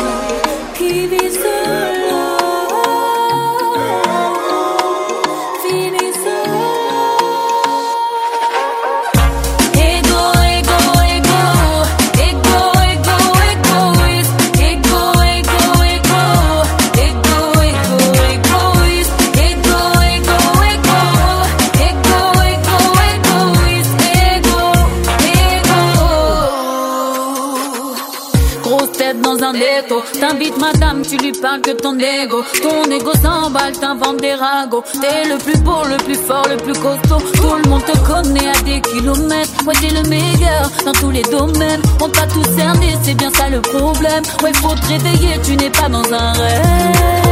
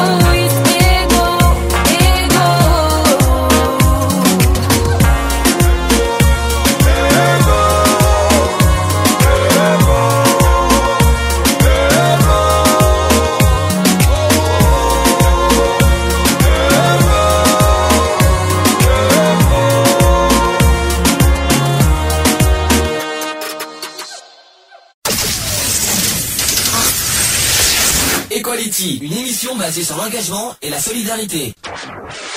De retour dans l'émission Equality en direct, 18h08. On va, pas tard. J'ai bien rattrapé le temps quand même. hein. On aurait pu finir plus tard que ça avec les deux sujets qu'on euh, a fait. Bon, bah écoutez, sans transition. Les actus. Triste, triste. hein. C'est Mhm. les dernières actus. Et ça sera fini, après il n'y en aura plus. Profitons-en. On commence par euh, les actus politiques. Equality, les actus. Politique. Politique. Politique. Est-ce que vous en avez des actus politiques en, en tête? Bah, moi, celle que je t'ai parlé la semaine dernière, mais. Ah, Vas-y, euh, vas-y. Bah, la fait. fameuse gifle, euh, enfin pas la, la gifle, mais la, la réprimande de Monsieur Macron euh, envers un jeune euh, qu'il a légèrement interpellé euh, familièrement, quoi, en lui disant hey, salut euh, Manu, et puis voilà, quoi, et l'autre il s'est fait descendre, euh, le petit jeune s'est fait descendre comme c'est pas permis par Manu, et voilà quoi. Eh Manu, descends. Bah pourquoi faire Euh, bah, pourquoi voilà, c'était euh, un peu triste pour le gamin, quoi, je veux dire, bon, voilà. C'est sûr que ça aurait pas dû être fait puisque c'était fait en, en cérémonie, mais bon. Alors justement, on va parler de Macron parce que comme c'est nos dernières actus, on va forcément un petit peu, euh, fi- un petit peu finir en parlant de lui quand même. Euh, Il y a une question qu'on a déjà dé- parlé quand on avait fait le bilan de Macron Mhm. de ces un an. Il y a, il y a une euh, question qui est revenue à la, à la surface aujourd'hui, c'est est-ce que Macron est un président des riches? D'ailleurs, je sais pas ce que vous en pensez. Est-ce que oui ou non vous, en- vous trouvez que c'est un président des riches? Bah, je pense qu'il essaye de faire au mieux, Mhm. de satisfaire un petit peu les, toutes les classes, d'essayer d'améliorer un petit peu aussi notre train, de, faire en sorte qu'on soit peut-être moins, euh, taxé, etc., etc. Il essaye de faire un peu plus de réformes, donc euh, voilà. Je, pense qu'il essaye de, rattraper un peu les conneries de, beaucoup d'autres en arrière. Alors, euh, l'affaire est entendue, Emmanuel Macron serait bien le président des riches. Dans une note récente publiée par le journal Le Monde, trois économistes, ils s'appellent Philippe Aguillon, Philippe Martin et Jean Pisani-Ferry, font valoir que la stratégie euh, présidentielle souffrirait d'un manque de clarté, en particulier par des mesures fiscales favorables aux plus riches. Elle n'afficherait pas assez de cohérence, euh, assez sa cohérence pour l'objectif social euh, d'une plus grande mobilité sociale et d'une égalité des possibles pour tous. Et cette note avance alors un ensemble de propositions de réformes euh, très spécifiques visant à combler cette lacune, allant de la suppression des grands corps à la modulation de la durée de l'indemnisation chômage selon la situation conjoncturelle, au maintien de la taxe d'habitation, on en a largement parlé, sur les 20% des ménages des plus aisés, euh, à une progressivité de la taxe foncière et un alourdissement des droits de succession sur les très gros héritages. Donc cette note qui n'était pas euh, destinée à être publiée, mêle le diagnostic désenchanté et les propositions de redressement, l'indignation morale et les prescriptions de politiques publiques, la critique d'une communication gouvernementale confisquée euh, par la droite du gouvernement et la dénonciation d'une stratégie politique d'ouverture à droite euh, dans la perspective des prochaines élections. Donc dans cet esprit, la réforme de la taxe d'habitation ne nous paraît pas un bon choix. C'est ce qu'a dit, ce qu'ont dit Mhm. les économistes. hein. Son coût annuel correspond à trois fois plus le budget du CNRS. La réforme indispensable de la taxe d'habitation comme celle de la taxe foncière euh, sont celles de, des valeurs ca- cadastrales. Mais plutôt que de faire disparaître la taxe d'habitation pour 80% ou la totalité des contribuables, il aurait été préférable, à nos yeux, aux yeux des, con- de- des économistes, de mobiliser cette marge de manœuvre pour tout à la fois augmenter les dépenses de recherche et d'enseignement supérieur et pour contribuer au désendettement public. La France est un pays spontanément euh, euh, inégalitaire. Euh, les évaluations de l'OCDE indiquent qu'avant transfert et taxes, le coefficient de Gini, qui est un indicateur d'inégalité de salaire, y est comparable à celui observé aux États-Unis et au Royaume-Uni. Dans cet esprit, la concentration de la taxe d'habitation sur les plus riches, même si elle est écartée pour des raisons constitutionnelles, ne se justifie pas plus qu'une progressivité de la taxe foncière. Euh, L'autre inégalité inacceptable d'une euh, d'une faible mobilité sociale doit être combattue avec la plus grande détermination. La suppression des grands corps peut y contribuer, mais le volet essentiel en sera euh, la réforme radicale de l'enseignement et de la formation. Alors, je vais pas tout vous raconter parce que c'est très économique ce que, je suis en train, de vous dire. Est-ce que, en gros, bah déjà, un, est-ce qu'on peut dire vraiment que c'est président des riches? Est-ce que deux, ces réformes qu'il est en train de faire depuis deux ans, est-ce que ça... Est-ce que ça, est-ce qu'économiquement parlant, c'est bien joué, ou est-ce qu'au contraire, il est en train de, de, de plus nous affaiblir au niveau économique? Bah, je pense que l'indice parle de lui-même. On est remonté, euh, on est quand même bien remonté au niveau de la classe euh, du double A, etc., etc. Je pense que euh, la dette publique a été quand même assez réduite. Euh, Ça va, re- ça va remonter l'année prochaine, hein, Donc, euh, la euh, dette. hein. Euh, tant qu'il voilà, euh, il, fait, il fait il fait son possible pour bah, pour réduire toute cette cette dette et puis pouvoir à ce qu'on rede- on redevienne un pays compétitif quoi, je veux dire. Et s'il faut passer par des grosses réformes, bah, moi j'ai rien contre quoi, je veux dire. hein. Il y a d'autres pays qui ont, qui ont fait des grosses réformes et qui s'en sont sortis quoi, je veux dire. Donc euh, si d'autres sont y arrivent, pourquoi pas nous quoi. Moi j'ai une question. Est-ce que là il lui reste 4 ans? Mhm. Est-ce que vous sent- est-ce que, que- que- comment voyez-vous l'avenir de la France avec Macron pendant 4 ans? Bah, de toute façon, ça pourra pas aller en, euh, en allant pire. Hein. Ça sera pas plus pire que. Plus pire. Ça n'existe pas. Ça sera plus mieux aussi, Ça hein. sera plus mieux aussi. Ça n'existe pas plus pire. euh, mais non, bon. mais ça sera pas. euh, ça sera pas pire Non, que. je pense que ça là on est maintenant. on est à un an euh, et des brouettes de, de mandat. Je pense qu'il faut, faut encore Faut un peu patienter, mais je Un an et bientôt deux mois. Je pense qu'il il est bien lancé, quoi. Donc, euh, si s'il fait cette première année, euh, s'il fait les prochaines années comme cette première année, en, gardant cette, euh, cet objectif, voilà, de, remonter la, le côté euh, économique de, de la France tel qu'on l'a connu à une certaine époque, pourquoi pas, quoi. Je veux dire. Donc, s'il faut passer par là, par des grosses réformes et puis et puis serrer la vis, eh ben, on serrera la vis, quoi. Je veux dire, c'est pas d'hier qu'on l'a fait, quoi. Je veux dire. Euh, beaucoup de, ses prédécesseurs ont promis une amélioration et puis on s'est plus enfoncé qu'autre chose. Donc je pense que je pense qu'il est bien parti. Après voilà, il est jeune, hein, euh, c'est pas c'est pas euh, c'est pas il est pas comme ses prédécesseurs quoi. Je veux dire, je pense qu'il a une vision de l'avenir qui est bien précise. Et je pense que ouais, elle va passer par certaines conditions et je pense que ces conditions-là, faut qu'elle faut qu'elle passe pour qu'on puisse peut-être s'en sortir quoi. Est-ce que c'est un bon président? Moi, à l'heure actuelle, oui, je, je vois que c'est un bon président. À l'heure actuelle, il a fait revenir quand même le, le, le, le service euh, civique, Mhm. hein, euh, à part- obligatoire à partir de 16 ans pour une durée d'un mois. Euh, je pense que c'est pas plus mal. Là, Ça m'arrivait de regarder les infos quand Je suis, en train de, je, suis en train de, je, suis en train, je, suis en train, je suis en train de me dire, là, il y a des gens qui doivent nous écouter ou nous regarder qui vont prendre des fusils et ça.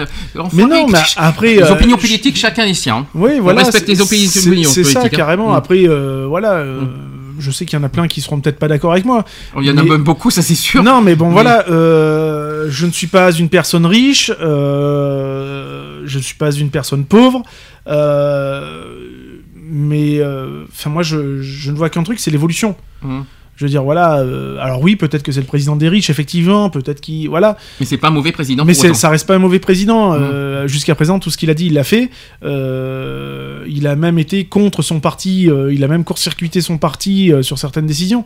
J'estime que voilà. et puis, enfin, merde, quoi. Il est jeune, quoi. Je veux Mhm. dire, ça change des des croulants qu'on a pu voir ou des mecs qui sont juste là pour se dorer la pilule à la première place du, de, de la prise de, de la France.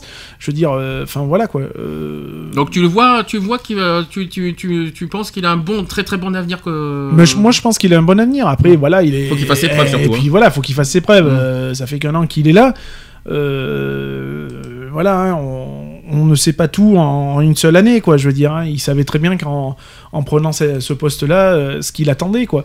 Donc euh, voilà, maintenant, s'il a un objectif bien précis et que cet objectif-là est le bon, après tout, on l'a élu à une majorité écrasante. euh, bon, ben voilà, quoi. Maintenant, on a voulu, on assume, quoi. Bon après Macron, on va parler d'un autre président, Donald Trump. Oui. On va, on va pouvoir faire aussi un autre débat. Euh, c'est un président qui a mal débuté, mais qui a, a tendance à se renforcer en ce moment. Je sais pas ce, que vous en pensez. Je vais un petit peu ra- rappeler euh, l'historique, hein, et après on, en, on en débattra.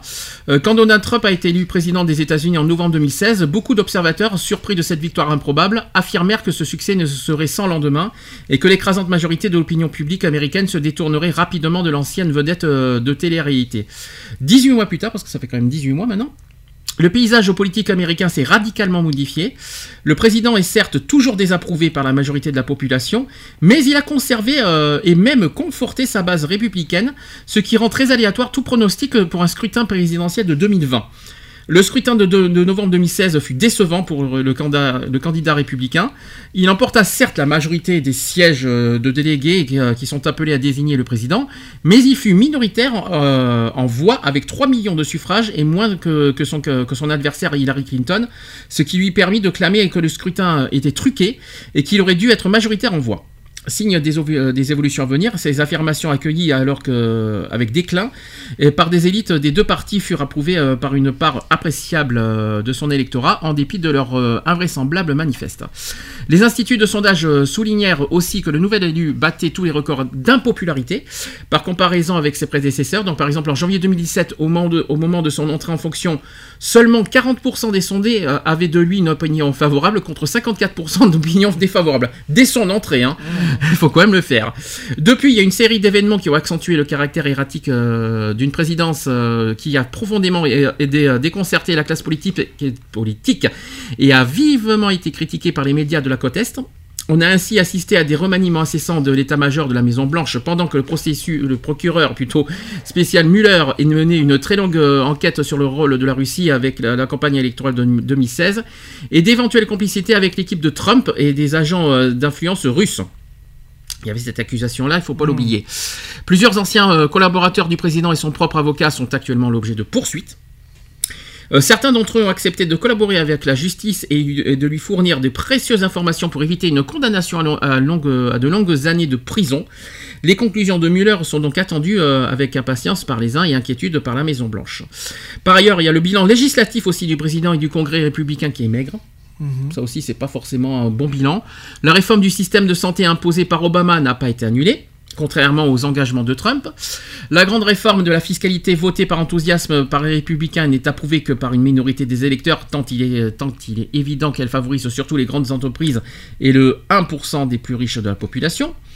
Dans ces conditions, on pourrait s'attendre à un effondrement de la cote du président en s'attendant à euh, les élections de mi-mandat en novembre 2018, donc euh, dans maintenant 4 mois, euh, qui renouvelleront euh, un tiers du Sénat et la totalité du Congrès. En fait, il n'en est rien, parce que l'ensemble des enquêtes enregistrées en avril et mai 2018, donc tout frais, montrent que Donald Trump remonte dans les sondages. Eh bien oui, sachez que 42% des électeurs et 90% des républicains le soutiennent. Y a- alors qu'il y a un an, c'était moins.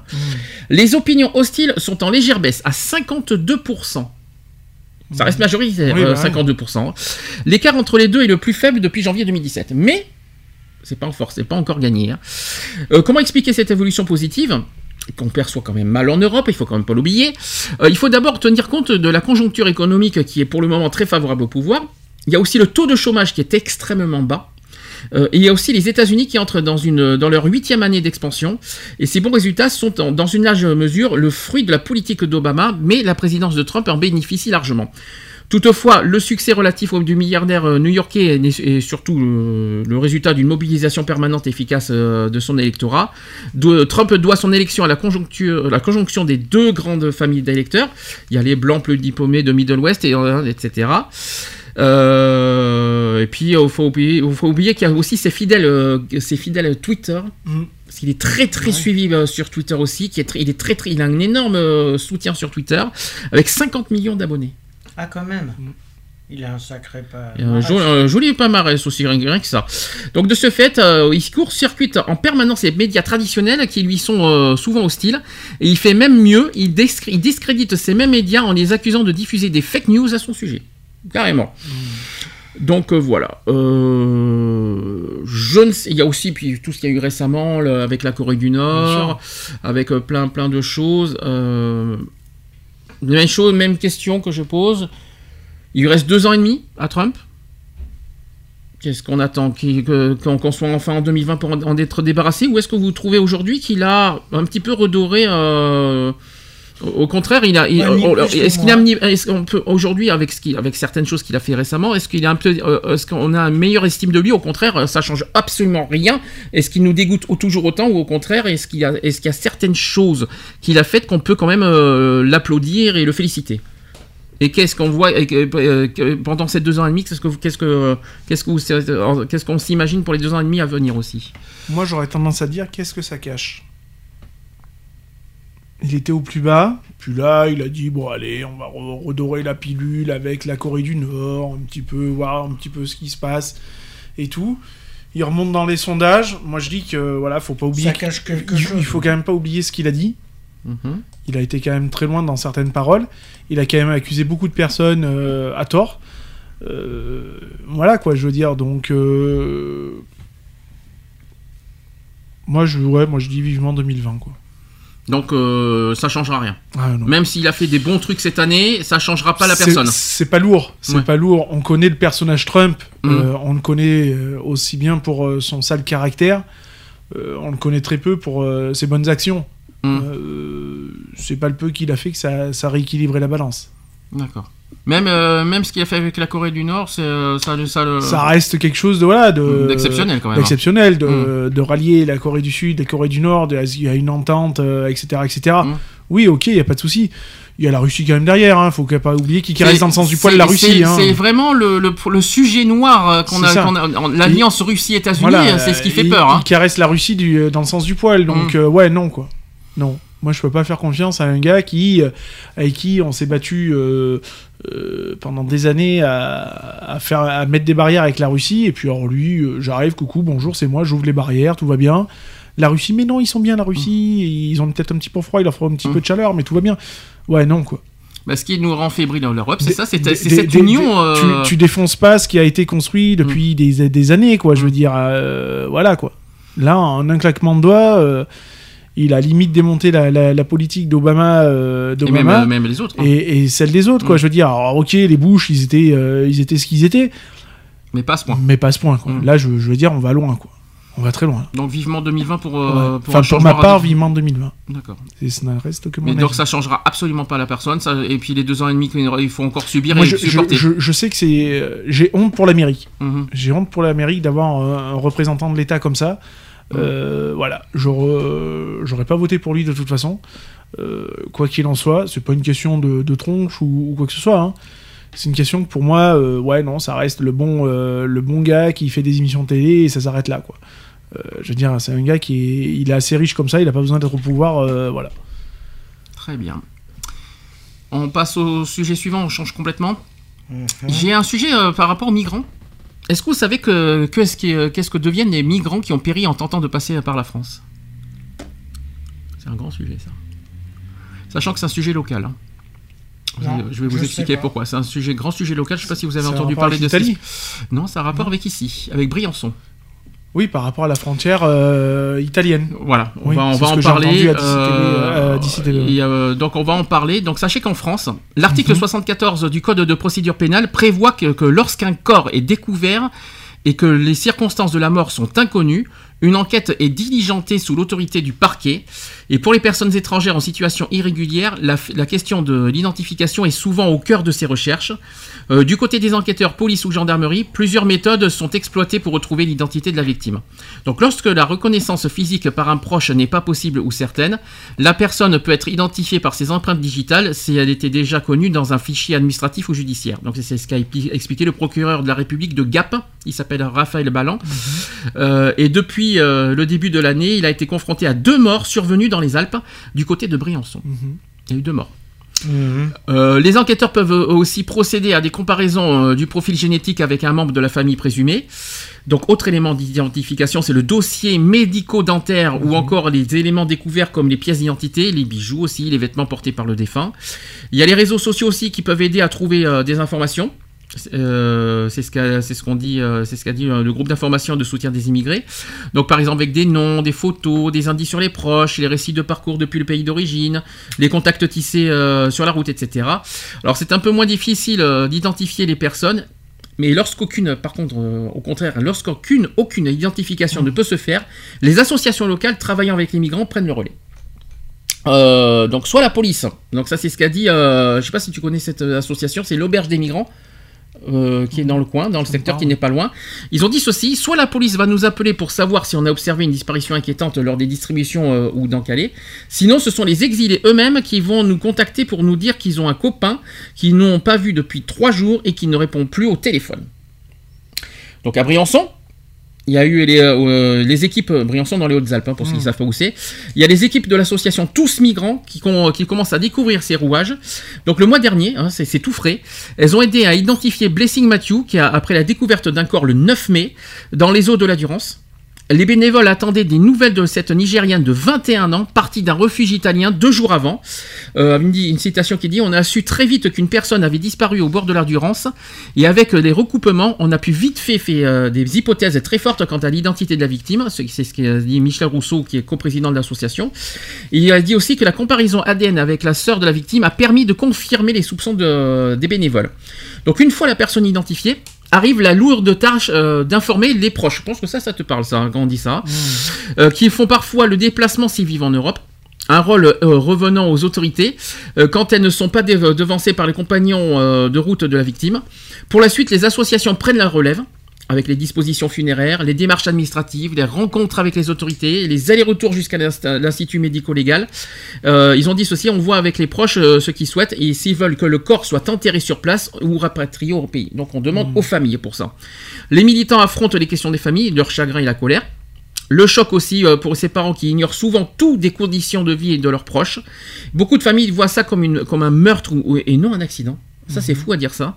Et elles ont du mal comprendre aussi que c'est que c'est le membre de leur famille qui est allé sur l'autoroute et qui a, essayé, qui a essayé de monter euh, dans un camion et que ça s'est mal passé. Donc c'est un travail de l'ombre euh, qu'ils font dans leur coin euh, sans soutien. Par contre, sans soutien, quand même, l'association, ils n'ont pas de soutien. Quand une famille arrive et qu'elle a toute la colère du monde à lâcher parce que leur fils est mort, eh bien, on est tout seul à la table. C'est ce qu'a dit l'auberge des migrants. Euh, voilà. Donc, euh, que, une fois identifié, que devient la dépouille? Ça, c'est une bonne question. Eh bien, le choix revient à la famille, tout simplement. Euh, dès lors qu'elle est euh, retrouvée, cette, certaines euh, optent pour le repatriement du corps dans le pays d'origine. Un sac de nœuds administratifs euh, conçu prendre en main les associations et les associatifs. Dans la Calais, par exemple, il y a l'auberge des migrants qui travaille avec une entreprise de pompes funèbres qui s'occupe notamment d'obtenir les papiers permettant de rapatrier la dépouille. Vous savez combien ça coûte en frais? Ça doit valoir un mort. Hein. C'est pas, c'est pas donné. hein. Les frais pour envoyer le corps à sa famille varient entre 3000 et 4000 euros. hein. Hmm. Et sachant qu'ils sont pas forcément riches, ça. je vous raconte pas. Donc, c'est, d'empêche, que je rassure, c'est souvent pris en charge par les associations. Oui, bah oui. Voilà. Heureusement qu'il y a des associations qui existent parce que dis donc. euh, C'est clair. Il y a eu un, le 18 mai aussi, hein, euh, tant qu'on est aux Hautes-Alpes, il y a eu un corps qui a été aussi découvert dans, une- dans une forêt de Mont-Genèvre, dans les Hautes-Alpes. Je sais pas, je sais pas, tu, tu vois aussi, près de la, près de la frontière italienne par des touristes. Alors, il n'est pas à ce jour, euh, il n'a pas été à ce- il a pas été clairement identifié, mais les bénévoles ont, ont choisi de le baptiser Alpha. Je sais pas si ça me parle pas, pour qu'il ne soit pas complètement anony- anonyme. Et Mhm. voilà, je, voilà l'histoire. Je sais pas ce que vous en pensez. C'est, c'est un, c'est, euh, oh, merci les associations. Bah oui, parce que heureusement. Heureusement qu'ils sont là, parce que ouais. je pense que ça aurait été vraiment, vraiment difficile et délicat. hein. S'il y a vraiment, si, si je dois vraiment féliciter une chose, vraiment que- quelqu'un, ben c'est tout- toutes les, tous les bénévoles des associations qui, sont, sont- qui se mobilisent pour les migrants, euh, notamment pour ceux qui, qui malheureusement euh, meurent. Mais c'est complètement con parce que à la fois, tu as des associations qui, euh, qui sont là pour aider s'il y a des migrants qui sont morts, mais à la fois des associations après pour héberger les migrants, c'est autre chose. Alors, Je, je- je- je sais pas comment, je sais pas comment expliquer. C'est assez, assez tranchant. Ils sont là pour pour aider les, les familles pour pour les enterrements, mais le reste, après après c'est pas non plus les restos du cœur. Hein, faut pas les oublier. C'est Donc euh, C'est sûr. donc je sais pas, je sais pas, je sais pas qu'est-ce qu'on peut qu'est-ce qu'on peut en dire de ça. Bah, y a pas. Bah, voilà, enfin, c'est des associations déjà qui se. Bah, qui, qui aident les migrants, parce qu'il n'y en a Mm. pas des masses, euh, surtout dans notre département. euh, bah, ils font ce qu'ils peuvent avec les moyens qu'ils ont. Mhm. Et puis voilà, quoi, je veux dire, hein, ils font en sorte de, de leur donner un, un minimum d'humanité. Et ben voilà, et puis dans les cas où c'est. Comment où c'est tragique, et ben de leur donner un minimum de dignité aussi, euh, une certaine dignité, euh, soit pour rester ici, soit pour repartir dans leur pays euh, d'origine, quoi. Je veux dire, donc après on peut comprendre la colère des, Des de la familles. famille, des familles, on peut la comprendre, elle est, elle est très largement louable de toute façon, puisque les familles ne savent pas, ne Mhm. savent pas le parcours. Euh, c'est bien beau, ton enfant il part pour un, pour un monde meilleur. Euh, tu sais pas les conditions, tu sais pas comment, est-ce qu'il va revenir, et comment ça se passe, etc. etc. Donc c'est compréhensif. Je veux dire, il y a un moment donné, il faut rester quand même humain. Euh, voilà quoi. hein, euh, on, on souhaite pas que son enfant meure dans des conditions catastrophiques comme là, hein, euh, Mm. traverser, euh, traverser une mer, traverser euh, de- un pays, euh, passer par des montagnes où on sait très bien que du côté de Briançon, ben, la montagne, l'hiver, ça caille. Ça ne gagne pas, ça c'est sûr. Voilà. Donc, euh, moi je dis voilà, elles ont un certain courage, un certain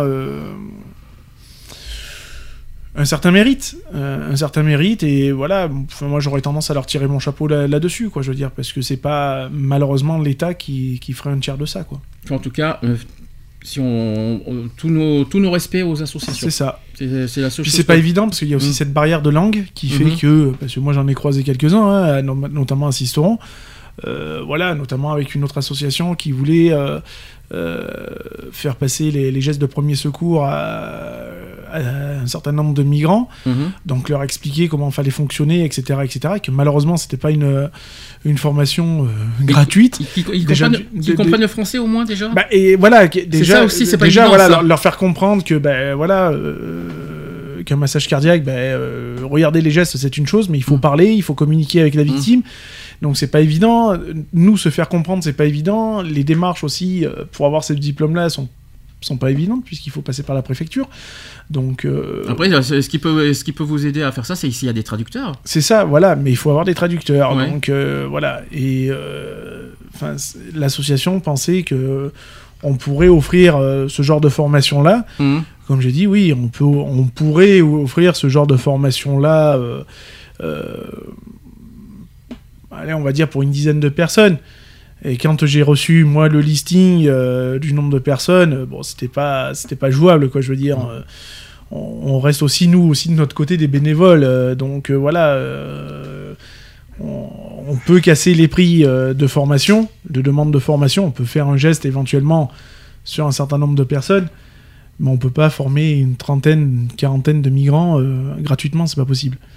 Et puis il faut le temps aussi de pouvoir les, les former, ne serait-ce qu'au au PSC, quoi. Je veux dire, il faut avoir les formateurs disponibles, Mhm. il faut avoir des traducteurs aussi disponibles parce que les, les trois quarts euh, parlent pas forcément l'anglais ou euh, le français ou le comprennent très difficilement. Donc je veux dire, nous, une formation de, de 7 heures, ça va vite devenir une grosse journée euh, compliquée. Ouais, quoi. parce qu'il y a plus euh, plus les Voilà, puisqu'il y a, y cette euh, barrière de la langue, quoi. Ouais. Donc euh, voilà, c'est pas évident. Même nous, si on a pour obligation de, de, de baragouiner quatre mots d'anglais pour se faire comprendre, pour moi qui suis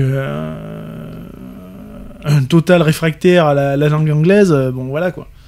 C'est pas moi qui va dire, bon écoute, en anglais, euh, tu vas faire un massage cardiaque, donc voilà, je serais incapable de le lire, quoi. D'accord. Donc voilà, donc c'est pas évident. Et je sais que bon, ces, ces associations-là ont été beaucoup critiquées au départ des, au tout début des arrivées des migrants parce que c'était mal vu, c'était pas bien, c'était nanani nanana. Mais moi je dis que si on aurait dû inverser les rôles, on aurait été bien content de trouver ces gens-là pour pouvoir nous accueillir et pour pouvoir nous aider à faire des, des démarches administratives, etc., etc. Très bien. C'est une petite parenthèse qui n'était pas prévue, Voilà. mais au moins tu auras, tu auras fait passer le message. C'est ça. Ça, ça, c'est bien. Dernière actu, euh, alors c'est pas tout à fait une actu, c'est une future actu, hein, de toute façon, parce qu'on n'aura peut-être pas l'occasion d'en parler. Tu devances l'actu. Bah, disons que, en principe, comme on n'est pas là l'année prochaine, hein, euh, comme, on est censé ne pas revenir, je vais en parler maintenant parce que c'est, c'est, que- c'est quand même une date importante. Euh, est-ce que ça vous parle le 10 décembre 1948 Donc forcément, 1948, on est en 2018, donc Mm. forcément, ça va être un anniversaire, ça va être les, Mais c'est- les c'est- 70 ans. c'est Simone Veil, non Non, 1948, non. c'est Ah, non, très non. fort. Non, non, parce qu'il y a eu un reportage sur elle, donc c'est pour ça que je pensais que tu avais fait le, C'est pas- le lien. euh, non, non, c'est pas, c'est pas sur ça. Non. C'est encore plus important. Ce n'est pas rien ce qu'on va parler. C'est les 70 ans cette année. L'abolition de l'esclavage, D'un non texte. Sur le- l'homosexualité, non? Non? En 1948. Oh, je sais pas, je sais Tu pas. me la je- referas celle-là. Je sais pas, 48, j'étais pas né, donc. euh, Non, tu sais que l'homosexualité c'était en 1992 si je me trompe pas avec euh. Robert Badinter mais, D'accord, mais on- non, là on est en Non, 1948. j'essaye- J'essaye de chercher, j'essaye de. Je sais Moi, pas, je sais 48 pas. en plus, donc euh, Seconde Guerre mondiale. Texte qu'on connaît très bien. Je sais pas, Déclaration des droits de l'homme. Voilà. Oh putain, oh, je suis. Ah, je m'aime. Ça va être les 70 ans de la Déclaration universelle universelle Ouais. des droits de l'homme. À, ne pas- à ne pas confondre avec euh, les droits de. Oui, parlons-en. bon, enfin, on va en parler. J'ai un texte, voilà, j'ai un Hmm. petit communiqué euh, qui, qui a été. euh, moi, je trouve que je, je vais le lire après. après, tu, euh, je sais Mm. qu'on va en débattre longuement, je, je m'en doute bien. Mais je vais d'abord euh, faire ce, lire ce petit texte qui a été bien, bien tourné, je trouve. Donc, c'est à Paris, le 10 décembre 1948, que, que les 58 pays ont signé la Déclaration universelle des droits de l'homme, née des convictions humanistes de personnalités éclairées comme Eleanor Roosevelt ou René Cassin. Tiens donc. On est chez lui, hein. On est chez nous, là, on y est. hein.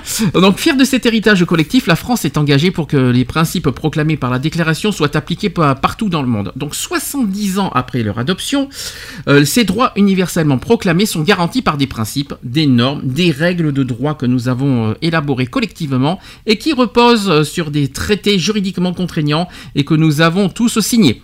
Ces droits restent cependant parfois contestés. La liberté d'opinion et d'expression souffre du rétrécissement de l'espace de la société civile. Le droit à l'éducation reste inaccessible pour beaucoup d'enfants dans le monde. Et dans les pays ravagés euh, par des conflits euh, d'une violence extrême, c'est le droit à la vie, vie des civils, vie des enfants qui est bafoué. Le 70e anniversaire de la Déclaration universelle est l'occasion de rappeler notre conviction en la force du droit, fondement de l'ordre international et pilier de la paix euh, et de la sécurité. La France portera ce message tout au long de cette année, en particulier le 10 décembre prochain, euh, lors de la cérémonie que- qui, vont être- qui va être organisée à Paris au palais euh, de Chaillot, où a été signée la déclaration en 1948. Cet événement célébrera également le, le 20e anniversaire de la déclaration des défenseurs des droits de l'homme, qui a été adoptée à, Paris euh, 50 ans après la déclaration universelle. Il est de notre responsabilité collective d'assurer la sécurité des femmes et des hommes qui se battent partout dans le monde en faveur du respect et de la promotion des droits de l'homme. Soyez assurés que la France y veillera. Ça, ça sera en débattre. Nous célébrons aussi le- cette année le 25e anniversaire de l'adoption de la déclaration du programme d'action de Vienne. La voix du haut commissaire aux droits de l'homme s'est avérée essentielle pour défendre les droits euh, des opprimés là où, là où cela était nécessaire. La France réitère son plein soutien au travail accompli par le haut commissaire et l'indépendance de son action. En cette année de commémoration, soyons de- dans nos actes à la hauteur du message que ces textes portent et que nous entendons promouvoir ensemble. Voilà, ça c'était un texte qui a été écrit au président de la République. Donc il fallait que je, qu'il fallait que je euh, lise. Tu voulais en débattre peut-être un petit peu Bah, euh, oui, enfin, on- voilà, on, on parle d'anniversaire, on parle de beaucoup de choses, mais est-ce qu'à l'heure actuelle, en 2018, les droits de l'homme sont aussi bien respectés que ce qu'il était à l'époque? C'est un petit peu ce qui a été dit tout à l'heure. Voilà. Il y a pas mal de contestations. Euh, hein. On arrive à un point où on bafoue l'humanité, on, on bafoue beaucoup de choses. Euh, Voilà, quoi. quand on voit qu'il y a encore dans certains pays, il y a encore des tortures, il y a encore, il y a encore de la dictature, il y a encore, euh, voilà. Est-ce que c'est, euh, est-ce que c'est normal? Est-ce que c'est encore normal à notre époque que ces droits-là ne soient pas respectés et que personne les fasse respecter? C'est bien beau de punir, de, de mettre des amendes, de dire voilà, nanani, nanana, il faut respecter les droits de l'homme, mais le dire c'est bien, le faire c'est mieux. Mhm. Euh, et je pense qu'il arrive un moment donné où vers ces pays qui ont euh, euh, validé hein, cette, cette charte-là euh, et qui ne la respectent pas, il y arrive un moment donné où je pense qu'il y a une punition qui devrait être assez sévère quand même. Mhm. C'est bien beau de dire bon bah voilà euh, tel pays écope d'une amende pour le non-respect des droits de, de l'homme. Ouais non, une amende c'est pas suffisant. Le problème, alors rappelons que les droits de l'homme c'est pas une texte, c'est pas un texte de loi, c'est une charte. Oui, voilà. C'est une charte que C'est les pays doivent la- respecter. C'est un petit peu la différence. Euh, le- les droits de l'homme, c'est l'État. En fait, c'est l'État qui, qui doivent respecter les droits de l'homme. C'est pas nous. Mm. Oui, c'est les dirigeants- c'est- les c'est- diri- dirigeants de pays. Les, les pays doivent respecter les chartes de droits Oui, de l'homme. voilà. Maintenant, euh, est-ce que les droits, est-ce qu'on peut considérer que la France respecte les droits de l'homme? Je rappelle que la France est quand même le pays Oui, euh, qui, euh, qui, qui a, qui a écrit ces oui, droits de l'homme. Et qui ne les respecte pas, hein, et faut- faut on, est le, on est le pays euh, qui, a, qui, qui- qui est le pays, fondateur Bien des sûr. droits de l'homme en 1789, il faut pas l'oublier. Et aujourd'hui, Mais on les respecte pas. euh, Elle est où la on est, on est aujourd'hui un des pays qui ne, euh, si, bah, qui, si qui- on, si on doit être cru, Hmm. elle est où la dignité de l'homme en France? Quand tu vois qu'il y en a qui dorment dehors, Mhm. quand t'en as que tu vois qui, euh, euh, enfin voilà, qui ont des problèmes qui soient X ou Y, et dans lesquels eh ben, on, on les laisse sur le bas côté. Je veux dire, Hmm. elle est où la dignité humaine, quoi Je veux dire, Euh, et on est censé être exemplaire. On est censé. hein. Hein, on est censé. Moi, Mm. je dis, ben, mes couilles, quoi. Hein, Je veux dire, hein, euh, mes couilles, le temps se brouille. Hein, euh, euh, on est franchement pas exemplaire et on est loin de l'être. Et on fait rien pour. De toute façon, ah si, fermer les yeux, on, ça, on sait faire. Y a pas de souci. C'est là que je me dis, mais qu'est-ce que. Parce qu'il faut pas oublier qu'il y en a qui se sont battus pour qu'on en arrive là aujourd'hui. Qu'est-ce que... Je me suis en train de me poser la question, les révolutionnaires, qu'est-ce qu'ils doivent en penser C'est aujourd'hui ça, hein c'est ça. Hein Je, je ne veux pas faire de polémique ou, ou loin de là. Je veux dire, euh, ah, c'est bien beau d'aller se mêler des problèmes des autres.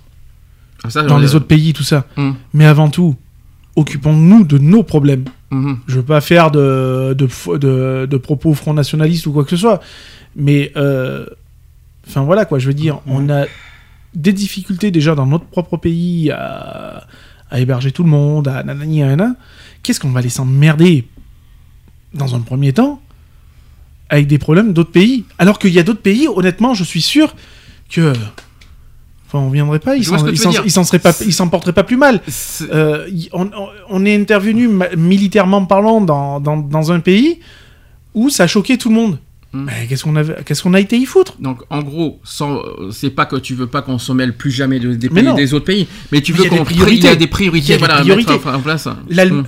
je, suis désolé, tu vas encore me dire, euh, je sais ce qu'on va me dire, on va me dire, ouais, tu, tu fais euh, souvent des, des, des comparatifs avec l'Allemagne. Excusez-moi, oui, quand je vois au stade où ils en sont arrivés, il y a de quoi faire des comparaisons. Euh, ça fait euh, encore une année de plus qu'ils ont la, même chancelière.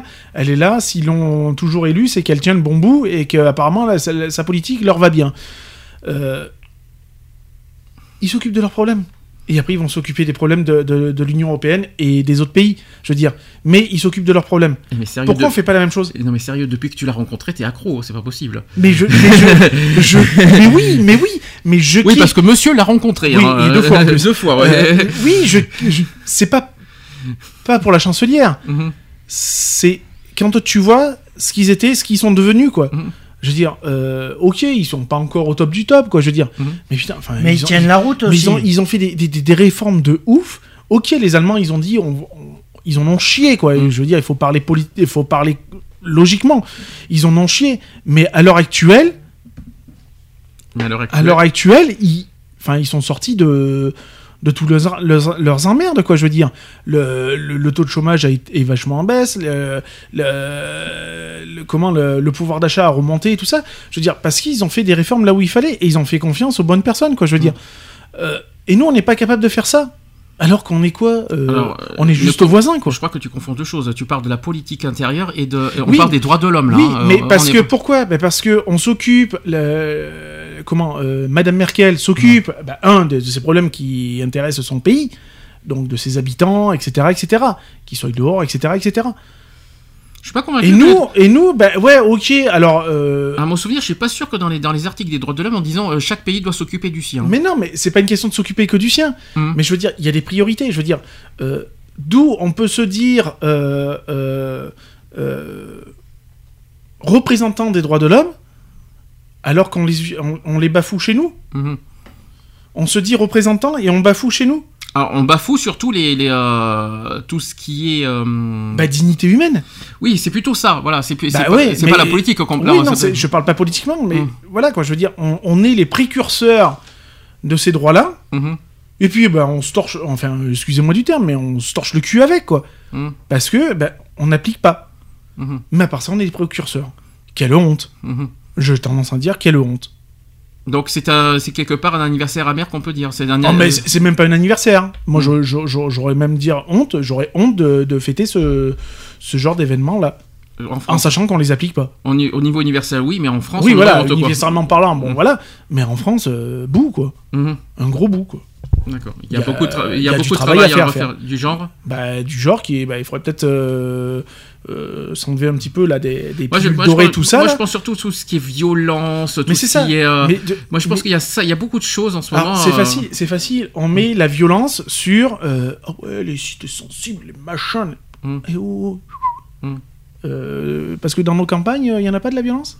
Il y en a partout de la violence, mais c'est pas ça, c'est Il que. y arrive un moment donné, euh, on trouve ça On normal. On trouve ça normal que euh, des pauvres gars qui viennent d'un pays qui, qui, qui sont en difficulté, tout ça, ils arrivent dans un pays pour euh, respirer un petit peu, pour euh, bah, trouver un second souffle, et on leur jette des pierres, on les, enfin je sais pas quoi. et ce qui est difficile avec la la France, c'est qu'on est censé être un pays démocratique et en fait, on est le pays, on est un des pays qui, donne le mauvais exemple sur le vivre ensemble. Ah mais c'est ça. c'est incroyable. c'est- Je parle quand Déjà, je dis vivre ensemble. un, on respecte pas Mm. les gens qui viennent euh, d'un pays X ou Y parce qu'ils sont en temps de guerre ou quoi que ce soit, Mhm, mais on se respecte pas déjà nous-mêmes. mhm. Et on ose faire des leçons de morale C'est ça. Mais quelle honte Mm.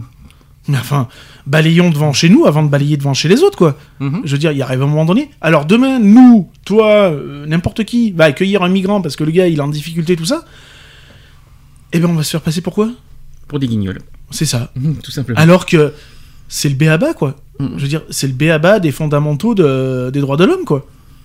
Donc, euh, honte à la France. en Mais, mais, car- mais c'est ça. Mm. J'aurais même limite à dire, à reprendre les certaines paroles d'une personne qui partage ma vie. Euh, ouais, j'ai même limite à avoir honte d'être français, quoi. Ah oui, quand même. Ah oui, oui. ça, ce point. Bah, je suis désolé. Mhm. On n'aimerait pas qu'on nous fasse un quart de. Si on devait tout inverser, Mhm. est-ce qu'on accepterait un quart de ce qu'on fait subir aux autres? Non. Ça m'étonnerait, oui. Eh ben voilà. Mm. Enfin, ah, c'est vrai que aussi avant qu'on donne des- avant que nous on donne des leçons aux autres pays, il faut qu'on déjà on, on a du travail à faire Voilà, dans notre pays. c'est ça. Qu'il faut dire. euh, voilà. Oui. Ouais, ben ouais, je suis désolé, mais bout quoi. Un gros bout quoi. C'est jamais bien parce que souvent euh, le président, c'est peut-être un petit reproche que je vais faire à Macron pour une fois, c'est que il reproche beaucoup de choses comment ça se passe en pays. Il a condamné par exemple ce qui s'est passé dans les Tchétchénies tout ça. Mais qu'est-ce qu'on attend aussi que la- le président français condamne ce qui se passe dans son propre Mais, pays? mais- mais c'est C'est ça, ça qu'on veut savoir. T'imagines qu'il y a eu une bavure policière, une Mm. bavure policière, mais c'est la bavure, hein. Mhm. Mais c'est normal, Mhm. c'est logique. Oh bah ouais, ils ont fait que se défendre. Bah ouais, ils ont juste laminé le gars qui sortait de chez lui, qui avait rien à voir avec les les, les gars euh, qui, qui étaient en train de dealer ou je ne, sais, je ne sais pas trop quoi. Le mec il sort tranquille, le jeune il sort tranquillement de chez lui pour aller se balader et tout. Mais c'est lui qui s'est fait défoncer la gueule. Mais les policiers, légitime défense, légitime défense de quoi Mhm. De rien du tout. Elle est, elle, elle est- bah ouais, l'injustice, elle est là. Ah, le non-respect, il, est il là. bien sûr. C'est tout. On se fait même pas respecter dans son, dans son propre pays et par ses propres dirigeants. À un moment donné, il faut arrêter les conneries, quoi. hein. C'est clair. Bon, ça c'était les actus euh, politiques. On passe euh, direct aux actus LGBT. Allez, on avance, c'est parti. T'as remarqué que sur les... Equality, les actus LGBT.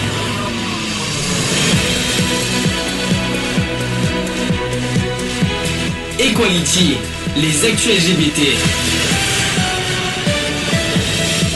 Allez, dernière ligne droite, c'est nos, dernières actus.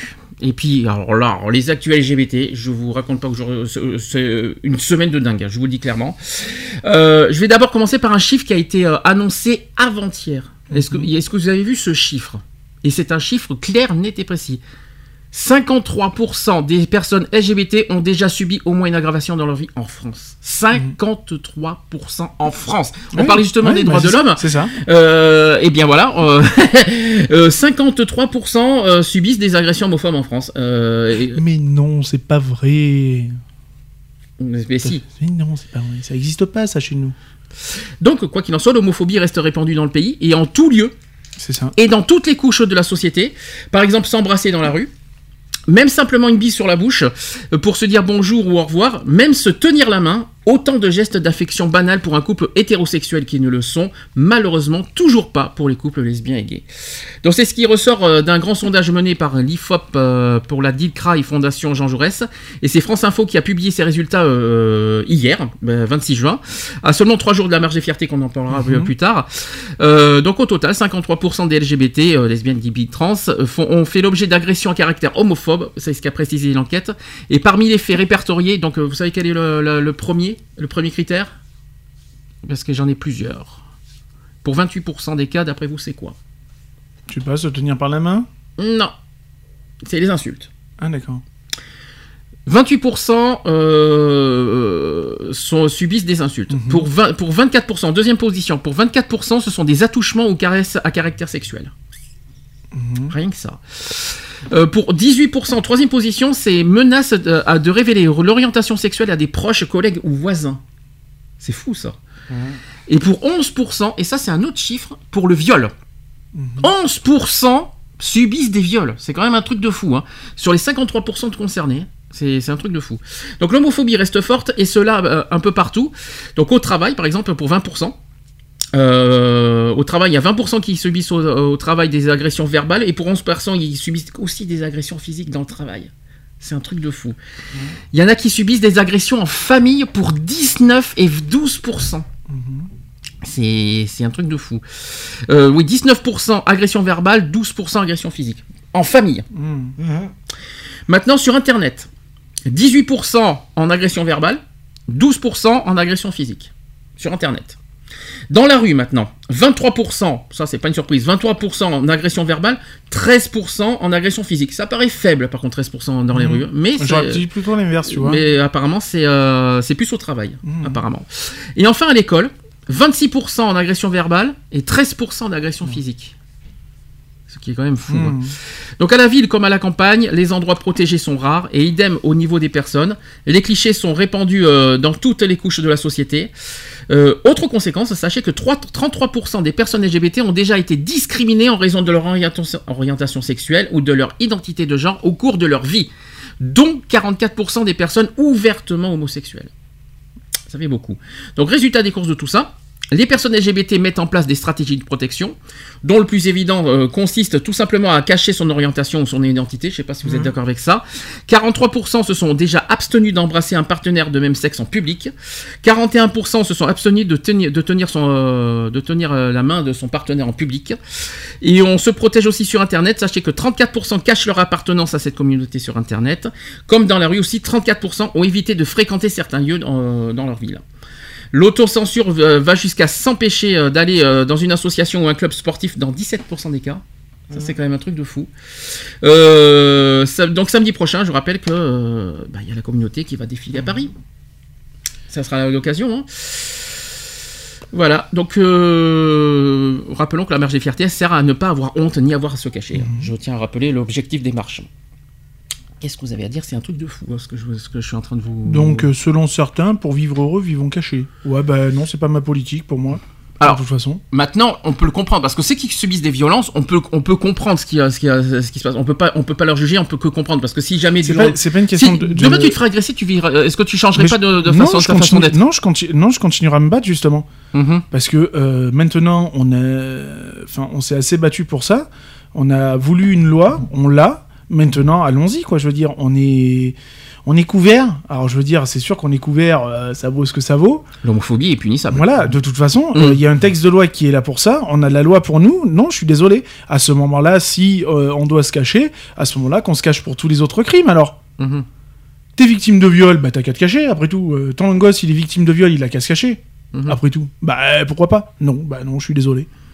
Moi je. Non, non, je suis désolé, je suis pas d'accord. Mais euh, est-ce que tu comprends quand même certaines Je, je peux comprendre, mais ça veut, ça veut dire donner raison aux autres. Ah bah non. Mhm. Moi ça, je peux pas le, je peux pas le concevoir. C'est tout à fait ça. Donc en gros, tu, tu, en, en, fais- en se cachant, on laisse, on fait gagner, Mais- on va dire bien- les, les mais- oppo- mais les- bien sûr, les opposants, mais bien Mm. sûr, mais carrément. Donc ça veut dire qu'après, on va nous dire, bah ouais, ils ont voulu une loi, pourquoi? Pour nous faire chier. Donc Mm. pourquoi pas, promu- pourquoi pas faire sauter cette loi-là, quoi? Et en faisant gagner les opposants, ça va encore plus attiser la- la- les violences parce que bien sûr. ça leur fera gagner, ils vont avoir encore plus avoir confiance en eux et puis ils vont continuer à s'acharner. et puis ça va donner des, des opportunités pour supprimer une loi que- pour laquelle on s'est battu. Mhm. Puisqu'après tout, on nous a bien déjà menacé de, de nous faire se retirer cette loi. Donc en gros, tu es en train de me dire que tous ceux qui nous ont qui se sont battus il y a 40 ans pour, euh, pour que l'homosexualité euh, soit Bah, c'est- une épée dans l'eau. C'est fi- C'est un coup d'épée dans l'eau. C'est limite quelque part manquer de respect à tous ceux qui ça. se sont battus il y a, il y a 40 ans. euh, Et même bien avant. Ouais. Voilà. Mhm. Moi, je pense à tous ces, ces, ces triangles roses, tous ces, ces gens-là, qui, tous ces pauvres malheureux là, qui, qui ont fini brûlés ou je ne sais quoi d'autre. Euh, Enfin, je sais pas, on est là pour aussi, euh, on est une relève, on est là pour porter ce message, pour faire valoir nos droits. Eh ben, on est en train de les bafouer, quoi. Un petit message aux jeunes en même temps parce que c'est plus c'est plus difficile pour les jeunes. Bah euh, ouais, soyez fiers de ce que vous êtes, quoi. Je veux dire, euh, vous avez les lois pour, pour vous, vous n'êtes pas tout seul en plus. Je veux dire, euh, il serait que deux ou trois, je comprendrais, mais c'est pas le cas. L'union fait la force, quoi. Je veux dire, je parle pas associativement parlant, je parle en tant que que gay, euh, que particulier, hein. euh, voilà, quoi. Je veux dire, l'union fait la force. euh, on n'est pas seul. Voilà, soyons soyons forts, soyons soudés, et puis voilà, quoi. Et continuons à, porter haut nos couleurs et, d'être fiers de ce que l'on est et, de continuer à porter ce message que tant de, nos, prédécesseurs l'ont porté quoi. Tant qu'on est, tant qu'on parle de la marche de fierté de Paris, vous avez vu ce qui s'est passé cette semaine? Il y a une grande info qui s'est passée. Vous savez qu'il y avait des passages piétons. euh, oui, oui, coloré, tout Qui, ça. étaient, ouais. co- qui étaient en couleur rainbow, qui ont été repeints en blanc. Vous avez, vous avez- vous avez- vous vous rappelez de, de ce qui s'est passé à Nantes. Ah, Et bien mm. ça s'est également passé à Paris euh, dans la semaine. Je vais vous raconter ce qui s'est passé. Donc les passages piétons en couleur de rainbow flag installés de rue des Archives à Paris ont été barbouillés en blanc dans la nuit de lundi à mardi dernier. Mhm. Euh, et un tag homophobe a été inscrit sur la route. Et euh, d'accord, sachez que selon euh, nos informations, la mairie va saisir le procureur de la, Ré- de la République. Ils vont porter une plainte. Donc les faits se sont déroulés dans la nuit de lundi à mardi. Les passages piétons arc-en-ciel de la rue des Archives euh, a été mis en place le 14 juin dernier dans le cadre de la marche des fiertés et ils ont été vandalisés et repeints en blanc avec un tag qui a été inscrit euh, sur, euh, la route. Il euh, voilà, il y a marqué LGBT hors de France. Ça, c'est les tags homophobes. hein. Une dégradation homophobe inadmissible, c'est ce qu'a réagi le premier adjoint à la maire euh, de Paris, Bruno euh, Julliard, sur Twitter, ajoutant qu'elle serait euh, réparée, quoi qu'il en soit. Et cette nouvelle démonstration de haine hideuse ne fera que renforcer notre détermination à lutter sans faillir euh, contre les discriminations. Anne Hidalgo a également réagi, maire de Paris. Elle a dit cette nuit, des passages piétons arc-en-ciel du Marais ont été vandalisés. Cette homophobie crasse nous, euh, nous rappelle à quel point la marche des fiertés est un événement utile. Soyons tous samedi dans les rues de Paris pour l'égalité des droits. Elle a euh, également fait une annonce hier, si je me trompe pas. Elle a dit qu'il y aura des nouveaux, euh, ils vont à nouveau repeindre euh, des, euh, des passages piétons en rainbow et ça sera permanent. Hmm. Donc ça veut dire que ce sera pas uniquement, ça sera vraiment permanent. Ça sera à vie. Alors évidemment, il faut s'attendre à des réactions euh, derrière, mais euh, quoi qu'il en soit, elle a annoncé qu'il y aura des, euh, des, pas- des passages piétons permanents. C'est pas en, en repeignant que ça va, ça va atténuer les choses. Oui, mais on va pas non plus. euh, Non, non, c'est sûr, mais je pense qu'il faut, faut arrêter de dire je vais saisir le procureur, on va déposer une plainte. Non, c'est on dépose plainte, on saisit machin, et faut que ça aille vite. Mhm. C'est pas, faut pas que ça mette 3 heures, faut que ça aille super vite. C'est, il y a à un moment donné, on parle quand même de la capitale de la France. Euh, voilà quoi. Je veux dire, il y a un moment donné- que ce soit Paris, que ce soit ailleurs, ça se fait pas quoi. Ça reste une dégradation euh, de biens publics déjà d'une, avant Mhm. de parler de d'autre chose. Ça reste une dégradation de, de biens publics et puis c'est porter atteinte à une communauté, à un mouvement LGBT. C'était dans le marais au fait. hein. Donc euh, C'était voilà. voilà. au marais, hein, je Donc, tiens à le euh, rappeler. hein. voilà, il arrive Mm. un moment donné, euh, il faut, il faut que ça aille vite, quoi. Faut Mm. que cette justice à deux vitesses, elle arrête d'être à deux vitesses et que ce soit rapide, et efficace. Autre chose, SOS Homophobie a aussi condamné bien sûr ces actes LGBT-phobes et a appelé à venir nombreux samedi, euh, dans deux jours, à la marche des fiertés de Paris. Euh, et puis le lendemain, il y a eu une autre action, c'est Act Up. Hier, euh, le 28 juin, qui, ils ont réagi, ils ont répondu à leur manière avec un tag au-dessus de leur peinture blanche. Ils, ils ont marqué, au- au- parce qu'ils euh, ont écrit au-dessus de la peinture blanche, il y a marqué les LGBT phobie tue. Act Up qui a réagi derrière, moi j'ai adoré. Moi quand j'ai vu, parce qu'ils ils ont, fait- ils ont publié une petite vidéo sur les réseaux sociaux euh, avec leur tag. Moi, je- il- bonne réponse d'Act Up en tout cas. Moi j'aurais fait pareil à leur place, de toute façon. J'aurais réagi comme eux. En parlant d'Act Up, maintenant je voudrais que- un petit coup de gueule. euh, Je pense que vous avez vu ce qui s'est passé aussi. Un gros coup de gueule d'Act Up et de Heads. Vous savez ce qui s'est passé? Alors, Après, vous allez me dire ce que vous en pensez. hein. Euh, vous vous rappelez que la, la marche des fiertés de Paris, cette année, c'est sur les discriminations. Mhm. On le sait. Est-ce que vous savez, euh, déjà, je tiens à vous dire, il y a 87 cortèges cette année à Mhm. Paris. Énorme. Eh bien, sachez que Act Up et Heads sont en 85e et 86e position. Ah, c'est dur ça pour eux. hein. Ah non, je suis pas d'accord. Mais Alors, pas du tout même. Bah, ils sont à la fin. Oui, sur la fin, mais c'est pas logique. Parce que là, on parle de sida quand même. Bah oui. Ben non. On parle. Les discriminations, pour moi, c'est censé être en avant, pas en arrière. Oui, mais si eux ils ont. Bah, après, je sais pas comment Ouais, ils, ils font leur réunion ou leur pour les emplacements, tout ça. Mhm. S'ils ont euh, validé leur présence euh, au dernier moment, c'est et qu'ils placent comme ça, euh, voilà quoi. Enfin, pour moi, je trouve pas ça logique. Parce que moi, personnellement, le- quand on parle de discrimination, on met pas les discriminations en arrière-plan. Maintenant, Si on doit- maintenant, s'ils font un rappel, par exemple, il y a un G en avant, un G au milieu Mm. et un G à la fin, Mm. sur ce qui concerne euh, les, les- le sida, etc., etc., pourquoi pas? Ça permet d'avoir trois G différents. quoi. Déjà, déjà, il y a un truc qui cloche. Déjà, il y a deux choses qui vont pas. Déjà, Heads et Act Up sont collés euh, côte à côte. Alors Oui, non, mais il aurait aurait fallu les le- diviser, il- euh, Un, il aurait fallu peut-être un plus devant, un au milieu, Bah, c'est au ça, pire. mais c'est ça. Mais les deux Faire- derrière, c'est un honteux, rappel, quoi. Mhm. Mais les deux derrière, quoi. Euh, ils attendent de quoi pour demander un changement de un Ah, basculement mais ils, ont fait, ah, ils ont fait des communiqués. Euh, Act Up, ils se sont vachement Mm. mis en colère. Il y a aussi les Sœurs de la Perpétuelle Indulgence qui ont, qui ont, Mhm. qui ont aussi euh, fait un grand coup de gueule. Je les ai les, euh, les communiqués. Je sais pas si vous voulez que je vous les lise ou est-ce que ça sert à quelque chose. Donc il y a, il y a qui a d'abord publié un communiqué le 21 juin avec comme intitulé Le fric devant, le sida derrière. Mhm. Parce que les sponsors sont devant, figure-toi. Mhm. Je sais pas pourquoi, je sais pas si ça sert à quelque chose que les sponsors soient au milieu ou devant. Surtout que c'est pas le sujet, quoi. Euh, ils ont dit les discriminations au tapis, le sida au placard, l'inter-LGBT nous muselle de sa part, euh, de sa, par sa décision de reléguer deux associations historiques de lutte contre le sida à la 85e et 86e position sur 87. L'inter-LGBT a communiqué le 18 juin un ordre de marche reléguant les associations de lutte contre le sida en fin de cortège. Dans le cas d'Act Up Paris, l'inter-LGBT prétexte que l'association n'est pas membre de l'inter-LGBT. Voilà. Oui, donc euh, on en Voilà. revient un petit peu aussi à cette fameuse euh, histoire de Montpellier. Je suis pas d'accord. Tant que tu ne fais pas partie de- du mouvement ou du centre, machin, ah bah on te relègue Alors, au placard. Dans ce cas, on peut faire notre- nous-mêmes un coup de gueule. On n'a jamais été adhérent de, de l'intérêt-LGBT. Non, on n'a bah pas non. été derrière, on était au milieu. Bah oui. Donc c'est pas logique ce qu'on entend.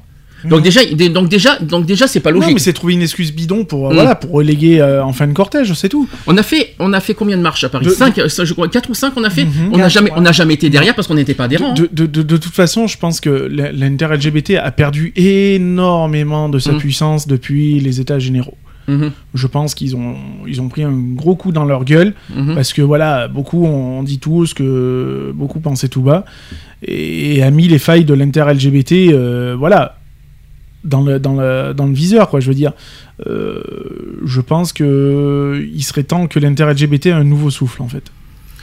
Alors, je continue le communiqué. Il y a marqué contrairement au mot d'ordre de cette année, l'intérêt LGBT semble loin de vouloir mettre les discriminations au tapis, elle les dissimule. La tapis, ils y vont pas de main morte. hein. Elle relègue euh, les séropositifs et les précaires en fin de cortège, ce qui nous prive d'une visibilité euh, satisfaisante pour faire entendre leurs, euh, nos revendications. En fermant quasiment la marche, deux associations historiques de lutte contre le sida pleinement mobilisées pour- défendre toutes les communautés frappées par l'épidémie se retrouvent reléguées, comme vous savez, derrière, ah oui, derrière les sponsors, derrière Mmh. l'ensemble des sponsors, ou encore derrière des partis politiques soutien d'un gouvernement LGBTI-phobe. Rien que ça. Au-delà des ministres ouvertement LGBTI-phobes, les politiques du gouvernement entravent la lutte contre le sida, notamment en expulsant les séropositifs vers des pays dans lesquels les traitements ne sont pas effectivement accessibles, accessibles et donc vont vers la mort, euh, en- et en facilitant encore plus ces expulsions par une nouvelle loi raciste sur l'immigration. Alors, je vais pas tous vous lire en, santé- en, en- en entier, mais en tout cas, Act Up, euh, très en colère, et c'est justifié pour moi. Justifié, je comprends. À ce moment-là, pourquoi y participer?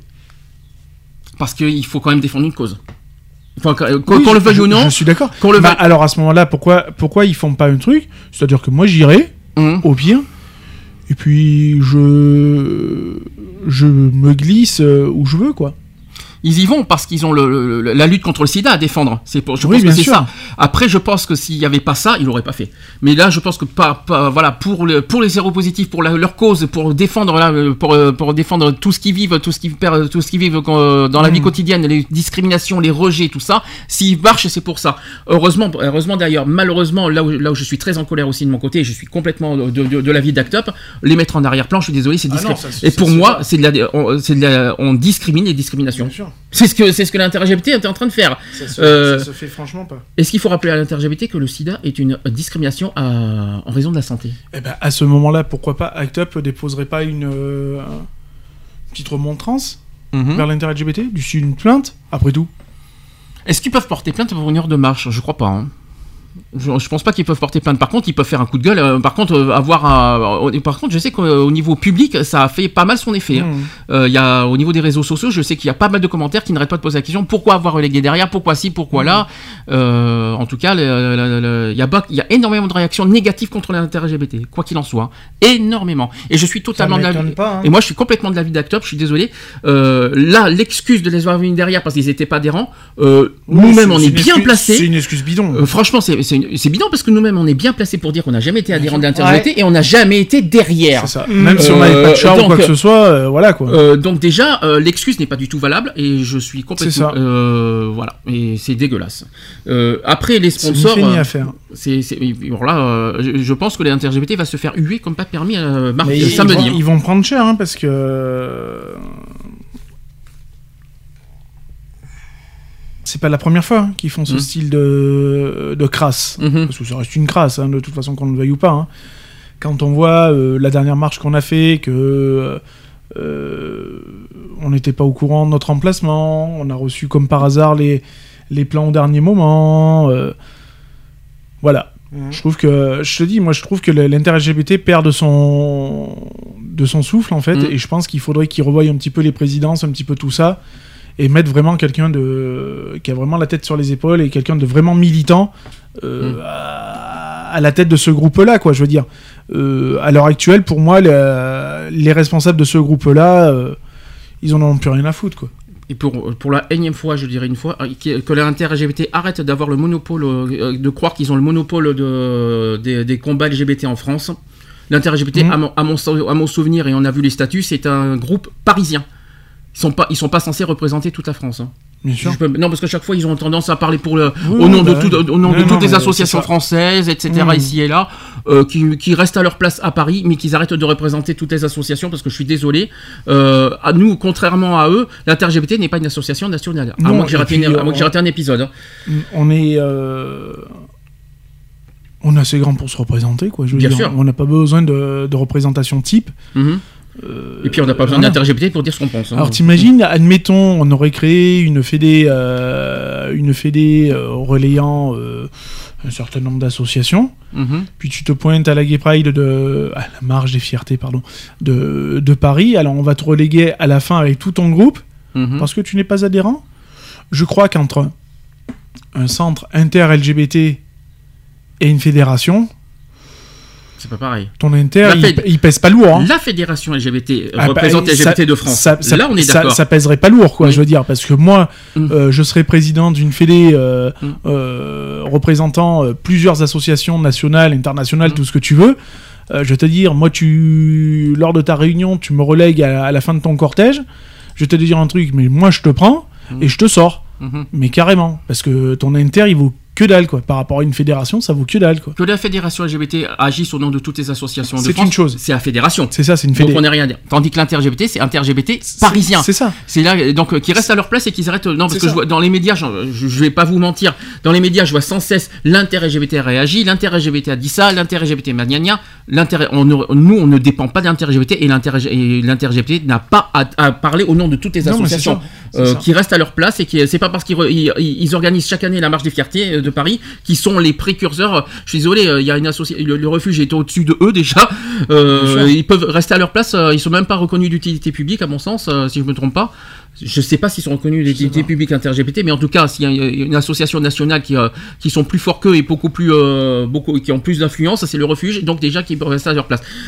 Si je peux me permettre. Voilà. sûr.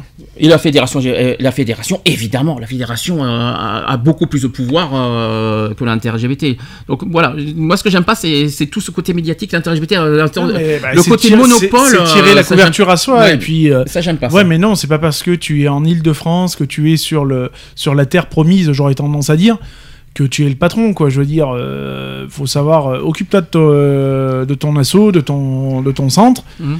Et, et n'oblige pas, enfin, il n'y a pas à obliger les associations, et là je vais partir, parler un petit peu à, à titre général, il n'y a pas à exiger à des associations d'adhérer à leur mouvement ou à leur centre ou à tout ce qu'on veut pour pouvoir défiler. Je veux dire, un défilement sur les marches, sur n'importe quelle marche des fiertés, On l'a dit la semaine reste, dernière. hein. reste un, euh, un, libre, un libre accès. Je veux Mhm. dire, du moment où tu. euh, C'est une manifestation publique. voilà, tu, tu présentes, euh, tu présentes, tu, euh, tu proposes ta présence euh, lors de, de cette marche-là. Euh, on n'a pas exigé de toi euh, quelconque euh, demande ou exigence. voilà, non. C'est tout. C'est soit tu, au pire, voilà, tu demandes une participation libre comme le fait Comme Paris. fait Paris, hein. Jusque là, C'est la chose, la, voilà, une des a- choses qu'on. il y a jamais eu à critiquer là-dessus. On n'a jamais eu de problème là-dessus. Hein. Il n'y a pas de souci, je veux Mhm. dire. Mais de là à exiger comme le font euh, les Bouches-du-Rhône ou comme le font l'Hérault, ouais, non, quoi. Mhm. Non, je suis désolé, mais non. Ça se fait pas. Parlant de la marche de fierté de Paris, un petit regret qu'on n'y aille pas samedi? Bah, moi, de ce que j'ai vu, de ce que j'ai pu voir sur Facebook, malheureusement, oui, j'ai un Un bon bon- regret. un quoi. bon regret. Comment J'ai un- ça- J'ai j'ai- j'ai un bon regret. Maintenant, voilà, euh, il- il- c'est- maintenant c'est mort, hein, de toute façon. Mm. Euh, ouais, mais ouais, quand même, un bon petit regret, quand même. Je cache pas, moi aussi, que j'ai un, bon, un Donc, grand voilà. regret de pas y De- D'avoir vu ce que j'ai vu. Je vais vous dire un truc. J'aurais été à Paris, j'aurais pas pris, euh, présenté la même banderole. hein, parce que là, on aurait été vraiment sur les discriminations. Mhm. On aurait présenté euh, vraiment une banderole discrimination. euh, Peut-être même, euh, pourquoi pas mettre en, en grande banderole toutes les, tous les logos qu'on a fait, là, justement, Mhm. qu'on a ici. Là, justement, on aurait Bien fait sûr. en grand, grand, grande banderole. Je crois qu'on aurait présenté ça d'ailleurs à tout le monde. Parce que. Oui, en faire une seconde. en faire, en ouais. faire une banderole avec. Moi, ça. C'est ce que j'aurais présenté personnellement à Paris. Malheureusement, on pourra pas le faire. Oui, ou même, euh, Mhm. même, même à ce moment-là, il aurait peut-être fallu être nombreux, justement, Mhm. de demander la participation peut-être de d'autres associations ou quoi que ce soit, Mhm. et de réunir, tu vois, peut-être un petit peu aussi toutes les banderoles, et de faire vraiment un gros coup, euh, un gros coup là-dessus, quoi. Mhm. Puisqu'après tout, on a représenté un petit peu toutes les discriminations à, à chaque banderole. Donc voilà, représenter toutes les banderoles, ressortir toutes les, les vieilles banderoles, j'aurais Mhm. tendance à dire, Mm. et de les représenter sur, sur cette, sur cette marche-là, quoi. Mhm. Avec l'aide de d'autres associations, justement, peut-être qui n'auraient pas eu le, de quoi euh, militer pour les discriminations, ben voilà, en notre nom, en collaboration, et puis pouf, quoi. Je pense que ça aurait fait un gros coup, euh, voilà. Un regret, mais rattrapable. Oui, bon, après... Je pense que c'est rattrapable. les, les, laissons l'intérêt LGBT se casser la gueule, quand même. Oh, t'es- Ah non, non, oui, je suis méchant. Oui, oui, mais c'est mérité. Pour, pour la Parce que faire quand ce même qu'ils pas. font, faire Euh, ce qu'ils font, c'est c'est franchement pas, euh, c'est pas louable. C'est pas digne, c'est pas digne d'une marche des fiertés. Mm. Voilà. On en parlera plus tard. Il s'est passé autre chose aussi. L'OMS qui veut retirer la transidentité de la liste des troubles mentaux. Mhm. Alors, c'est pas encore fait, c'est en prévision, c'est pour 2019. Euh, la décision marquera un tournant euh, dans la perception des personnes trans. Euh, L'OMS, l'Organisation mondiale de la santé, souhaite retirer la transidentité, le fait d'avoir le sentiment d'appartenir au sexe opposé, de la liste des maladies mentales. Et sachez que les pays membres de l'organisation doivent voter en 2019. C'est pas encore aujourd'hui. Donc le document sera présenté à l'Assemblée nationale, à l'Assemblée nationale, à l'Assemblée mondiale plutôt de la santé, l'Assemblée nationale, je suis parti en France moi, à l'Assemblée mondiale de la santé en mai 2019 à Genève pour adoption euh, par les États membres et entrera en vigueur le 1er janvier 2022. C'est pas forcément aujourd'hui. hein. Cette version de la classification internationale des maladies publiée par l'Organisation mondiale de la santé euh, n'avait pas été mise à jour depuis les années 90 quand même. hein. La, no- la nouvelle euh, classification comporte de nouveaux euh, chapitres, dont un consacré à la santé sexuelle. Il recouvre des affections auparavant classées ailleurs, comme l'incongruence de genre, à savoir le transsexualisme, classé jusqu'alors avec les troubles mentaux. L'un des très gros problèmes est que le fait de lier la transidentité aux maladies mentales est stigmatisant. C'est ce qu'a expliqué euh, Leil Sey euh, mardi dernier, euh, en charge du département santé euh, reproductive et recherche à l'OMS. Et sachez qu'aussi l'OMS s'attend à ce que la nouvelle classification de la transidentité réduise la stigmatisation, ce qui pourrait contribuer à une meilleure acceptation de ces personnes par la société et même augmenter leur accès aux soins de santé. Et euh, sachez qu'en février 2010, la France avait été le premier pays au, monde à sortir la transidentité de la liste des affections psychiatriques. La nouvelle classification de l'OMS, c'est-à-dire la CM11, prévoit également le- un nouveau chapitre sur la médecine traditionnelle, alors que des millions de personnes y ont recours dans le monde et n'avaient jamais été répertoriées dans ce système. C'est une bonne nouvelle. Mhm. Est-ce que ça va faire baisser les violences? Pas du tout. Parce que Non, euh, bah non. ça ne fera Non, ça absolument pas pas baisser. mais au moins, on ne pourra pas traiter les trans de malades. C'est ça. C'est une grande avancée. C'est une bonne, ça, c'est une bonne nouvelle. Au moins pour eux, au moins pour eux, Et ça elle. sera de... Eux et elle. Oui. Ouais, eux et elle, ça sera déjà une avancée euh, médicalement. Bah, déjà, euh, déjà, au moins, ils auront bah, pas, ils auront pas sur, le- Bah, ils ça auront fait pas déjà une enclume en moins sur la Voilà, c'est ça, hein, voilà, c'est ça. Ils auront pas, ils auront le poids en moins en disant qu'on les traite comme des malades, notamment quand il faut, quand ils veulent changer de sexe, qu'il faut qu'ils Oui, passent par voilà. des psychiatres et toute la clique. euh, voilà, il y a, quand ils veulent changer d'identité, Non, puis je le vois etc., encore sur, sur beaucoup de groupes, euh, de beaucoup de groupes. euh, qu'est-ce qu'ils, enfin, je parle vulgairement, mais alors qu'est-ce, c'est le cas de le dire d'ailleurs. Ils en chient quoi. Je veux dire, Mm. hein, c'est c'est une catastrophe quoi. Je vois tous ceux qui veulent passer, euh, faire leur transition ou des trucs comme ça. euh, c'est abominable euh, le cheminement. notamment psychologique. Mm, C'est ça. Alors non, non pas parce que euh, parce qu'on les traite comme C'est des ça. malades alors qu'ils sont pas malades. C'est ça, Et, c'est ça. là aujourd'hui, enfin, bon, c'est rien, il y a encore, il y a encore rien de fait. hein, Il y a encore Ah rien non, de, de- c'est ce n'est que l'année prochaine. Il faut encore un peu patienter ouais, pour en arriver là. Oui. Mais ça reste une bonne nouvelle, ça reste une bonne avancée. prochaine qui sera validée que pour euh, deux ans après. Mais quoi. on ne peut être que satisfait de l'avancée. Hum. De la, de, de- déjà qu'ils en, le fait qu'ils en parlent, euh, c'est bien. En même temps, il serait temps. C'est vrai qu'en 2018. Il euh, serait temps. Hein. Depuis combien de temps là Bah, nous, euh, l'homosexualité 1990, la, la transidentité 2018, 28 ans après. Ouais, Ça fait, ça fait, il y a, beau- il y a un énorme écart quand même Ah entre, ouais. euh, entre les deux. hein. C'est vrai que c'est c'est que- c'est- il faut vrai qu'il faut compter 20 ans pour réécrire un texte et pour redemander une loi. Ouais, c'est- C'est pas une loi, c'est le. Oui, non, bon, c'est oui. Non mais je me comprends. Il faudrait peut-être se réveiller un peu plus tôt quand même. C'est vrai que ça aurait dû être. C'est vrai que c'est ouais. quelque chose qui aurait dû être résolu depuis longtemps. Il faut être honnête là-dessus. hein, euh. À, la, à la fois, je suis content. C'est vrai que c'est un truc, c'est un sujet qui aurait Non, dû être tard. déjà. Voilà, c'est très tard. Ça, c'est notre le- notre seul euh, coup de gueule qu'on peut passer. Mais au moins, mieux vaut tard que jamais. C'est ça. C'est ce Ouais. qu'il faut se dire aussi. Au moins, en tout cas, les personnes trans, au moins, vous aurez euh, ça en moins pff, dans votre euh, sur vos épaules. Soyez encore patient Ouais, ça c'est le et problème. patiente. Ça, c'est le problème, par contre. Alors, il nous reste trois sujets. Je suis désolé, je vous ai dit que c'est un peu long au niveau des, des actus. Est-ce que vous avez vu le, la photo? Alors, je l'ai publiée sur euh, Facebook. La photo de Macron avec euh, des danseurs noirs et gays. La fête de la crois, musique, la soirée de la fête de la Oui, musique à l'Elysée. Je l'ai vu, je l'ai vu. Il y a eu des réactions énormes. Je crois que c'est la, je crois que c'est la première fois qu'on a autant de réactions sur Facebook euh, suite à cette photo. Il y a des, il y en a plein qui ont approuvé euh, ce que j'ai marqué sur euh, sur Facebook de toute façon.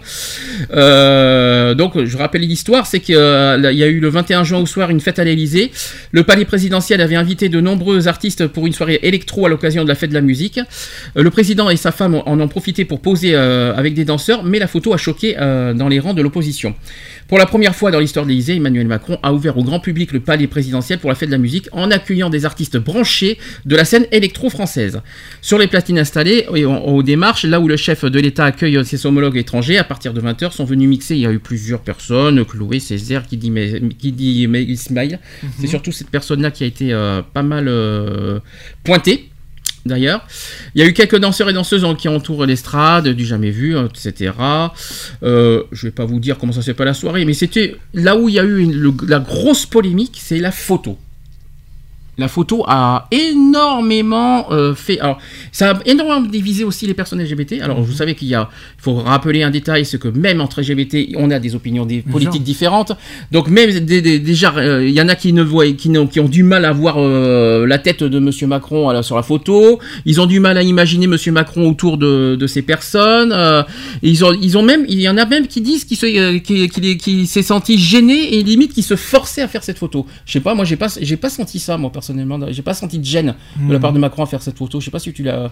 Est-ce que tu as senti une gêne de la part de Monsieur Non, Macron je, bah, je pense que s'il a fait, de toute façon, c'est tout à fait de manière naturelle. Mhm. Après, euh, bon voilà, hein, euh, il y a quand même, il faut quand même souligner ce grand pas en avant qui est fait euh, euh, d'ouvrir le palais de l'Élysée euh, pour un événement comme la fête de la musique euh, au public, quoi. Mhm. Chose qui n'a pas été fait depuis, euh, voilà, hein, un certain nombre d'années, quoi. Donc voilà, je pense qu'il faut, faut, faut voir au-delà de, de tout ça, quoi. Alors évidemment, il y a eu énormément de, de réactions sur les réseaux sociaux. Il y en a plein qui ont pointé le fait qu'il y avait des noirs et des euh, qu'ils étaient noirs et gays, euh, etc. Et puis que Macron était autour. Euh, C'est qui qui faisait tâche dans l'histoire? Personne. Bah voilà. Pour moi, personne. C'est enfin, tout. personnellement, je Par- par- si, on, si on doit voir au niveau. comment je pourrais dire ça Je sais pas comment, comment trouver cette phrase. euh, voilà, pour moi, je trouve que, bah ouais, deux, deux personnes noires, qui plus est gay, euh, un président de la République blanc qui reçoit avec sa femme et tout, Mm. qui, pose, qui pose en photo. Sur Instagram, j'ai oublié. Moi, a je, je, je dis, ouais, c'est bien. Hmm. J'y- Je vois pas où est le mal, quoi. On- moi, on a- ouverture, passons, ça. pensons ouverture, quoi. Je veux Hmm. dire, euh, est-ce que c'est joué, est-ce que c'est surjoué, on s'en fout. Ouverture quand même. Hmm. Moi, je vois, je vois ce, ce truc-là, quoi. Je veux, je veux dire, ouverture. Euh, bien, moi j'y bien, ça serait à refaire. Je, bah, ça serait bien que beaucoup de, de politiciens ou de maires ou de voilà fassent, fassent la même chose, quoi. Pourquoi pas, quoi. Ah, tu, euh, tu- euh, je, pense, je pense que le maire de Sisteron peut rêver. hein. Oui, non, mais lui, il est fini. Non, mais mais tu c'est pas grave, mais, maires, euh, donc, euh, Oui, mais il est fini. euh, c'est fini pour lui. euh, vous allez avoir un nouveau maire dans pas longtemps. Cool. Donc voilà. Lionel, tais-toi, t'as des Ouais, choses mais on a faut on a encore deux ans, Oui, hein, non, mais voilà. C'est bon, quoi. Je veux dire, il faut, faut penser ouverture, quoi. Je veux Mm. dire, arrêtons d'être réfractaires, d'être. euh, Ah mon dieu, ça chaîne, ça choque. Oh là là. Mm. Et alors, Macron, il aurait été en tutu devant, euh, devant euh, les, les- les- les petites, les petites de, de l'opéra Garnier ou je ne sais quoi d'autre. euh, Ça aurait choqué aussi, alors? Ah, il aurait choqué. été en collant, il aurait été en collant à côté des gamines qui font du tutu, de la danse classique et machin, ça aurait été choqué aussi alors. Veux dire, Il arrive un moment donné, il faut arrêter les conneries. Oh, c'est c'est c'est enfin, il est jeune quoi, je veux Puis- dire, c'est- un président qui est jeune, qui a envie d'aller vers d'aller devant l'avenir, d'être euh, de, de bousculer les codes. Ben, allons-y quoi. Moi je dis mais fonce, fonce Manu, fonce. J'ai beau à chercher le problème, il n'y a rien de dégradant dans la photo. hein. Mais non. Euh, Il n'y a rien de pervers, il y a Euh, rien tant que je de sache, tant que je euh, sache, il roule pas une pelle au, au Non, deux, quoi. voilà, donc, quoi. je veux dire, il y a un moment donné, il Il faut arrêter. il y a même un, Il des, leur- un des il- danseurs il- qui tient, qui tient le- la main à Madame Macron. euh, Moi, Voilà. je trouve ça super il- joli, moi. Hmm. Il, il a pas posé ses mains sur, sur le cul de, de, de- de chaque gars, quoi. Donc, je Voilà, veux dire, il y a, il a rien de dégradant, il y a rien il d'obscène. il a- Non, moi, je dis ouverture. Oui, puis il n'y a, pas de. Parce que comme, comme ils sont, comme les réfractaires sont là-dessus, il n'y a même pas de bisous sur la bouche. Non, y a- y pour moi, il n'y a aucune provocation dans cette photo. Donc, euh, je vois vraiment. J'ai du mal à comprendre les, les réactions. Bande Voilà. de cons, c'est du cul.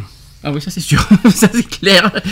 Ça c'est clair des précis. En tout cas, on peut souligner, on peut souligner aussi le, le, bah, la- le courage. Je, je sais pas si, je sais pas si c'est du courage qu'a c'est fait l'avenir. Macron, mais en tout cas c'est super beau. ce C'est l'avenir, c'est il bouscule les codes Hum. et c'est ce qu'on a besoin de toute façon. Il y, a- il y en a marre de cette France euh, de- Coincée. de, de cette France coincée, de cette France qui est euh, dirigée par des mecs qui ont 80, 70 balais. Il y a un moment donné au place, au- enfin euh, ouais, excusez-moi, euh, je vais faire un petit peu de, de polémique, mais place aux jeunes quoi. Il y a- on a on a la chance d'avoir un, un- certes un président qui est peut-être, allez rebondissons là-dessus, qui est peut-être pour les riches, mais putain qui a, qui a le courage de mettre un coup de pied dans la fourmilière et de faire bouger tout ça quoi. Mhm. Voilà, c'est tout ce que je vois. Et puis rappelons, il a pas 60 ans, il a quand même à peine 40 ans. C'est Il, est- ça. il est encore jeune, Non, il a le droit de. ça. Mais voilà, c'est ça. euh, mais c'est l'ouverture, quoi. C'est c'est l'avenir. Mm. En tout cas, félicitations. Moi, je, moi, je- moi, en tout cas, je vois rien de eh, rien d'obscène. hein. Euh, le palais de l'Elysée, excusez-moi du peu, ouvert pour un 21 juin pour la fête de la musique. Et mettre de l'électro dans l'Elysée, Eh, c'est énorme quand même. Faut poser ses couilles sur la table, quoi, Et- si je puis dire, quoi. Mettre de hein, l'électro euh, dans l'Elysée, j'ai jamais entendu ça, ça. hein, quoi. euh, À l'époque, Mitterrand, il a pas fait un belle musette à l'intérieur, Mais quoi. hein, S'il y a une euh, chose qu'on peut pas dire, qu'on peut pas reprocher, c'est qu'il vit avec son temps. C'est ça. On a un président qui vit avec son temps, avec son époque. Ah, c'est euh, sûr qu'il écoute pas du- c'est sûr qu'il écoute pas du bal musette. hein. Au contraire, moi je trouve ça super. C'est ça, mais c'est Magnifique. l'ouverture, c'est l'avenir. Je me répète. Bah ouais. Désolé pour ceux qui sont à- au Moyen Âge. Désolé pour vous, on est désolé pour vous. hein. Faut s'enlever le bâton du cul, hein, ça fait mal à un moment donné. hein. Alors autre sujet, il y a au niveau du don du sang maintenant. Mhm. Euh, il y a un recours devant la, la Cour européenne des droits de l'homme pour discrimination en raison de l'orientation sexuelle. Ah. Rien que ça. Donc depuis juillet 2016, les hommes ayant des relations sexuelles avec d'autres hommes peuvent donner leur sang, Mhm. mais sous condition d'une abstinence de 12 mois, fixée par un arrêté du 5 avril 2016. Laurent Drélon, qui est un Français de 48 ans, militant à l'origine d'une pétition dédiée en- euh, et tant d'autres procédures, euh, pour s'être vu refuser de donner son sang depuis son référencement comme homosexuel sur sa fiche établie lors d'une euh, première tentative de don à l'hôpital Saint-Louis à Paris en 2004. Alors à l'époque, il n'y avait pas encore... euh, À l'époque, c'était encore euh, puni. hein. Enfin, c'était pas puni, c'était interdit. Puni, je sais pas pourquoi on dit puni, moi. Je suis fatigué, c'est pas On grave. donc vient de, vient de saisir la Cour européenne des droits de l'homme pour discrimination en raison de l'orientation sexuelle. Donc c'est la première fois que la CEDH, Cour européenne des droits de l'homme, aura à se prononcer sur le caractère discriminatoire ou non de la législation française sur ce point. Euh, cette abstinence d'un an qui s'applique indépendamment en- euh, du caractère protégé ou non du rapport en cause et du caractère stable, occasionnel, multiple ou anonyme du partenaire ou encore du statut sérologique de ce dernier maintient la discrimination des hommes homosexuels et bisexuels devant le don du sang. Euh, elle porte atteinte au droit au respect de la vie privée. C'est ce, euh, qui est garanti par l'article 8 de la Convention européenne des droits de l'homme. Rien que ça.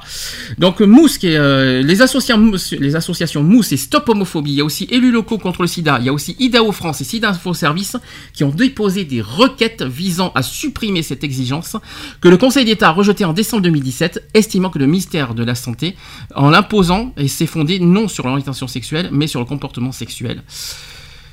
Évidemment, on a déjà débattu sur ce sujet. Non, mais bien sûr. Mais en, en même temps, comment ils peuvent juger d'une abstinence d'un an Alors qu'est-ce qui s'appelle abstinence? Il faut pas non plus éjaculer j'en Pendant sais rien. 12 mois Mais comment tu, comment tu peux justifier Hmm. d'une non de- enfin, d'une abstinence sur 12 ans? Non, Comment 12 mois, 12 mois. 12 mois, pardon. an. De- Sur un an. Comment tu peux justifier de ça? C'est pas marqué sur notre front Mhm.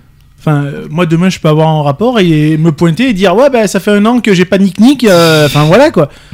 C'est quoi? C'est ma parole contre la leur quoi. Mhm. À part, euh, Mais à débile, à part une déclaration sur heure en disant, Ouais, bah, mais- Donc à chaque fois que tu vas venir Ah bah, c'est ensemble, sûr. je sous-signais monsieur machin à titre homosexuel, ne pas avoir eu de relation avec X ou Y personne sur une durée euh, de 12 mois. alors, attends, oui, il y a des détails. Pour ceux qui sont mariés et paxés, ils, vont, ils peuvent pas dire qu'ils ont pas eu- qu'ils sont abstinents depuis, depuis 12 mois. Mais c'est ça, non mais c'est ça, mais comment tu peux, C'est n'importe quoi. comment tu peux juger là-dessus? Mais c'est n'importe Mais quoi. co- comment tu peux dire, euh, ouais bah ouais non ça fait un an que Et puis, fait le et- nœud. Et, puis on nous prend pour qui? Pour des couches, euh, des couches à droite à gauche en étant mariés Non mais c'est ça, c'est des maris coucholas quoi. Euh. Je veux dire, enfin il arrive un moment donné, il faut dire les choses telles qu'elles sont. Euh, oh, on n'est pas tous des chauds lapins quoi. Je veux dire, hein, on n'est pas tous des je te nique à droite, je te nique à gauche quoi. Mhm. Et Et puis, on est encore plus posé que certains hétéros quand même. Et hein, puis- je veux pas le. et puis, faut-il rappeler un autre détail? Parce que y a cette histoire d'abstinence, c'est à cause du sida. Bien sûr. Faut le rappeler. Doit-on rappeler une fois pour toutes euh, que le sida ne concerne pas que les homosexuels? C'est ça. Elle concerne, elle concerne toute personne. Donc, euh, pourquoi là, donc là, on est en pleine discrimination de toute façon, quoi qu'on veuille ou non. Les Bah, à ce moment-là, c'est comme les- l'histoire de la PMA, autant Mm. avoir de l'abstinence aussi du côté des hétéros. Pourquoi de l'abstinence? Bah, si nous, on est obligé de s'abstenir pendant 12 mois, Hum. pourquoi pas les hétéros aussi alors? Mais pourquoi la PMA Tu peux pas être abstinent la Bah, PMA Non, non, mais on interdit la PMA pour les couples de, de, de même sexe. on est d'accord Pour les femmes, oui. Oui, pour les femmes. Mm. Donc, euh, alors qu'elle est autorisée pour les, les hétéros. Mhm. Le don du Sous sang condition. est autorisé pour les hétéros sans, Sans- abstinence, sans rien. Donc, autant faire la même chose. Autant demander une durée d'abstinence pour les hétéros. Oui, à Et à ce moment-là, je vais rire, mais d'une force. Et pour la même cause, euh, par rapport au mais risque du mais sida c'est ça, mais c'est ça, Mhm. totalement. Et à ce moment-là, je vais bien rire. Mhm. Parce que c'est là qu'on va les voir, les vrais abstinents. hein. Et à mon avis, il n'y en a pas des masses. hein. Mais non, mais moi, ce qui me. À moins d'avoir beaucoup de curtons euh, moi- qui se pointent. euh, Moi, ce qui me choque, moi, ce qui me choque, c'est le mot abstinence. Euh, abstinence, pour moi, ça veut dire que t'as pas le droit à une relation sexuelle pendant ça. 12 mois. Mais, mais, Euh, non, mais tu vas la justifier comment Mhm. C'est-à-dire que tu vas te pointer au don du sang, tu vas dire oui bonjour monsieur machin, nanani, nanana, je viens pour donner mon sang. Ok, donc veuillez euh, remplir le questionnaire. Donc bonjour, je m'appelle monsieur machin, je suis homosexuel, nanani, nanana. Je euh, j'atteste comme quoi que je suis abstinent depuis 12 mois. Sur un simple j'atteste. Et je peux te mentir mon gars. Alors, qui Comment tu vas et puis- prouver que je suis abs- euh, que je suis abstinent depuis 12 Et mois puis, on- est-ce qu'ils ont oublié que maintenant il y a des trodes pour détecter les gens qui Bah oui, non, mais euh, ça. bah, Aujourd'hui, il y a des trodes, il y a des, il y a des dépistages en 30 minutes Bien pour. euh, pour euh, Non mais bien sûr. donc il n'y a pas d'excuse là. Non mais c'est ça. Et puis, Mm. co- et puis tu vas justifier. Mais moi c'est ça qui Mm. qui m'interpelle le plus. C'est la justification. Comment tu vas juger, enfin juger ou détecter qu'une personne homosexuelle va venir donner son sang et qui est abstinence depuis 12 mois? Mhm. Comment tu vas pouvoir le voir Ah, C'est pas son sperme que tu prends, c'est son sang. Oui. À la rigueur, tu me dirais, bon écoute, tu vas te taper une pignole, puis en fonction du taux de spermatozoïdes que tu vas me donner, je te dirai que t'es abstinent ou pas. Chose qui m'étonnerait fort. Euh, à moins que le don du sang soit devenu un don d'autre chose. Don de sperme, non, mais surtout qu'on donne pas le sperme, ça c'est Voilà. sûr, mais. Euh, Jusqu'à présent, je m'injecte pas des- du sperme dans les veines, mais bon, euh, après chacun voit midi à sa porte. hein. Mais non, mais enfin, faut être débile quoi. Mhm. Faut être débile. Alors soit les médecins ont fait des études de médecine pour finir con, Mhm. voire demeurer, ou alors il y a un problème quelque part. Mais moi, je me vois pas venir dire Ouh, les gars, ça fait 12 mois que je suis abstinent, euh, que j'ai les couilles euh, pleines, je peux donner mon sang? Ben, c'est ta parole contre la mienne, alors que je viens de les vider il y a 5 minutes. Par Et puis- exemple. Et puis, un petit, une petite prévention santé, c'est pas bon pour la prostate d'être abstinent. C'est ça, oui. Et puis, eh, euh, hein, euh, avoir les couilles pleines pendant un an, je vous garantis qu'à un moment donné, hein, tu les as là. hein, euh. Et puis la testostérone, je vous raconte pas derrière. Non, mais je défie n'importe quel hétéro à ce moment-là aussi, de dire à sa femme écoute, chérie, euh, dans un an, je donne mon sang, donc pendant un an, euh, ceinture. Laissez-moi rire, les gars. hein. Ça va niquer à droite et à gauche, et après, c'est à nous qu'on fait des leçons de morale S'il vous plaît, les gars. Bon, il n'en manque un sujet. Sachez que la haine anti-LGBT est plus marquée en Outre-mer. C'est un, c'est, euh, un rapport. vu, ça, je l'ai vu, ouais. Tu l'as vu cette Mm. histoire? Donc les députés euh, Laurence, euh, alors je suis désolé de, de, de, Non, pas Laurence Darabi. Hein, Laurence Vansenebrock, euh, Mialon dans l'Allier et Raphaël Gérard dans les Charentes-Maritimes, il y a aussi Gabriel Servi en Guyane, ont présenté le 19 juin dernier les résultats de leur enquête sur la situation des personnes LGBT en Outre-mer, qui dit que l'écho d'une réalité euh, qui commence toujours par des mots, des insultes, pour se mener très vite en, harc- en harcèlement, discrimination ou agression et parfois aussi au meurtre, soumis à l'injonction du silence, c'est ce qu'a dit Raphaël Gérard de la République en marche en présentant un rapport de 80 pages et, 80 et 29 recommandations.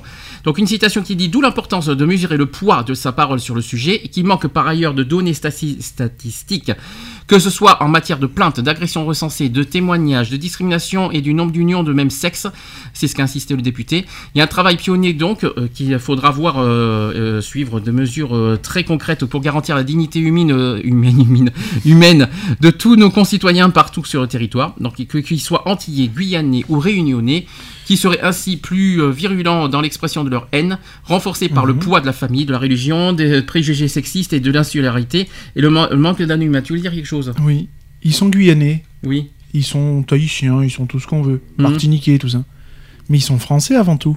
Oui. Parce que c'est bien beau, parce que c'est vrai, on parle pas, on parle des violences euh, euh, homophobes ici sur le territoire français. On parle pas de ce qui se passe en, euh, sur les, sur nos îles françaises. C'est pour ça que je voulais en parler. C'est, euh, tout à fait ça. Voilà, donc euh, je veux dire, il faut arrêter de dire ouais, non, mais en fin de compte, il y a pas, y a pas autant de violence que ça. Non, c'est faux. Il y en a, il y en a. C'est simplement qu'on ferme les yeux. Quoi. Il y a quelque chose qui, moi, me perturbe, c'est qu'on a quand il y a des- quand il se passe des, des, des violences, des, C'est des- constamment sur le territoire français. Non, mais ailleurs, il n'y a rien. Non, mais c'est ça, on n'entend pas parler de C'est ça. ça. Euh, ça veut dire que les médias n'en parlent pas de, de ce qui se passe en, en Guyane, en dans les Réunions, alors qu'ils mu- alors qu'ils vivent pire que, que, qu'en Et puis c'est un- euh, qu'en métropole. c'est- C'est un territoire français, quoi, qu'on le veuille ou pas, quoi. Oui, mais on n'en parle euh, pas. Et, et il, me, il me semble que médiatiquement parlant, j'entends jamais parler. Et puis en- même en 7 ans d'émission qu'on a fait, je crois qu'on n'a jamais fait une actu Pour, d'outre-mer. pour en entendre parler, il a fallu qu'il y ait deux ou trois gars Hum. qui aillent se balader en Guyane, en Martinique, machin, et pour pouvoir faire un rapport sur le territoire français, quand même. Mhm. Ça reste quand même alarmant, quoi, je veux dire. Euh, ou les, auto- les autorités françaises, là, Hum. guyanaises, tout ce qu'on veut, vous êtes français avant tout. euh, Non, La pas- loi, euh, si elle est sur le territoire français, sur le continent, elle est valable identiquement sur les îles françaises. À moins que j'ai loupé quelque chose. Ouais, mais c'est pas ça que je, que je reproche le plus, c'est qu'on n'en entend pas parler. Alors qu'ils vivent Oui, quand parce qu'il y a le du silence, ouais. Ouais, c'est ça. Ouais. alors qu'on est en Fran- alors qu'ils sont sûr. quand même en France, euh, même qu'ils soient, ils sont peut-être pas en métropole ici. Mais ça change rien. La, loi, la loi qui est sur le territoire français, Hum. sur le continent, Et elle même- est valable sur les îles françaises. Et, mais il faut pas que non plus que ça soit sous silence ce qui se passe ça. là-bas. Il faut qu'on Mais soit, il faut qu'on soit au courant. Il faut que médiatiquement parlant qu'on soit au courant de ce qui s'est passé là-bas et que ça soit pas et que ça soit pas silencieux mis au silence. Oui, parce qu'à ce moment-là, on, on pourrait se dire, bah, en Guyane, tout va bien, quoi. Je veux dire, euh, Hum. l'homosexualité, il y en a, l'homophobie là-bas, il y en a pas, donc tout va bien. On va aller se, Oui, on va aller se 100% jeter là-bas. euh. Et puis là-bas, tu débarques et tu te fais péter la tronche en 5-7 et t'as rien compris, quoi.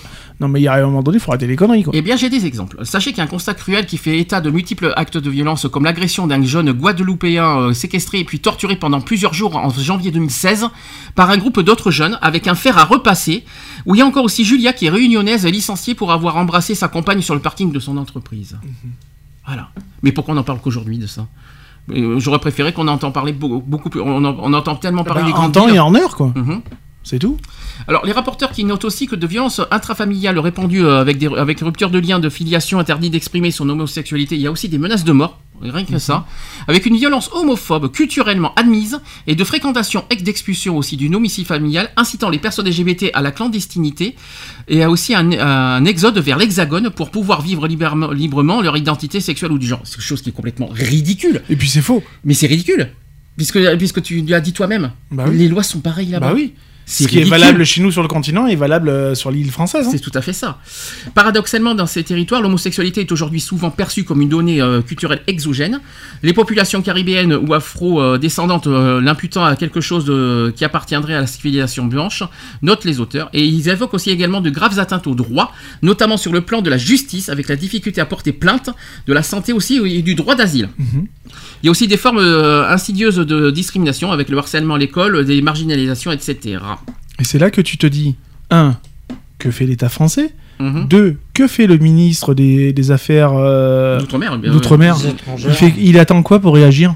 Il Mhm. est censé représenter euh, la France sur ce territoire-là, et Mhm. vice-versa. Donc il attend quoi? Il attend que... Enfin, je sais pas, qu'il arrive une grosse catastrophe Et puis c'est pas tout, vous allez voir, il y a, il y a quand même, il y a pas mal de déceptions aussi. Il y a des auteurs qui plaident aussi pour un renforcement du tissu associatif local. Ça, je suis d'accord. Là, il faut Mhm. que ça se renforce dans les outre-mer, bien sûr. Et aussi un accompagnement accru de la part des pouvoirs publics. Je sais qu'il y a, une- je sais qu'il y a un refuge en Guyane, je crois.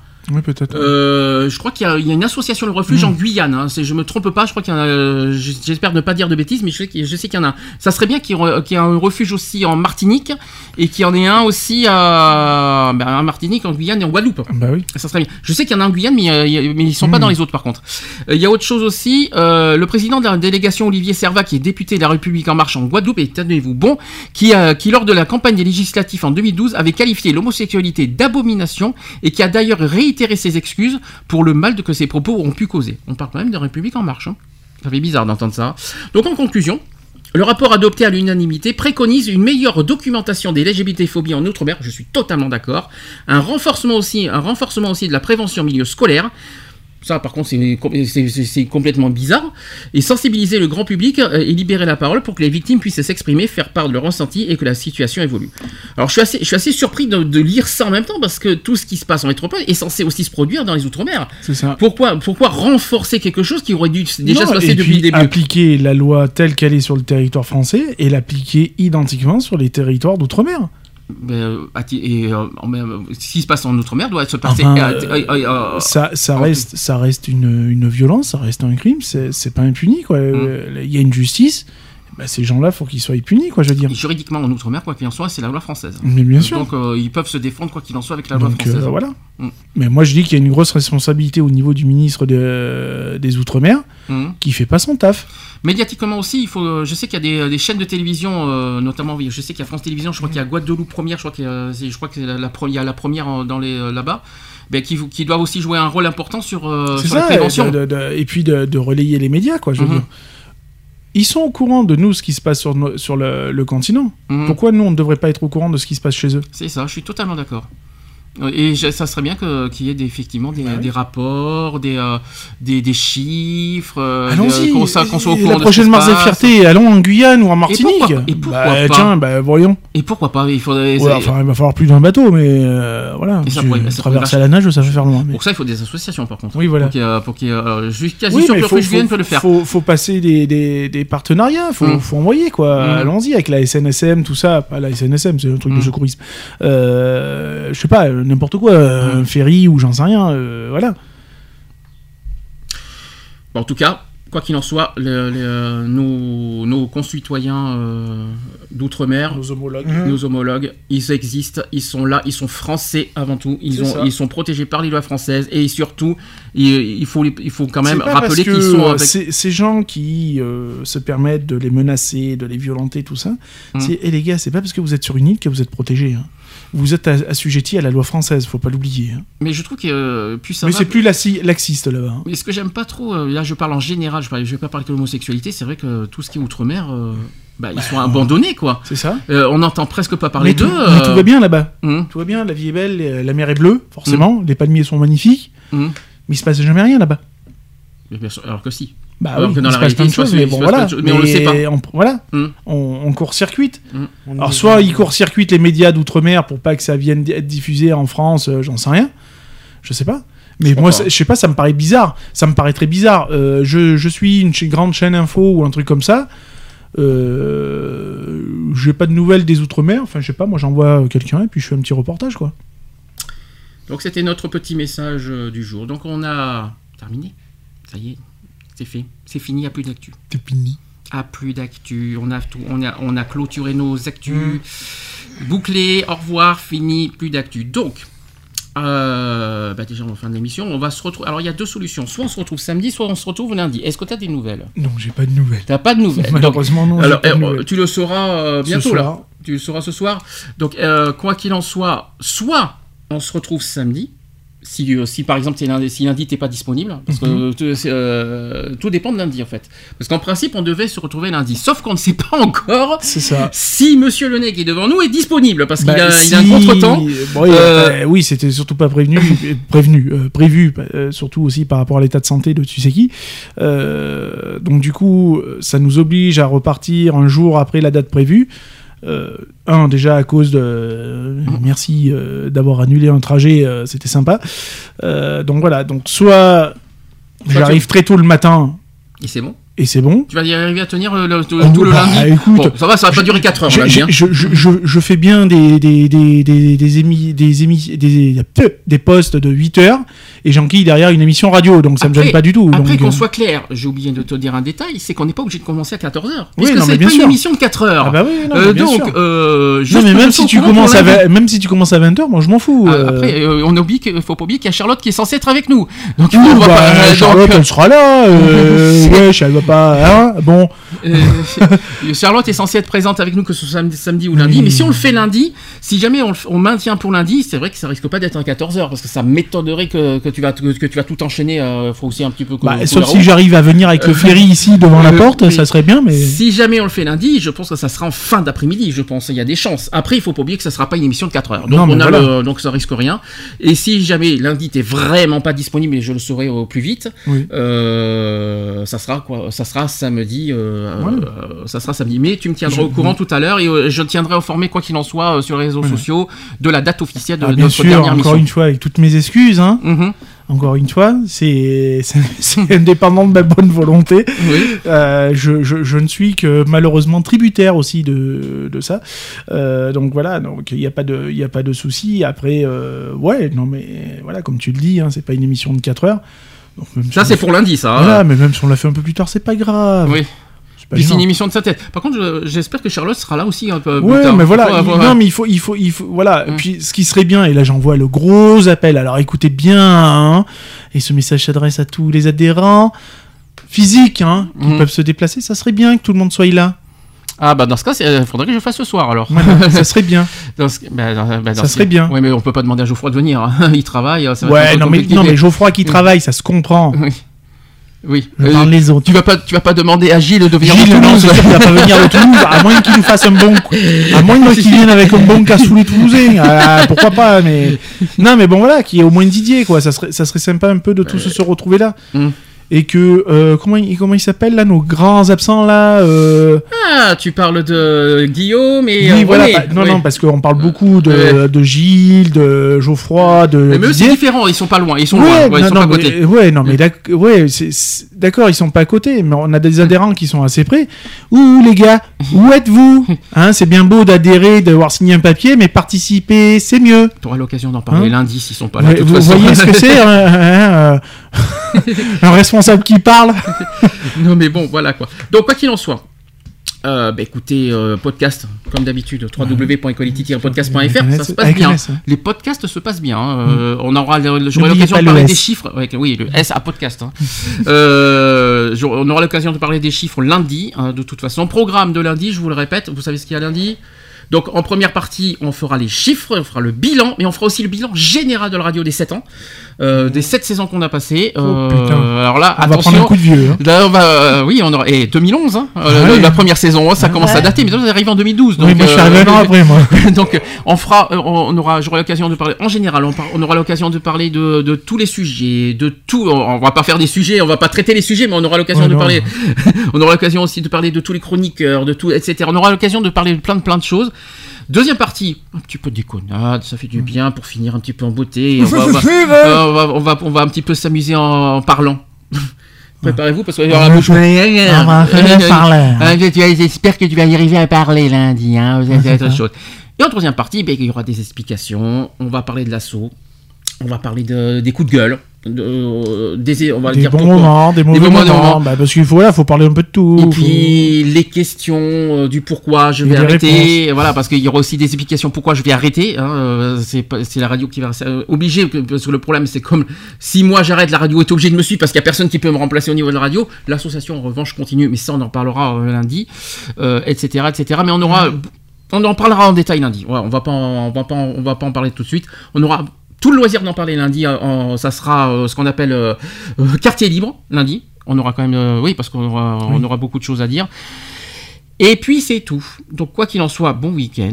Bon week-end. On vous Bon fait des bisous et on Ouais. vous dit soit samedi, soit lundi, et on vous fait des bisous. Et sortez Bisous. Et couverts. sortez couverts. Bye. Bisous. Retrouvez nos vidéos et nos podcasts sur www.equality-podcast.fr.